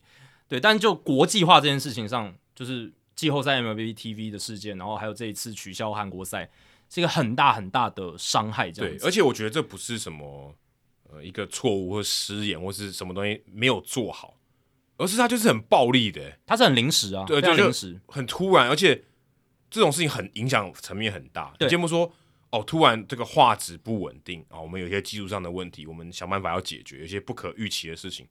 可这个明显就是人为去操作的，然后人为可以去扣的，可以去决定的，然后影响这么大，可是却是这么临时，而且，嗯、呃，我甚至觉得就很不很没有人情哦，就直接就跟大家讲，然后也不也没有多做解释。对啊，因为这个件事情其实大家很多人很多相关人员已经进入准备的倒数阶段了，然后也韩国球员也都是觉得说，哎，这个东西是要发生的，然后也在备战，哎，结果临时非常忽然暴力的喊卡。然后很多人呃都不太清楚确切的原因，当然呃深内部知情者可能知道，但大部分的韩国的棒球迷啊都不知道是发生什么事，然后我们也不知道发生什么事，这也让韩国球迷其实受到了这种冒犯的感觉，被 offended。对啊，就是啊，临时被取消，就这样怎么会好呢？对，你怎么你说停就停？对，然后我有问一个就是我认识的韩国人，我认识的韩国人很少，但是他是极少数的其中一个，吴庸武。哦，不，不是，不是语音，语语音无，不是语音语语音无，不是，不是他，但反正就是一个我认识的韩国人，而且他也是有在棒球圈工作这样子，所以我就问他，然后他是说，嗯，其实他这个韩国赛的售票情况其实并没有很好。那售票情况不好呢？呃，不一定是因为票价高的关系，票价高是一个因素哦，但是主要是因为，诶，韩国球迷也觉得大联盟这一次派出的球员阵容深度不足，被认为诚意不够哦，那。我也去查了一下，就是在被取消前，最后大联盟官网公布的这个球员名单哦。虽然我查的时候他已经把那个文章删掉了，但是我用这种库页存档，对，去把它调出来哦，发现说新度上，我觉得确实是没有到很高，但没有也没有到特别烂啊。就是投手唯一的一个目，只有公布 Domingo Germán 哦，洋基队的投手，捕手有 Salvador Perez，我觉得还不错，有明星也拿过全垒打王，对。然后呃，裴志环。就是一个海盗队的韩韩韩国选手，一垒手是 Darin Ruf，嗯，大都会的，也打过韩职，没错，大家知道他是谁？有韩国的关联性。崔智万就不用讲，就是光芒队的韩国选手。二垒手朴孝俊也不用讲，就韩韩国人嘛，也是海盗队的。游击手金河成。教士队韩国人，然后明星，这这算大明星了吧？对不对？我觉得蛮大的、啊。呃，都回家。而且以以韩国的人的角度来讲，这应该是就像就像如果我们举办一个大联盟的明星在在台湾表演赛，然后王建民来、哦、来投。王建民现在不能投了。我我是我是说以前啦，以前、哦、对吧、啊？以以前就是王建民回来过。如果有对，如果现在此时此刻的话，张玉成一定要回来打。呃，对对对，类似这种感觉。然后呢，有几手还有 Jorge Mateo，我们刚刚讲了，哎，这个 Fielding Bible 防守圣经肯定的金手套奖得主。然后还有三垒手是 Patrick Wisdom 小熊队的，外野手 Randy Arozarena、Steven Kwang、Anthony Santander。呃，你就是唯一这种名气超级大的，大概就是 Salvador Perez 吧。嗯、然后以韩国人角度，可能就金河成、嗯、啊，其他崔智万这样，呃，崔智万。但你就大联盟整体的表现来讲的话，这个这个深度确实是比较不足了。那这也让韩国球迷对于这个高额的票价是感到有一些感冒哦，这是我。得到的这个理由这样子多贵啊！最便宜的一般成人票要六万韩币，大概是台币一千三百六十元，还可以啊。那他们觉得贵啊，因为韩国物价很高哎、欸，相对起跟台湾比，你不能用一千块来看哎、欸。但韩国球迷是认为说这个票价是贵的，他们说这个票价大概是韩国职棒周末赛事本垒板后方座位的票价。我我是不太清楚，但是我的就是这个韩，就是我问了这个韩国人，他跟我给给我的一些讯息。对，但是他大联盟球员啊，所以还是有差、啊。就是等比赛等级还是有差，只是他觉得新度不够，但是贵一点是是可以预期的、啊。对，但我刚刚讲的都是就是最便宜的球票了，那、哦、那后后面还有更贵的嘛？就是所有其他的区域的票价都比我刚刚讲六万韩币来来来的贵。对，最贵的有三十九万韩币的，对，最贵有到三十九万韩币，六倍多。对，然后大部分都在十万韩币以上，大部分的座位，那就两三千块台币。对对，所以。呃，这个是有听到的一些抱怨这样子，而且也有一些韩国球迷也把这一次 MLB 要原本要派到韩国的名单，跟二零一一年大联盟派出到台湾打这个大联盟全明星台湾大赛的这个名单做比较。二零一一年的哈，对，二零一一年，十一年前诶，对，然后那个时候是打了五场比赛，我有吓到，我靠，在我从十二零一一年十月一号到十月六号。五呃六天里面打了五场比赛，其实还蛮有诚意。就那个父与子那一次，哦，对对对对对对，就是卡诺父子来的时候，不是是民视的广告，父与子。哦，哦你们你不知道我在讲什么，乡民就会知道。呃，我知我知道那个东西，我知道。他不是来宣传民视的这个八点档，对啊，而且卡诺父子也有来啊，对对对，对啊对啊，法卡卡诺父子也有来，对，所以那一年大联盟派来台湾的这个球员的心度确实还算不错，就是有 Curtis Granderson、Robinson Cano。Pablo Sandoval，哎，这些都算是当时蛮蛮抢眼的一个巨星。还有 Michael Morse 吧？对，Michael Morse。那其他的也算是不错的大联盟球员，但是心度可能比较没有那么好，像是 Erick Aybar、Logan Morrison，嗯，哦，然后 Josh Reddick，呃，Ryan Roberts。大家要考虑那个二零一一年的年代背景哦，不能用现在的标准去看。然后还有像呃 Jeremy Guthrie 投手啦，Jeremy Guthrie，当时也是精英队的先发哎，对，也算王当时的王牌哎。Dylan G，嗯、哦、Ross Detwiler，哦，这些还有 Mark Melanson，哦，哎，现在还在投呢。呃，对对对对。然后呢，总教练是 Bruce Bochy，嗯，哎，Bochy 是二零一零年大联盟的冠军队教练。现在这次是谁带？原本好像是 Mike Matheny 要带嘛，后来换了是，是 AJ Hinch，对，后来换 AJ Hinch，AJ Hinch，对对对。所以呃，韩国球迷对就是有两点不满，一个是他们觉得这一次要派的名单没有像二零一一年派来台湾的那么好，再来就是。他们对于大联盟派 AJ Hinch 来作为这个代表队的总教练也不满，因为 Hinch 有这个丑闻哦，有太孤单。对，哎、欸，你上一届是派你上你派去台湾的是冠军队总教练呢？当然 AJ Hinch 也是冠军队总教练，啊、但是但那个名声不能比啦，名名声不能比，所以说没有比较没有伤害，对啊。他们就会说：“哎、欸，你是不是比较重视台湾？那时候派那么好的，那这一次新度没有那么好，这样子，对啊。”啊，我觉得这个理由，我觉得还好，哎，就是有有，这也不算理由啦，就是有人提出这样的抱怨嘛，对吧、啊？就韩国球迷提提出这样的抱怨，还是这个是行销公司放的风声，说大联盟这边就不捧场，导致我们卖票卖的不好，都是因为新度的关系。嗯，因为其实我觉得这是可以要求的吧？如果今天我们要谈一个合作。你基本要给我谁嘛？对啊，这个我觉得可以要求，就是合约一部分。对，今天不可能行销公司跟你说，你派谁来我都接受。那万一都派一些四 A 球员怎么办？对，你这不陷我于不义吗？对，啊、对不对？你我们谈的时候一定会谈到这个。如果你今天在谈合作的时候，这个没有谈进去，然后你就要开始说，好，我们的韩国赛就要够了，那也太瞎了吧？对，所以我觉得，哎，售票情况不佳，可能是一个双方出现嫌隙的一个点哦，有可能。可是可以解决啊，我觉得这是可以解决的啊，只是显然不想要解决，或来不及解决，或是就算了，就就没钱。然后双方都不想要继续下去，然后就各自都站站住立场。对，因为其实整个整个过程都很奇怪，你不觉得？嗯、公布的很晚，然后中间公布这些人选的过程又显得很低调。嗯，哦，也没有，呃，因为很重要的一件事情嘛。对，大联盟到亚洲来，到韩国来，而且相隔一百年呢，一九二二年以来第一次大联盟球员到韩国打表演赛，一百年呢。对，哎、欸，我们讲很多记录，说百年的记录，我就觉得、嗯、哦，这个很厉害，那这个也应该是很厉害的事情。对啊。推广国际化很重要很重要的事情，就我觉得弄得蛮低调。以大联盟的这个角度来讲，我觉得是弄得蛮低调，而且台湾也应该算在市场以内吧。嗯，我觉得韩国赛台湾应该是可以被包含的范围吧。说 OK，台湾的球迷你也可以去啊，对不对？我们也希望台湾的球迷去。嗯，应该要可以这样吧？对，在台湾我是没有感觉到这种感觉。对啊，我我是完全没有，没有说啊。台湾的球迷也可以去韩国看哦，其实是可以的嘛，也不是做不到。我觉得可能也是因为没有百分之百敲定哦，所以他们宣传上也不敢太大力道。那也太小，这太小了，就就很就搞得很对啊，很仓促，很最后这种结束的方式也很不好啊。对，临时取消，如果你今天因为一些天灾人祸取消，嗯嗯、我完全可以理解，对吧？对，当然对韩韩国最近有发生悲剧的事件，但这个取消跟那个应该没有完全对，发生在之前呢、啊。对对对，就觉得。这很粗糙哎，我对大联盟真的很失望哎。而且这个很严重的后续的余波效应是说，他这件事情等于是激怒了全部的韩国棒球迷。我觉得我也被激怒了。对啊，甚至我只是没买票而已。对，如果我我有买票，我应该会气死。可能我安排了一个假期，就是为了这个东西，但是直接被取消，我会很生气。那韩国球迷被激怒了，那这对于未来两边。交流的这个互信一定会造成伤害，是有个裂痕在那边的。所以大联盟未来如果要在韩国这个市场继续推展他们的业务，或者是一些呃活动，或者是他他他们要持续发挥影响力的话，这件事情肯定会后续会被拿来做文章说嘴。对，而且你临时取消，好，我们知道了，你给的理由你也，我觉得就也很很模糊，就是一个借口而已。然后你也不说明清楚，我觉得你如果今天。你要让大家理解，说我们有我们的难处，对不对？嗯，好，你讲出来，大家可以接受，也是有诚心的道歉，这的确要道歉，也没有，好模糊哦。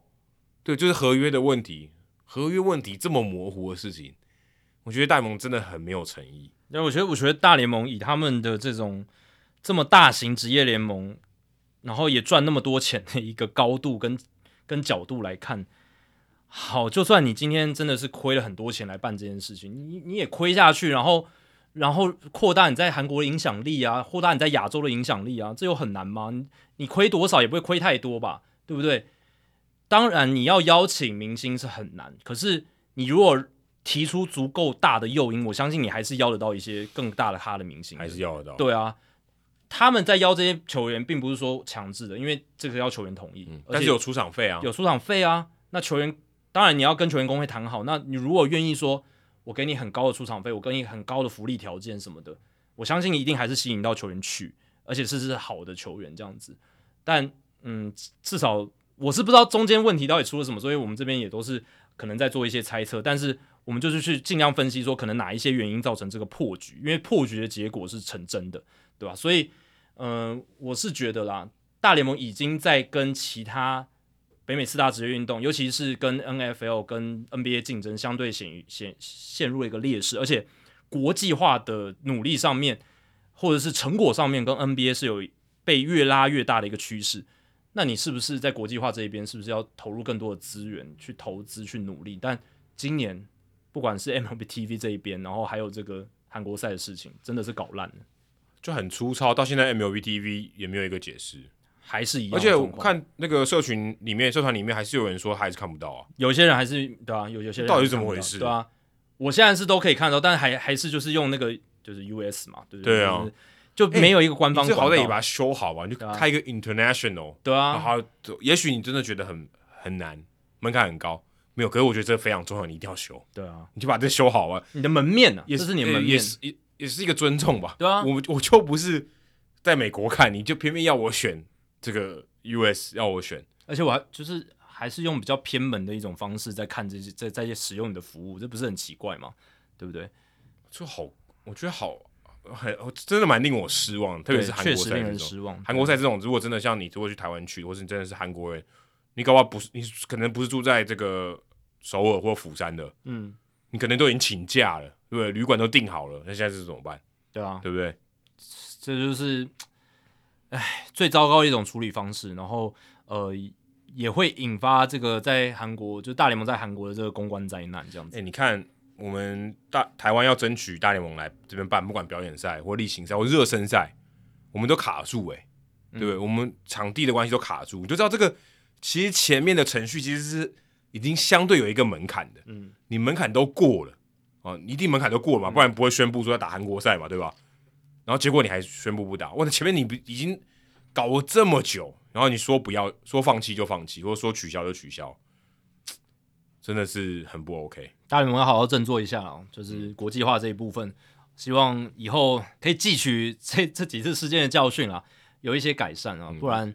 PitchCom、啊、你看做的很好，有持续的改善，对，做的不好我们改善，我们真的反接受这些反馈。那大联盟现在这这个一说出来说明门直接关上，也不给你其他解释，对啊，我们也不是呃全部都在批评大联盟做的事情嘛，像我们今天也有称赞大联盟在这个拓展这个黑人美美国黑人这一块是有做好的，呃，也逐渐有有成果出来了，他们是有一些事情做得好的，对不对？对那。至少在国际化这一块还有很大的进步空间，而且我们身为国际球迷，感受真的很深。没错，对，这个是哎、欸，不能讲切身之痛啊，但是感触是很深的，就觉得比较没有受到很大的重视。没错。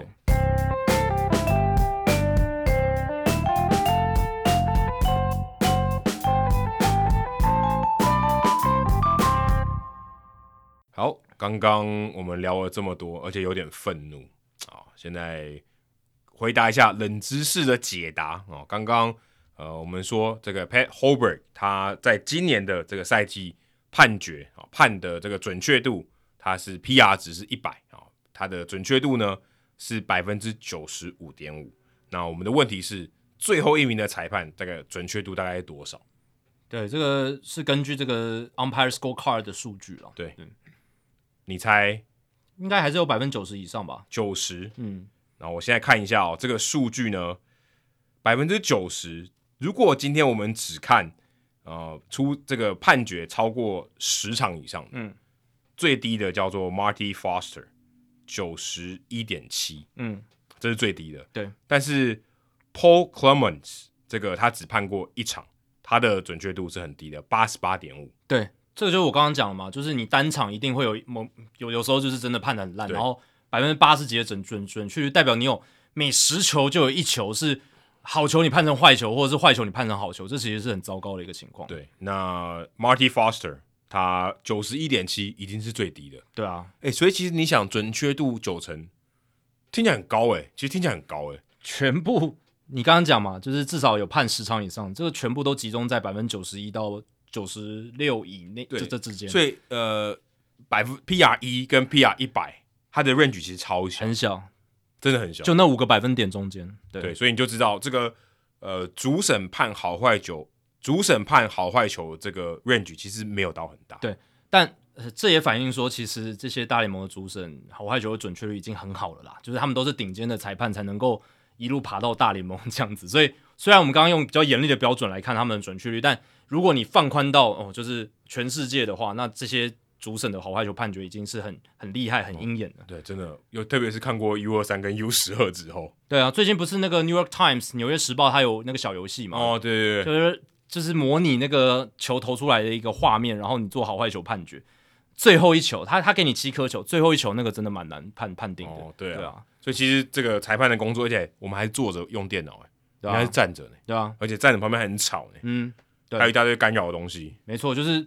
背景感觉也不是那么干净，对啊。对啊，那跟大家这个分享一下，Angel Hernandez 哦，这个恶名昭彰的 Angel Hernandez，他的准确度 PR 值百分之四十三，其实还不还不错啊。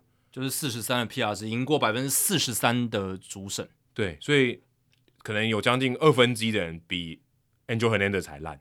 嗯，在准确度上面，对，所以其实他并没有到真的非常差。对，对，的确当然是可以有进步的空间，但是他并不是最差的啊。所以，即便是最差的，它跟最好的也没有差距到非常大了。嗯，我们必须要强调这一点。所以这也是给大家冷知识呃的一个概念啊。其实，对，也许你在对于误判，你可能会放大那个误判。可是如果你今天放到非常多球，它不过就是只是其中一个很很小很小其中一个分子而已。对，而且也要。跟大家科普一下，就是我们在转播画面上看到的那个框框呢，然后转播画面不是一投过去，它就会直接认定说，诶，这个画面上面这一球是在好球带里面还是外面，是好球还是坏球，就是我们可以及及时的看到哦。但那个系统呢，它叫做 PitchCast，它是追求要及时性，呃，马马上就可以显示出来，它的准确率不会比哦经过校正过后的数据。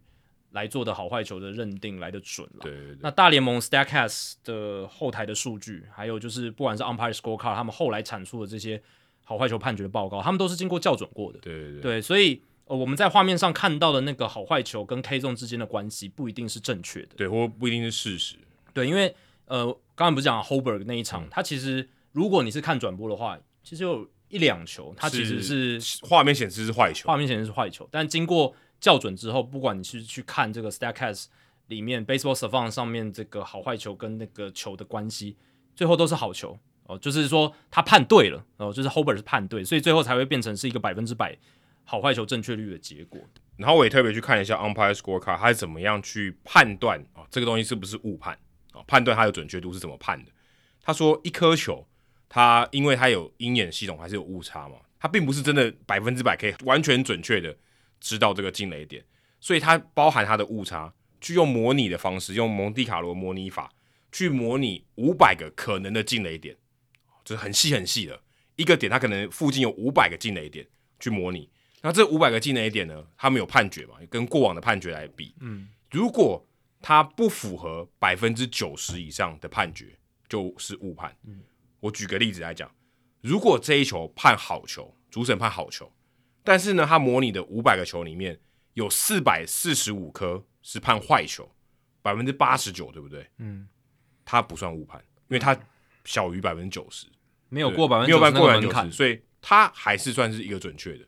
即便有百分之八十九的人跟他的判决是不一样的，但他还是判他是准确的，并不能算是误判。所以这个误判的标准是很高的。那这也代。代表说，对于这个主审好坏球判决是相对来讲比较仁慈一点的，是比较仁慈，是比较仁慈一点。所以，呃，这也是代表说，他们去承认人类肉眼来做这些好坏球判决的工作是非常困难的哦。所以他在这边给误判的标准门槛高，然后对于这些主审的这个准确率相对是比较仁慈，我觉得也合理了，对吧？对，因为就是如果在边缘的那种球，是真的很难做判断。对，因为其实鹰眼是有有误差的，嗯，所以这个我觉得是一个还蛮大的一个关键。嗯。好，这个礼拜 Adam 的单元不是人物来讲哦，是好书我来读。那今天要介绍什么书呢？哦，最近我们刚好我们两个都收到这本书，嗯，哦对，而且这本书跟我们刚刚讲韩国赛也蛮有关系的哦。为什么呢？因为就是要出国玩嘛，对不对？韩国赛对我们来讲，我们就是如果要去看韩国赛，就是要出国玩。那这本书呢，叫做《看球说故事》，它的副标叫做《用球赛记忆一座城市：给自助旅行者的另类提案》。那它的作者呢，也是我们的干妈哦，就是有我们的赞助者啦，陈祖安啊、哦，所以他这是他写的书，最近才出版的啊、哦，他也有寄给我跟 Jacky 一人一本这个证书这样子，十月十号出版的，所以其实也没有过多久，不到一个月。嗯，那这本书我觉得蛮有趣的哦，这本书啊、呃，其实祖安他之前有跟我们来一起看过世界大赛第七站，我记得那天是一个超临时的一个直播趴，好像在六七个人吧，你有去吗？好像没有，没有在小在小书屋里面，我忘了是几年前。嗯、那他在这本证书上面呢，啊，也提到说，呃，他写给我的啊，写给 Jacky，Jacky 等下会念。他说，呃，Adam，棒球伊甸园会此书良多，希望我有朝一日能学你收满三十座球场。嗯，对他这本书的确啊、呃，有蛮多跟球场相关的内容。那 Jacky 你的是什么？他说：“愿每场 MLB 的精彩故事都有你 Hito 的转播。哦” OK，所以他比较多是转播相关的，对，跟我的工作比较有关系。那这本书它蛮特别的、哦，它的前面十章是讲这个十篇虚构的故事，你可以把它当嗯一个短篇小说来看，非常非常短。嗯、那有科幻的，有那种很很科幻的宇宙相关的，也有犯罪，也有爱情的，有那种在旅游中的邂逅这种艳遇的事情。它这个虚构故事呢，都跟呃可能跟这些运动有相关的，我觉得还蛮有趣的，可能是他去看球的一些经验啊，去分享。搭配他自己的这个旅游经验，所以这个部分有点像是一个虚构的游记，可以这样讲，或是虚构的一个故事。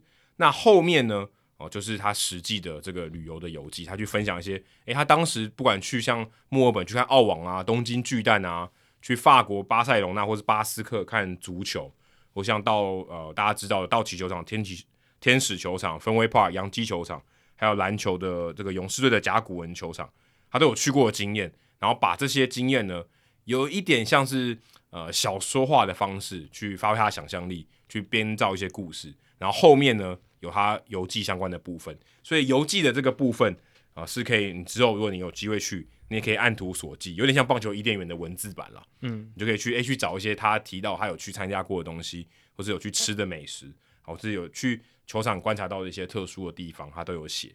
那虽然。刚刚我前面讲到说，这本书前面十章，它很多内容，它的剧情其实是虚构，很多人名是很好笑的，会让你会心一笑。但其实你可以看得出来，呃，我们的干妈祖安，呃，他其实在写这个东西，他还是有所本的。好，就他发挥他想象力的地方，其实是是很有 sense 的。好，就是对于球迷，或是你是不管足球迷、棒球迷、篮球迷，你看的是觉得诶很有趣的地方哦，会有这样的想象力是很有趣的。当当然，这本书他身为我们的干妈，也有把我们放进去，蛮有趣的。嗯、这个。应该是我人生第一次吧，被写进书里面。虽然，呃，我在这里面我是懂中文的随队记者亚当啊、哦，我是我是在这里面是随队记者，好像是跟着这个天使队的随队记者。然后那一张里面也有出现 Jackie 哦，Jackie 也是出现在同一张，他好像是公关吧，如果没记错的话之类的。哦他说负责翻译的朋友杰基哦，所以 Jackie 在在这一这一本书里面，他也是翻译，对，他也是翻译在里面，他叫他叫杰基，嗯，哦，不是在飞机上的，对，飞机上如果是杰基的话，可能问题蛮大的。那我在这里面就也我也是跟 Jackie 一样，就是翻译。然后这我这一章里面还有出现 Gio，哦，有有有，有，不对，不过他叫吉，他在这里面叫吉尔，对，对，所以这本书里面有蛮多出现他的朋友啊，也有出现他的老公啊，是导演这样子，所以还蛮有趣的。我也第一次。被写在书里面，而且他给我的书里面还有一张这个便条纸，上面写 “You are here”，就我们被写的点啊，对对对，在哪一页这样子，蛮好玩的。然后我出现在是一百二十七页哦，嗯、对，就还蛮有趣的。所以，呃，这本书其实蛮超出我想象力的，就是没想到有人可以这样写，嗯，哦，因为其实在我之前去呃跑这个球场的时候，呃，我有去看一些这个市面上哪一些人就是出过类似的书。呃，我我也想写这样子，嗯，那但是还出发之前了，我就有发现哦，原来其实我有看过他的作品，在书店里面有发现过，嗯、他之前出了一本叫做《不由自主》，那他那个步是这个步伐的步啊、嗯，就是跑步的步，然后环游世界看比赛，那是二零一五年四月出的这本书，其实我有翻过啊，所以他其实很早以前，七年多前就有出过一本类似相关的书啊，就是呃。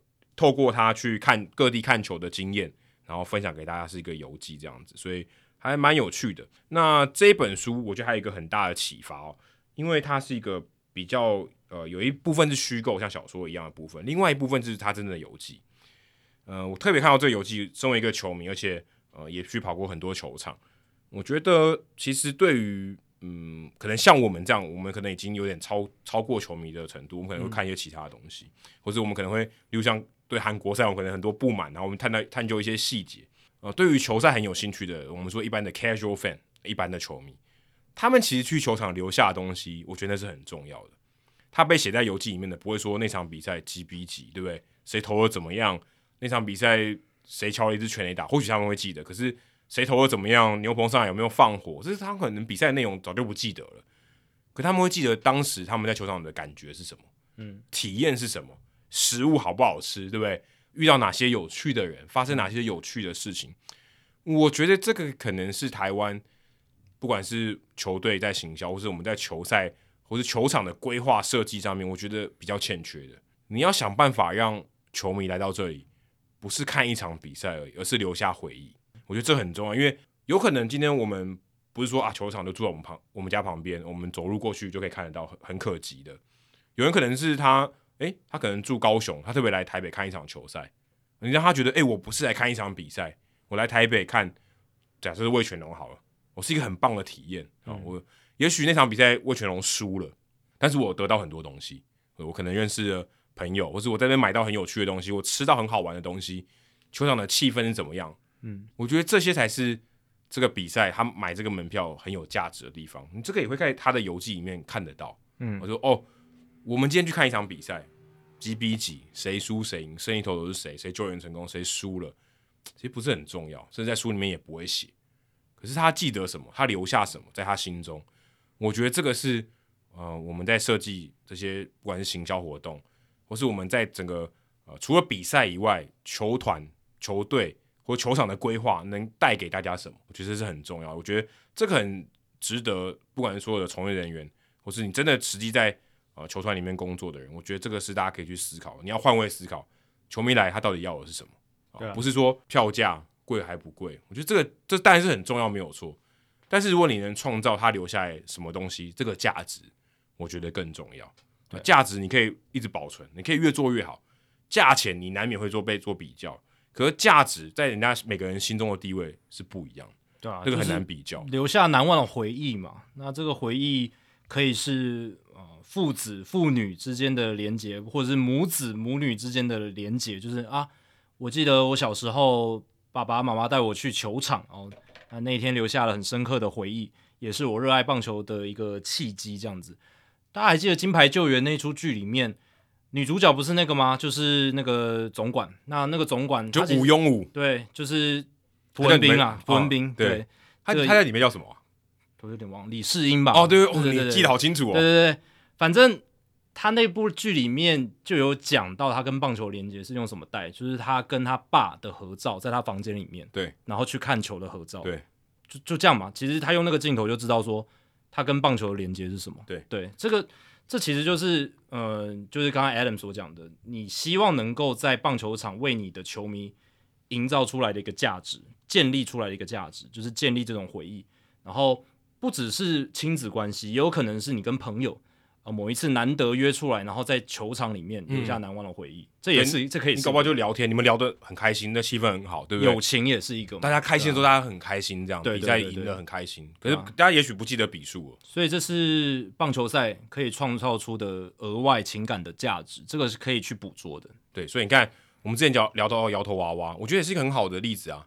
你如果进场拿到一只摇头娃娃，也许你不是为了摇头娃娃而去的，嗯，但你拿到了，你放在桌上，你每次看到它，你就会想到那场比赛。对你想到我那天我去，对不对？嗯，我跟谁去？对对对，我们遇到什么事？我们遇到什么有趣的东西？我们输了很难过，没关系。可是你至少有一些东西，它跟你的生命有连接。嗯，我觉得这个是很重要的。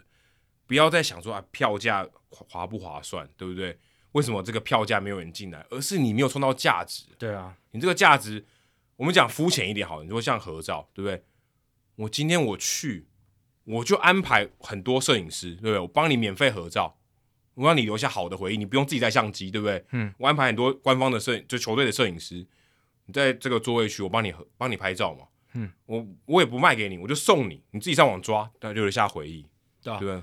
其实最厉害的可能就是说，当一支球队他输了一屁股了，但是呃，球迷还是很始终的愿意进进场看，或者是外地来的球迷为了去朝圣这支球队的文化，他还是愿意进场。没错，这就是。以前的芝加哥小熊嘛，对对啊，就是 lovable loser，呃，输了一屁股，然后那么多年没有打进季后赛，但是他们，你看他们球场建立出了一个文化，就是常春藤的墙，然后呃，他们有他们自己的看球的文化特色，呃，就是日常的比赛比较多，呃，这些都是其他球队很难取代的嘛。然后呃，进进场看球有什么样的特色？他们有专属的主播 Take Me Out to the Ballpark，那个 Harry Carey 的歌唱，嗯、然后有些球迷他就是。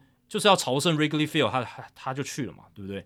然后有一些球死忠的小球迷，他就是爱这支球队，输了也没关系，他就是爱他，对不对？那你如果能够达到这种目标，你就是代表说你这支职业球团把在地的棒球文化经营是经经营的非常有底蕴，对啊，而且让这个外地的人也去朝圣，对，这个很重要。其实我们讲这本书嘛，主案就是外地人嘛，嗯，他都到处去朝圣嘛。对啊，对啊，对啊，对啊。那你会给人家留下这种印象，我觉得很好啊，对不对？为什么他能会有这个动机去朝圣？对对对，那这个很重要，大家都去思考这件事情。然后他留下什么回忆，对他的生命产生这么大的影响，甚至出了一本书，不功德吗？我觉得是功德，大家要用这种角度去思考，才会把这这些事情做得到位。不然很多事情我觉得都流于形式。对，拉拉队有没有出席？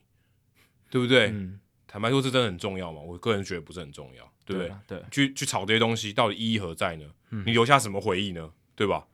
那天出席几个啦啦队对你的回忆有什么影响吗？如果有，那问题很大哎，对吧？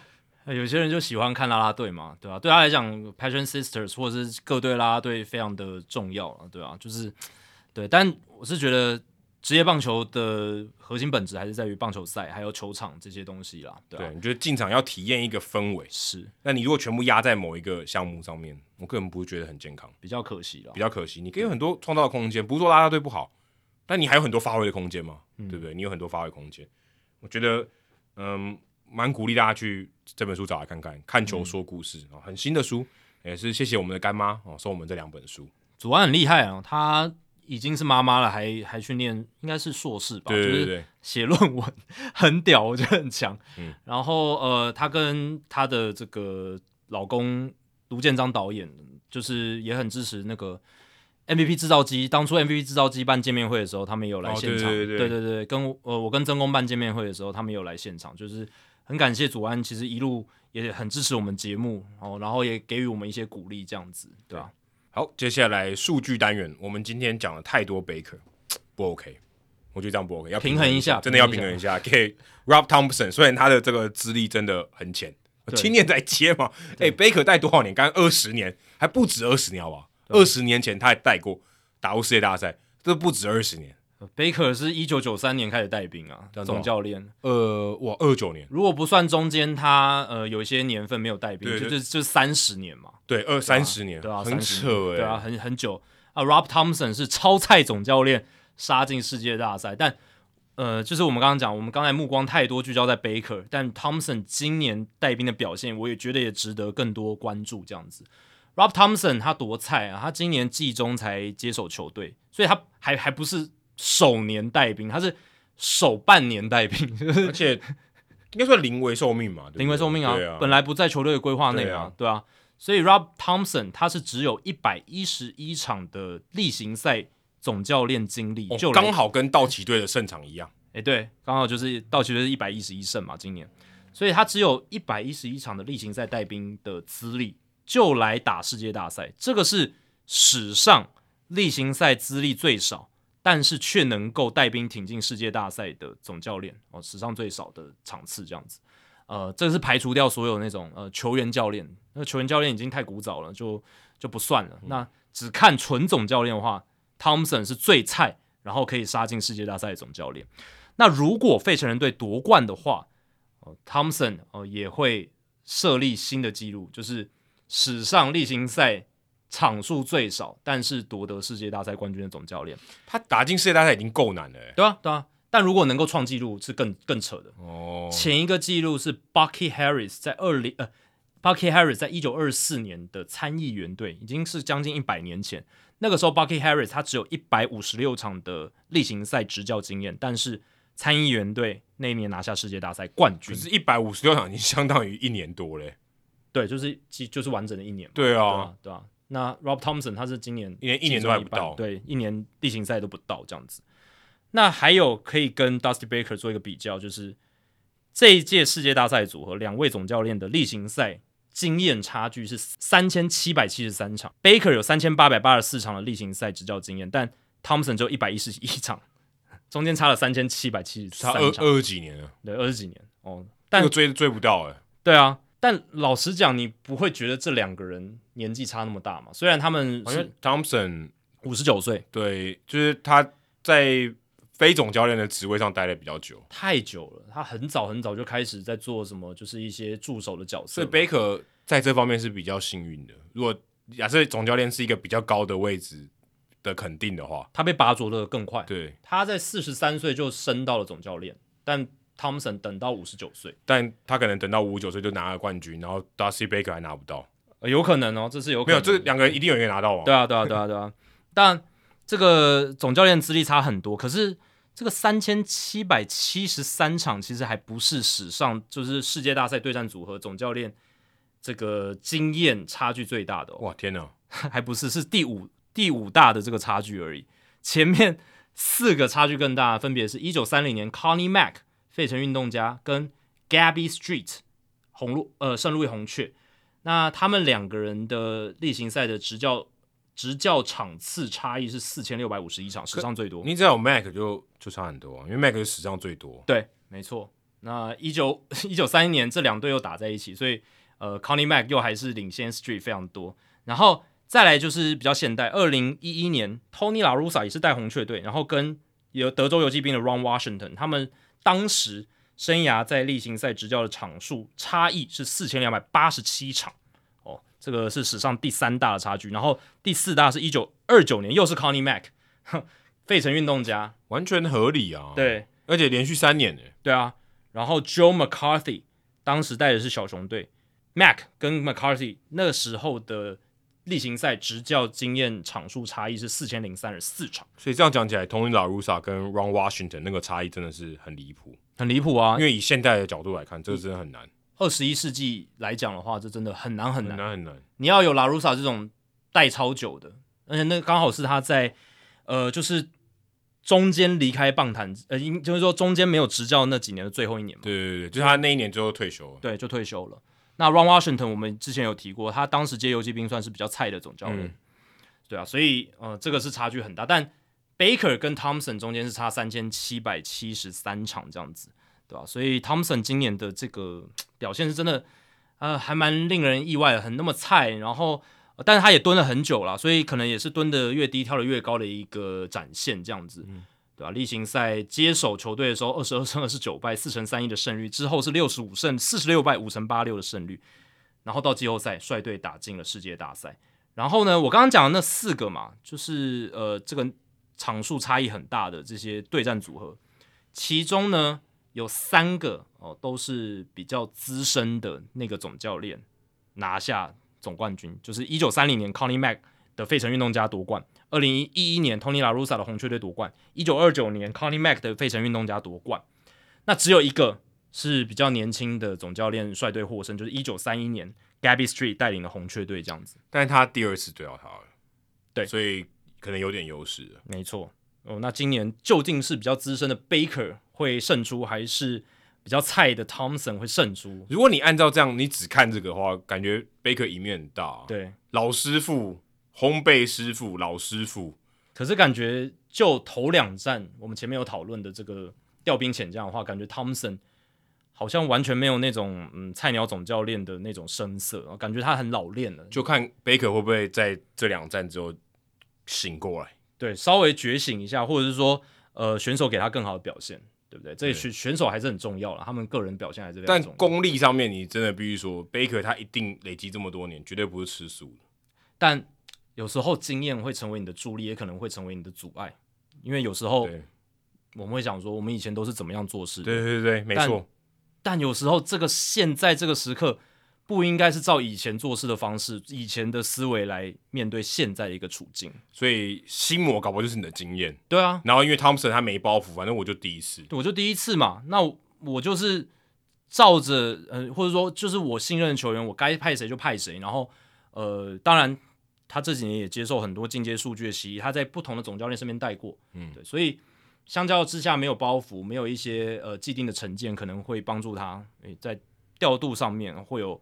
比较好的一个结果也说不定，对，有可能，对啊，嗯、这个是，诶，也是一个看点哦。虽然好像台湾比较少人去看总教练这个比较比较少，嗯、但这个的确也是一个看点。以上就是《Hito 大联盟》第两百九十三集的全部内容。如果大家喜欢我们节目的话，请千万记得不要推荐给你的朋友，因为这样做的话，你很快就会变成朋友里面最懂大联盟的那个人啦。你朋友没有听到《Hito 大联盟》，大联盟的知识就会越来越跟不上你。假如你有任何棒球相关的问题，我们的听众信箱随时欢迎来信。你可以在节目叙述和我们的官网 hitomlb.com 上面找到。回答听众信箱可能要等世界大赛下个礼拜吧？对，就是等我们世界大赛全部讨论完之后。对对对。还有，别忘记到 Apple Podcast、Spotify 给我们五星评价和留言回馈，让我们能够做得更好，也让还没有听过 Hito 大联盟的朋友可以更快的认识我们。如果你写的不错的话，我们也会在节目开头中念出来分享给大家哦。大家好好欣赏接下来世界大赛吧，拜拜，拜拜。